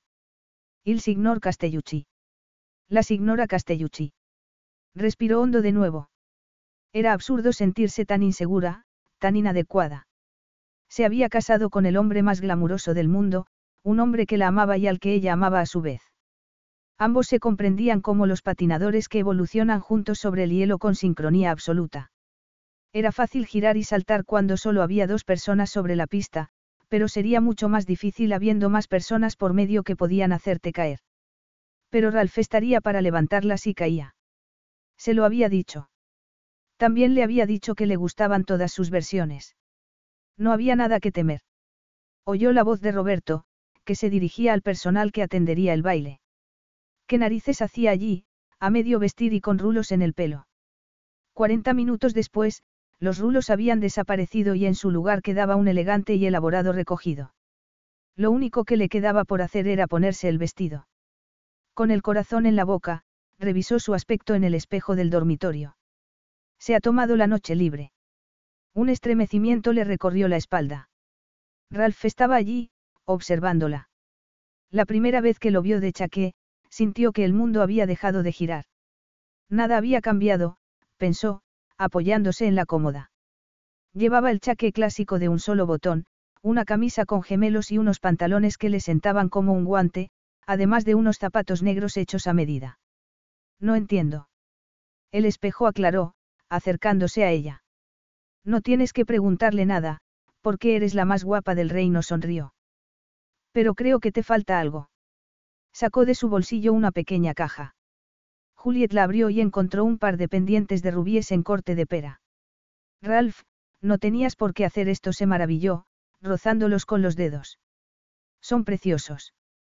No, tú eres preciosa. Los pendientes son solo una fruslería. Se los colocó ante el espejo y en su luna se miraron los dos. Vas a ser la más bella del baile esta noche. Para mí, siempre serás mi bella Julieta. Deseaba creer aquellas palabras. Sentir que tenía derecho a estar allí, a ser su esposa. Incondicionalmente. Tú tampoco estás mal, arregladito sonrió. Gracias por los pendientes, Ralph. Estaba detrás de ella, tan cerca que podía sentir su aliento en la nuca. El peso de su mano resultaba sensual, íntimo, posesivo. Un placer. Extendió la mano en su espalda desnuda y sintió una descarga bajar hasta los muslos. Sería fácil volverse un poco y buscar su boca, perderse en un beso. No me mires así, Bella protestó. Lo siento. Yo sí que lo siento, respondió, y un músculo le tembló en el mentón. Estoy un poco tenso. Todo va a salir bien. Yo estaré a tu lado para asegurarme. Le dolía enormemente saber que había estado a punto de romper el vínculo que los unía, y que sus miedos e inseguridades se interpusieran entre ellos. Ojalá. Ojalá, que. Tardó un momento en contestar. Es una tontería, dijo, moviendo la cabeza. Ojalá supiéramos ya si estás embarazada o no. Ver el anhelo en su mirada le llegó al corazón. Ella sentía lo mismo. ¿Cómo le habría gustado entrar en el Verona Arena sabiendo que llevaba en su vientre al hijo de Ralph? En aquel momento sonó el teléfono. Debía ser Marco para decirles que el coche estaba preparado. Le diré que necesitamos un poco más de tiempo, dijo ella. Sentía la cabeza demasiado ligera y la garganta medio cerrada. No, no es necesario, contestó Ralph, llevándose su mano a los labios para besarla. Estoy preparado si tú lo estás. Respiró hondo para calmar los nervios y se obligó a sonreír. Lo estoy. El desplazamiento hasta la ciudad resultó sorprendentemente rápido. La ópera estaba hasta arriba. De hecho, no quedaban localidades a la venta. 1.400 personas esperaban entusiasmadas aquella traviata. Nunca había visto tanta gente guapa y de importantes conexiones, pero no le importó. Solo había un rostro que le importaba. El pulso se le aceleró. Sabía que, para él, lo de aquella noche no era solo, luz de luna, música, amor y romance. Era el momento de dejar descansar a los fantasmas y rezar con esperanza por el futuro. Sintió su tensión cuando Carlo Castellucci se acercó a ellos. Ciao, Julieta, mia cara, estás divina. Ralph, mio figlio. Se abrazaron y ella sintió ganas de llorar. Dijera lo que dijese el ADN, aquellos dos hombres eran padre e hijo, y supo que nada, ni siquiera la verdad, podía interponerse entre ellos. Ocurriría lo mismo con Ralph y con ella. Fue un alivio que la orquesta empezase a afinar los instrumentos y que todo el mundo se sentara. Se hizo la oscuridad y llegó el momento de encender el mocoleto, las velas que se entregaban a la audiencia en homenaje a la historia antigua de la arena como lugar de entretenimiento. Ten Ralph se inclinó hacia ella y encendió la vela de Julieta con la suya. Ralph, necesito que. Sé que no. Habían hablado al mismo tiempo. Tú primero dijo ella. Sé que no lo digo lo suficiente, pero te quiero Julieta. Tú nuestro hijo puso la mano en su vientre, sois todo lo que siempre he deseado. En el tembloroso círculo de luz, tan serio, tan hermoso, tan esencial para ella, oyó la esperanza, en anhelo en su voz, y pensó en la tremenda soledad que había experimentado en Londres. Sintió la boca seca y la garganta contraída. Se inclinó hacia él y sus bocas se fundieron cuando la música de Verdi salió del foso de la orquesta y ascendió al cielo estrellado. Capítulo 10. Mirando a su alrededor, Ralph supo que debía sentirse satisfecho por cómo iba la velada. Lo único que le quedaba era presentar la subasta. Aquel evento lo había puesto en marcha su madre en su primer año de matrimonio, y gracias a ella, había pasado de ser una pequeña soiree para la familia y los amigos, a un evento social de primera magnitud. Su madre no solo había sido una mujer hermosa y vivaz, capaz de hacer que las cosas ocurrieran, aquella noche, al ponerse en sus zapatos, había llegado a entenderla mejor, a darse cuenta de que no había sido solo su madre, sino una mujer con fortalezas y defectos. Y la echaba de menos. A diario. Miró entonces a Julieta, la mujer que no solo encarnaba el presente, sino también el futuro, un nuevo y excitante futuro. Gracias a ella, había logrado dejar atrás el pasado y avanzar. Su esposa se le acercó. ¿Estás bien? preguntó, dándole la mano. Ralph miró a Carlo Castellucci, a continuación a Nicole Farnese quien, acompañado por su esposa Marina y su hija Vittoria, charlaba con el tenor de la ópera de aquella noche. Como si presintiera su mirada, Vittoria sonrió, pero se dio cuenta de que aquella sonrisa de su medio hermana no era para él, sino para Juliet. Y su esposa sonreía también. Estoy mejor que bien le contestó, rodeándola por la cintura. Se oyó un leve tintineo de cristal y plata, y al volverse vio que Carlo estaba un poco separado de los demás, con una copa y un cuchillo en la mano. Soy consciente de que este año he ocupado el asiento de atrás en las disposiciones para el baile anual de nuestra familia, pero espero que a Ralph no le importe si digo unas palabras antes de que empiece la subasta. Claro que no, papá. No estaba previsto y Carlos sonrió. Gracias. Y gracias a todos por haber venido. Como sabéis, el dinero que recaudemos irá a parar a la fundación humanitaria que fundó mi esposa, y os aseguro que es algo que marca diferencias en las vidas de muchas personas. Esperó a que pararan los aplausos para seguir hablando. La echo de menos, dijo sin más. Y no creo que deje de hacerlo nunca. Pero no es de Francesca de quien quiero hablar esta noche, sino de mi hijo Ralph, sin cuya fortaleza y apoyo me habría venido abajo. Ralph sintió una punzada en el corazón cuando Carlos se volvió a mirarlo. Yo no necesito caridad, pero él marca la diferencia en mi vida a diario, y creo que no se lo he hecho saber como debería, así que quiero ponerle remedio ahora alzó la copa y sonrió. Por Ralph. Por marcar la diferencia para mí. Sintió voces en una cacofonía de sonidos en la cabeza. Le costaba respirar. Se estaba mareando. Pero lo ocultó bien. Sonrió para que nadie supiera que estaba profundamente conmovido. Excepto Julieta. Se apoyó en ella y la besó. No pasa nada, le susurró ella. Nada. La abrazó y buscó amparo en la curva de su espalda como un escalador en un asidero, pero el dolor en el pecho no cesó. Ralph. Era Carlo. Se había acercado a ellos con una sonrisa. Perdona, Julieta. Me gustaría hablar un segundo con mi hijo. Prometo no retenerlo mucho. Claro.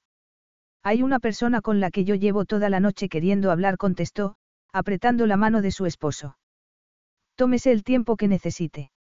Se fueron al salón pequeño, donde se había imaginado hablando con su padre tantas veces. ¿Cuánto tiempo iba a tardar en decirle la verdad? Carlos cerró la puerta pero, en lugar de sentarse, se dirigió a la mesa en la que habían dejado un decantador de whisky y dos vasos. Claramente aquello estaba planeado, y el corazón comenzó a latirle desaforado. Ten le ofreció. Espero que no te importe que te haya apartado un momento de la fiesta, pero es que últimamente no nos hemos visto mucho y bueno, esta noche es la noche de tu madre, y siempre lo será. Ralph asintió. Lo sé, papá. Carlos sonrió con tristeza. La desilusioné, Ralph. No. Explotó. Tú la quisiste y cuidaste de ella. Sí, pero aún así la desilusioné. Es que me pidió que hiciera algo algo importante, y no lo hice. Tenía demasiado miedo de perderte a ti. Ralph frunció el ceño. No entiendo, papá. Se sentía raro, como si estuviera hecho de papel. De pronto, pareció como si la habitación se cerrara sobre él, y tuvo que agarrarse al respaldo del sillón. Lo sabes, dijo. Que no soy tu padre biológico. Sí. Tu madre me lo contó al saber que se había quedado embarazada. Sé que estás enfadado con ella y es perfectamente comprensible, pero, por favor, no la juzgues. Tomó una mala decisión y se avergonzó profundamente. Por eso le resultaba tan difícil hablar de ello contigo, pero los dos fuimos culpables, Ralph. Miró a su padre a los ojos para decirle. Te creo. Las parejas pueden parecer equilibradas desde fuera, pero sabía por propia experiencia que eran una ecuación cambiante de poder, necesidad y expectativas. Pero nunca dejamos de querernos, y los dos deseábamos que nuestro matrimonio y nuestra familia funcionara, suspiró.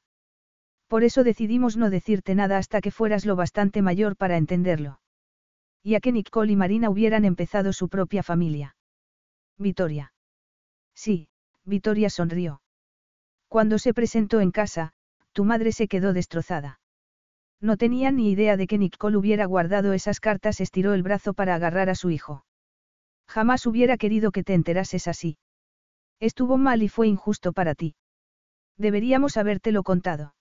Sé que no tenemos excusa, excepto que los dos te queríamos mucho y teníamos miedo de tu reacción. Unas lágrimas rodaron por sus mejillas. Antes de morir, me hizo prometer que hablaría contigo, pero no fui capaz de hacerlo. Debería haber hablado yo contigo, contestó, sin molestarse en ocultar la emoción. No, eres un joven maravilloso, pero yo soy el adulto, y tú siempre serás mi niño, mi hijo respiró hondo. Si es que quieres seguir siéndolo. Ralph no podía hablar, pero las palabras no eran necesarias para lo que quería hacer, así que dio un paso hacia adelante y abrazó a su padre. Carlo le devolvió el abrazo. Quiero que sepas que te apoyaré en todo lo que quieras hacer, incluso conocer a Nicole sonrió. Y tu madre pensaba lo mismo. Gracias, papá. No, gracias a ti, hijo mío. Y créeme, eres un castelluchi. Los lazos de nuestra familia van más allá de la sangre, y eso es, al final, lo único que importa, la familia. Cuando Carlo y Ralph salieron del salón de baile, Juliet se acercó al lugar donde una mujer de cabello oscuro y ojos como los de su marido estaba contemplando un hermoso Tiziano. Vitoria. Juliet. Las dos se abrazaron. Siento mucho los problemas que he causado. Cuando descubrí las cartas, me asusté. Pensé que Ralph sería el único que me entendería, y la verdad es que fue muy comprensivo y amable, pero no me paré a pensar el resultado de lo que hacía. Solo pensé en mí misma. ¿Crees que podrás perdonarme? Preguntó, tomando su mano. Por supuesto que sí de cerca, el parecido entre los hermanastros era sutil, pero irrefutable. Pensabas en tu familia, y es comprensible. Además, nos has hecho un favor. Suspiró. Me vuelvo al salón. Mi padre quiere que puje por ese brazalete de Bulgari. Es una sorpresa para mamá, y se la ha llevado a ver los jardines, sonrió. Pero podríamos quedar a comer algún día. Me encantaría. Cuando Vitoria se hubo alejado, ella se volvió a contemplar el Tiziano. Lo había pasado fatal al acercarse a Vitoria, pero ahora se alegraba de haberlo hecho. Estás aquí, tengo que hablar contigo. Ralph se había acercado y, al mirarlo a los ojos, supo sin dudar que le había dicho la verdad a su padre. Tomó su mano y la guió al dormitorio, en la primera planta. En cuanto hubo cerrado la puerta, tomó su cara entre las manos. Se lo has dicho, ¿verdad? Preguntó con suavidad, asiendo sus brazos. No he tenido que hacerlo. Ya lo sabía. No entiendo, parpadeó. Mi madre se lo dijo en cuanto supo que se había quedado embarazada. Le contó que había tenido una aventura, pero que quería intentar arreglar las cosas entre ellos. Y lo lograron. exclamó con lágrimas en los ojos. Debían quererse mucho. Sí. Ya sabes que eso era lo más difícil de asimilar para mí, que fueran solo una fachada, una mentira. Pero no. Qué feliz me siento por ti, Ralph, y por Carlo. Ralph respiró hondo. Pensaron en decirme la verdad, pero luego Nicole y Marina tuvieron a Vitoria, y todos parecían felices. Ella asintió. He hablado con Vitoria. Es un encanto. Lo es. Es como todas las mujeres de mi vida. Fuerte e inteligente. Juliet negó con la cabeza. Has sido tú quien lo ha logrado, Ralph, no yo. Habéis sido Carlo y tú. No podría haberlo hecho sin ti. Me habría limitado a seguir enterrándome en el trabajo y a apartarte de mí le rodeó la cintura. Pero tú hiciste que me diera cuenta de que, si no me enfrentaba a mi pasado, lo perdería todo. Y tengo mucho que perder. La miró con unos ojos brillantes con lágrimas de amor. No solo nuestro matrimonio, sino nuestro futuro. Me ha costado mucho no decirle que puedes estar embarazada. Sé que habría significado mucho para él. Podríamos llamarlo desde la clínica. La ilusión de su voz la hizo temblar por dentro y asintió, y él le pasó la mano por la nuca y la apretó contra su pecho. Quedaron así un momento, apoyado el uno en el otro. ¿Qué le parece a Carlo que hables con Nicole? Entiende que quiera hacerlo, y hablaré con él. Pero no esta noche. No, tengo otras prioridades para esta noche, sonrió de medio lado, y consultó el reloj. Corre, ve. Yo voy enseguida. Seguro. Claro. Bajo en un minuto. Vete. Cuando se quedó sola, entró en el baño y puso las muñecas bajo el chorro del agua fría.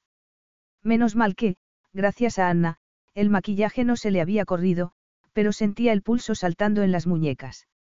Mirándose en el espejo pensó que, como la mayoría de chicas mientras crecían, le gustaba ver fotos de sus celebridades favoritas e imaginar que, si se parecieran un poco a ellas, su vida podría ser diferente mejor. Pero mirándose en aquel momento, los labios brillantes, los ojos velados y el perfecto rubor de las mejillas, supo que cualquiera podía interpretar ese papel. Lo importante era cómo te sintieras por dentro. Cerró el grifo y contempló cómo el agua se iba por el desagüe en una espiral. Había estado tanto tiempo asustada del pasado, de repetir los errores de sus padres, de ser una persona que no quería ser en contra de su voluntad. Pero ahora ya sabía que el pasado no era la amenaza. Lo era el presente. El aquí y el ahora. La persona que era. Y si esa persona no llevaba al hijo de Ralph en las entrañas, entonces. El corazón le latía como un cañón contra las costillas. Ralph le había dicho que la quería, que amaba todas las versiones de ella, y sabía que hablaba desde el corazón. Pero lo que su corazón deseaba más que nada era ese embarazo.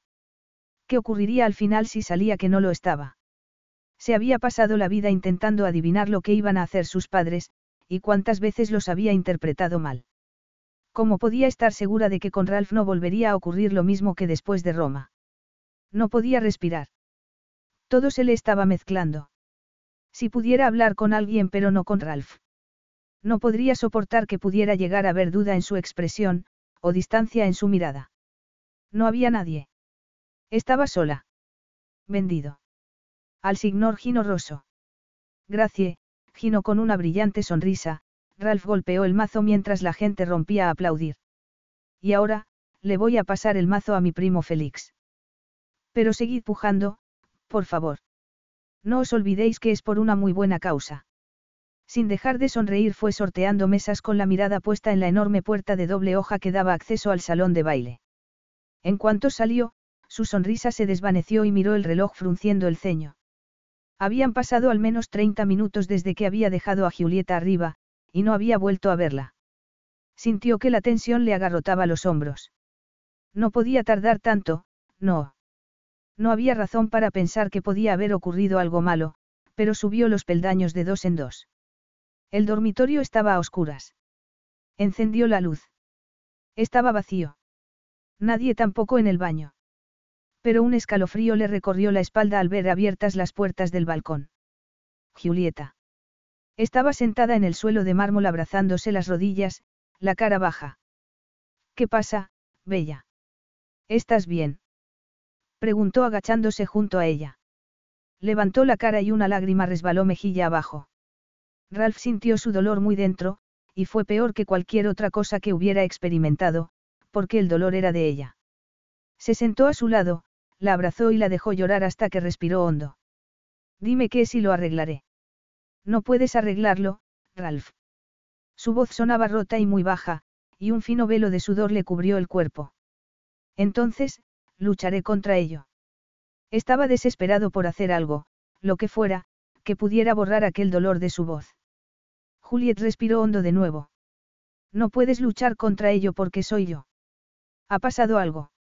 Lo miró a los ojos. ¿Quieres decir con el bebé? Supongo tardó en responder, pero si le ha pasado algo al bebé, te ha pasado a ti, Bella. Ralph le acarició la mejilla y más lágrimas volvieron a anegar sus ojos. No ha pasado nada, pero ¿y si fuera eso? ¿Y si ocurre? Sé lo mucho que deseas que este bebé sea real, Ralph. Sé lo importante que es en este momento para ti y para tu padre. Para toda la familia. Volvió a abrazarla. Quiero que este bebé sea real para mi padre y para nosotros, pero tragó saliva pensando en cómo se había sentido al entrar en la alcoba y encontrarla vacía la primera vez, y un momento antes también. Apoyó la cabeza en su pelo. Pero al entrar y no encontrarte aquí, no he pensado en el bebé sino en ti, en que te había pasado algo. Y no me ha importado nada más. Tú eres todo lo que me importa. Era cierto. Abajo, con Carlo, la idea de un bebé le había parecido urgente, imperativa, pero en aquel momento se volvió consciente de que era aquella mujer la que importaba y el amor que se tenían. Pero ¿y si? ¿Y si no estoy embarazada? Es decir, sé que esa es la razón. Nunca ha sido la razón, tomó su cara entre las manos y la besó suavemente. Tú eres la razón, Bella. Te quiero. Sí, quiero que estés embarazada, pero si resulta que no, volveremos a intentarlo. Y si no puedes concebir, adoptaremos. Es más, creo que deberíamos hacerlo de todos modos. Durante un momento, Ralph apoyó la frente en su cabeza y Juliet sintió que el latido de sus corazones se acompasaba. Mi vida ha sido bendecida ya, y siento haberte hecho sentir que no era así. Que tú no eras suficiente. ¿Por qué lo eres? Y renunciaría a todo sin pensar por ti. No tienes que llegar tan lejos, respondió con una leve sonrisa, y lo agarró por las solapas de la chaqueta para acercarlo a ella. Te quiero, Ralph. Nunca he dejado de quererte, incluso cuando no quería hacerlo. Cuando me daba miedo quererte. Sobre ellos, el cielo empezaba a palidecer. E te amo, Julieta dijo él. Eres mi sol, mi luz, mi vida. Pase lo que pase, tú eres lo único que necesito. Para siempre. Juliet lo miró a los ojos, unos ojos y un rostro que eran tan necesarios para ella como el sol que empezaba a despertar tras las colinas, y cuando los primeros rayos de luz aparecían por encima de la balaustrada, se apoyó en su cuerpo, cerró los ojos y sus bocas se encontraron. Epílogo. Ah, aquí estáis. Lucia se acercó a ellos. Estábamos empezando a preocuparnos. Creía que íbamos a tener que enviar una partida de búsqueda. Sonriendo, Juliet besó a su amiga. Lo siento. Es que todo lo que podía salir mal, ha salido. Nos hemos dormido. Me ha caído esmalte de uñas en el vestido. Luego Charlie quería comer le ofreció a Luca la mejilla para que la besara y se agachó a besar a Rafaelle. Hola, Rafi. Y luego, hemos tenido que cambiarlo. Hemos, quiere decir, eh, protestó Ralph. Al mirarlo sintió una oleada de amor, pero no solo por su alto y guapo marido, sino por el precioso bebé de cabello oscuro que llevaba en los brazos. Había pasado casi un año desde aquella semana en la que Ralph y ella recorrieron el camino que los llevó a reencontrarse. Una semana que había empezado con dudas y desesperación, y que había terminado con esperanza y reconciliación. Pero no con un embarazo. Dos meses después, sí ocurrió el milagro, y nueve meses más tarde, nació Charles Francesco Castellucci. Y aquella mañana era su bautizo. No la clase de bautizo que solían tener los Castellucci, con medios de todo el mundo pisándose los unos a los otros por una foto, sino una ceremonia pequeña y privada para los amigos más cercanos y la familia. El homenajeado eligió aquel momento para lanzar un agudo grito, y Juliet se inclinó sobre él para darle un beso en la frente. El bebé abrió de par en par sus ojos dorados. ¿Estás preparada? Habían llegado muy lejos juntos. No tenían secretos. Hablaban constantemente, y aún no se habían quedado sin formas de decir, te quiero. Sí, entremos sonrió, colgándose de su brazo. Tus padres estarán esperando. Sus padres. Ralph sonrió. ¿Quieres llevarlo tú? No, está feliz donde está. ¿Y tú? ¿Eres feliz donde estás? Juliet lo miró a los ojos. Yo soy feliz estando donde tú estés. Le ofreció la mano y, con una sonrisa, ella la tomó, y entraron juntos en la iglesia. Fin.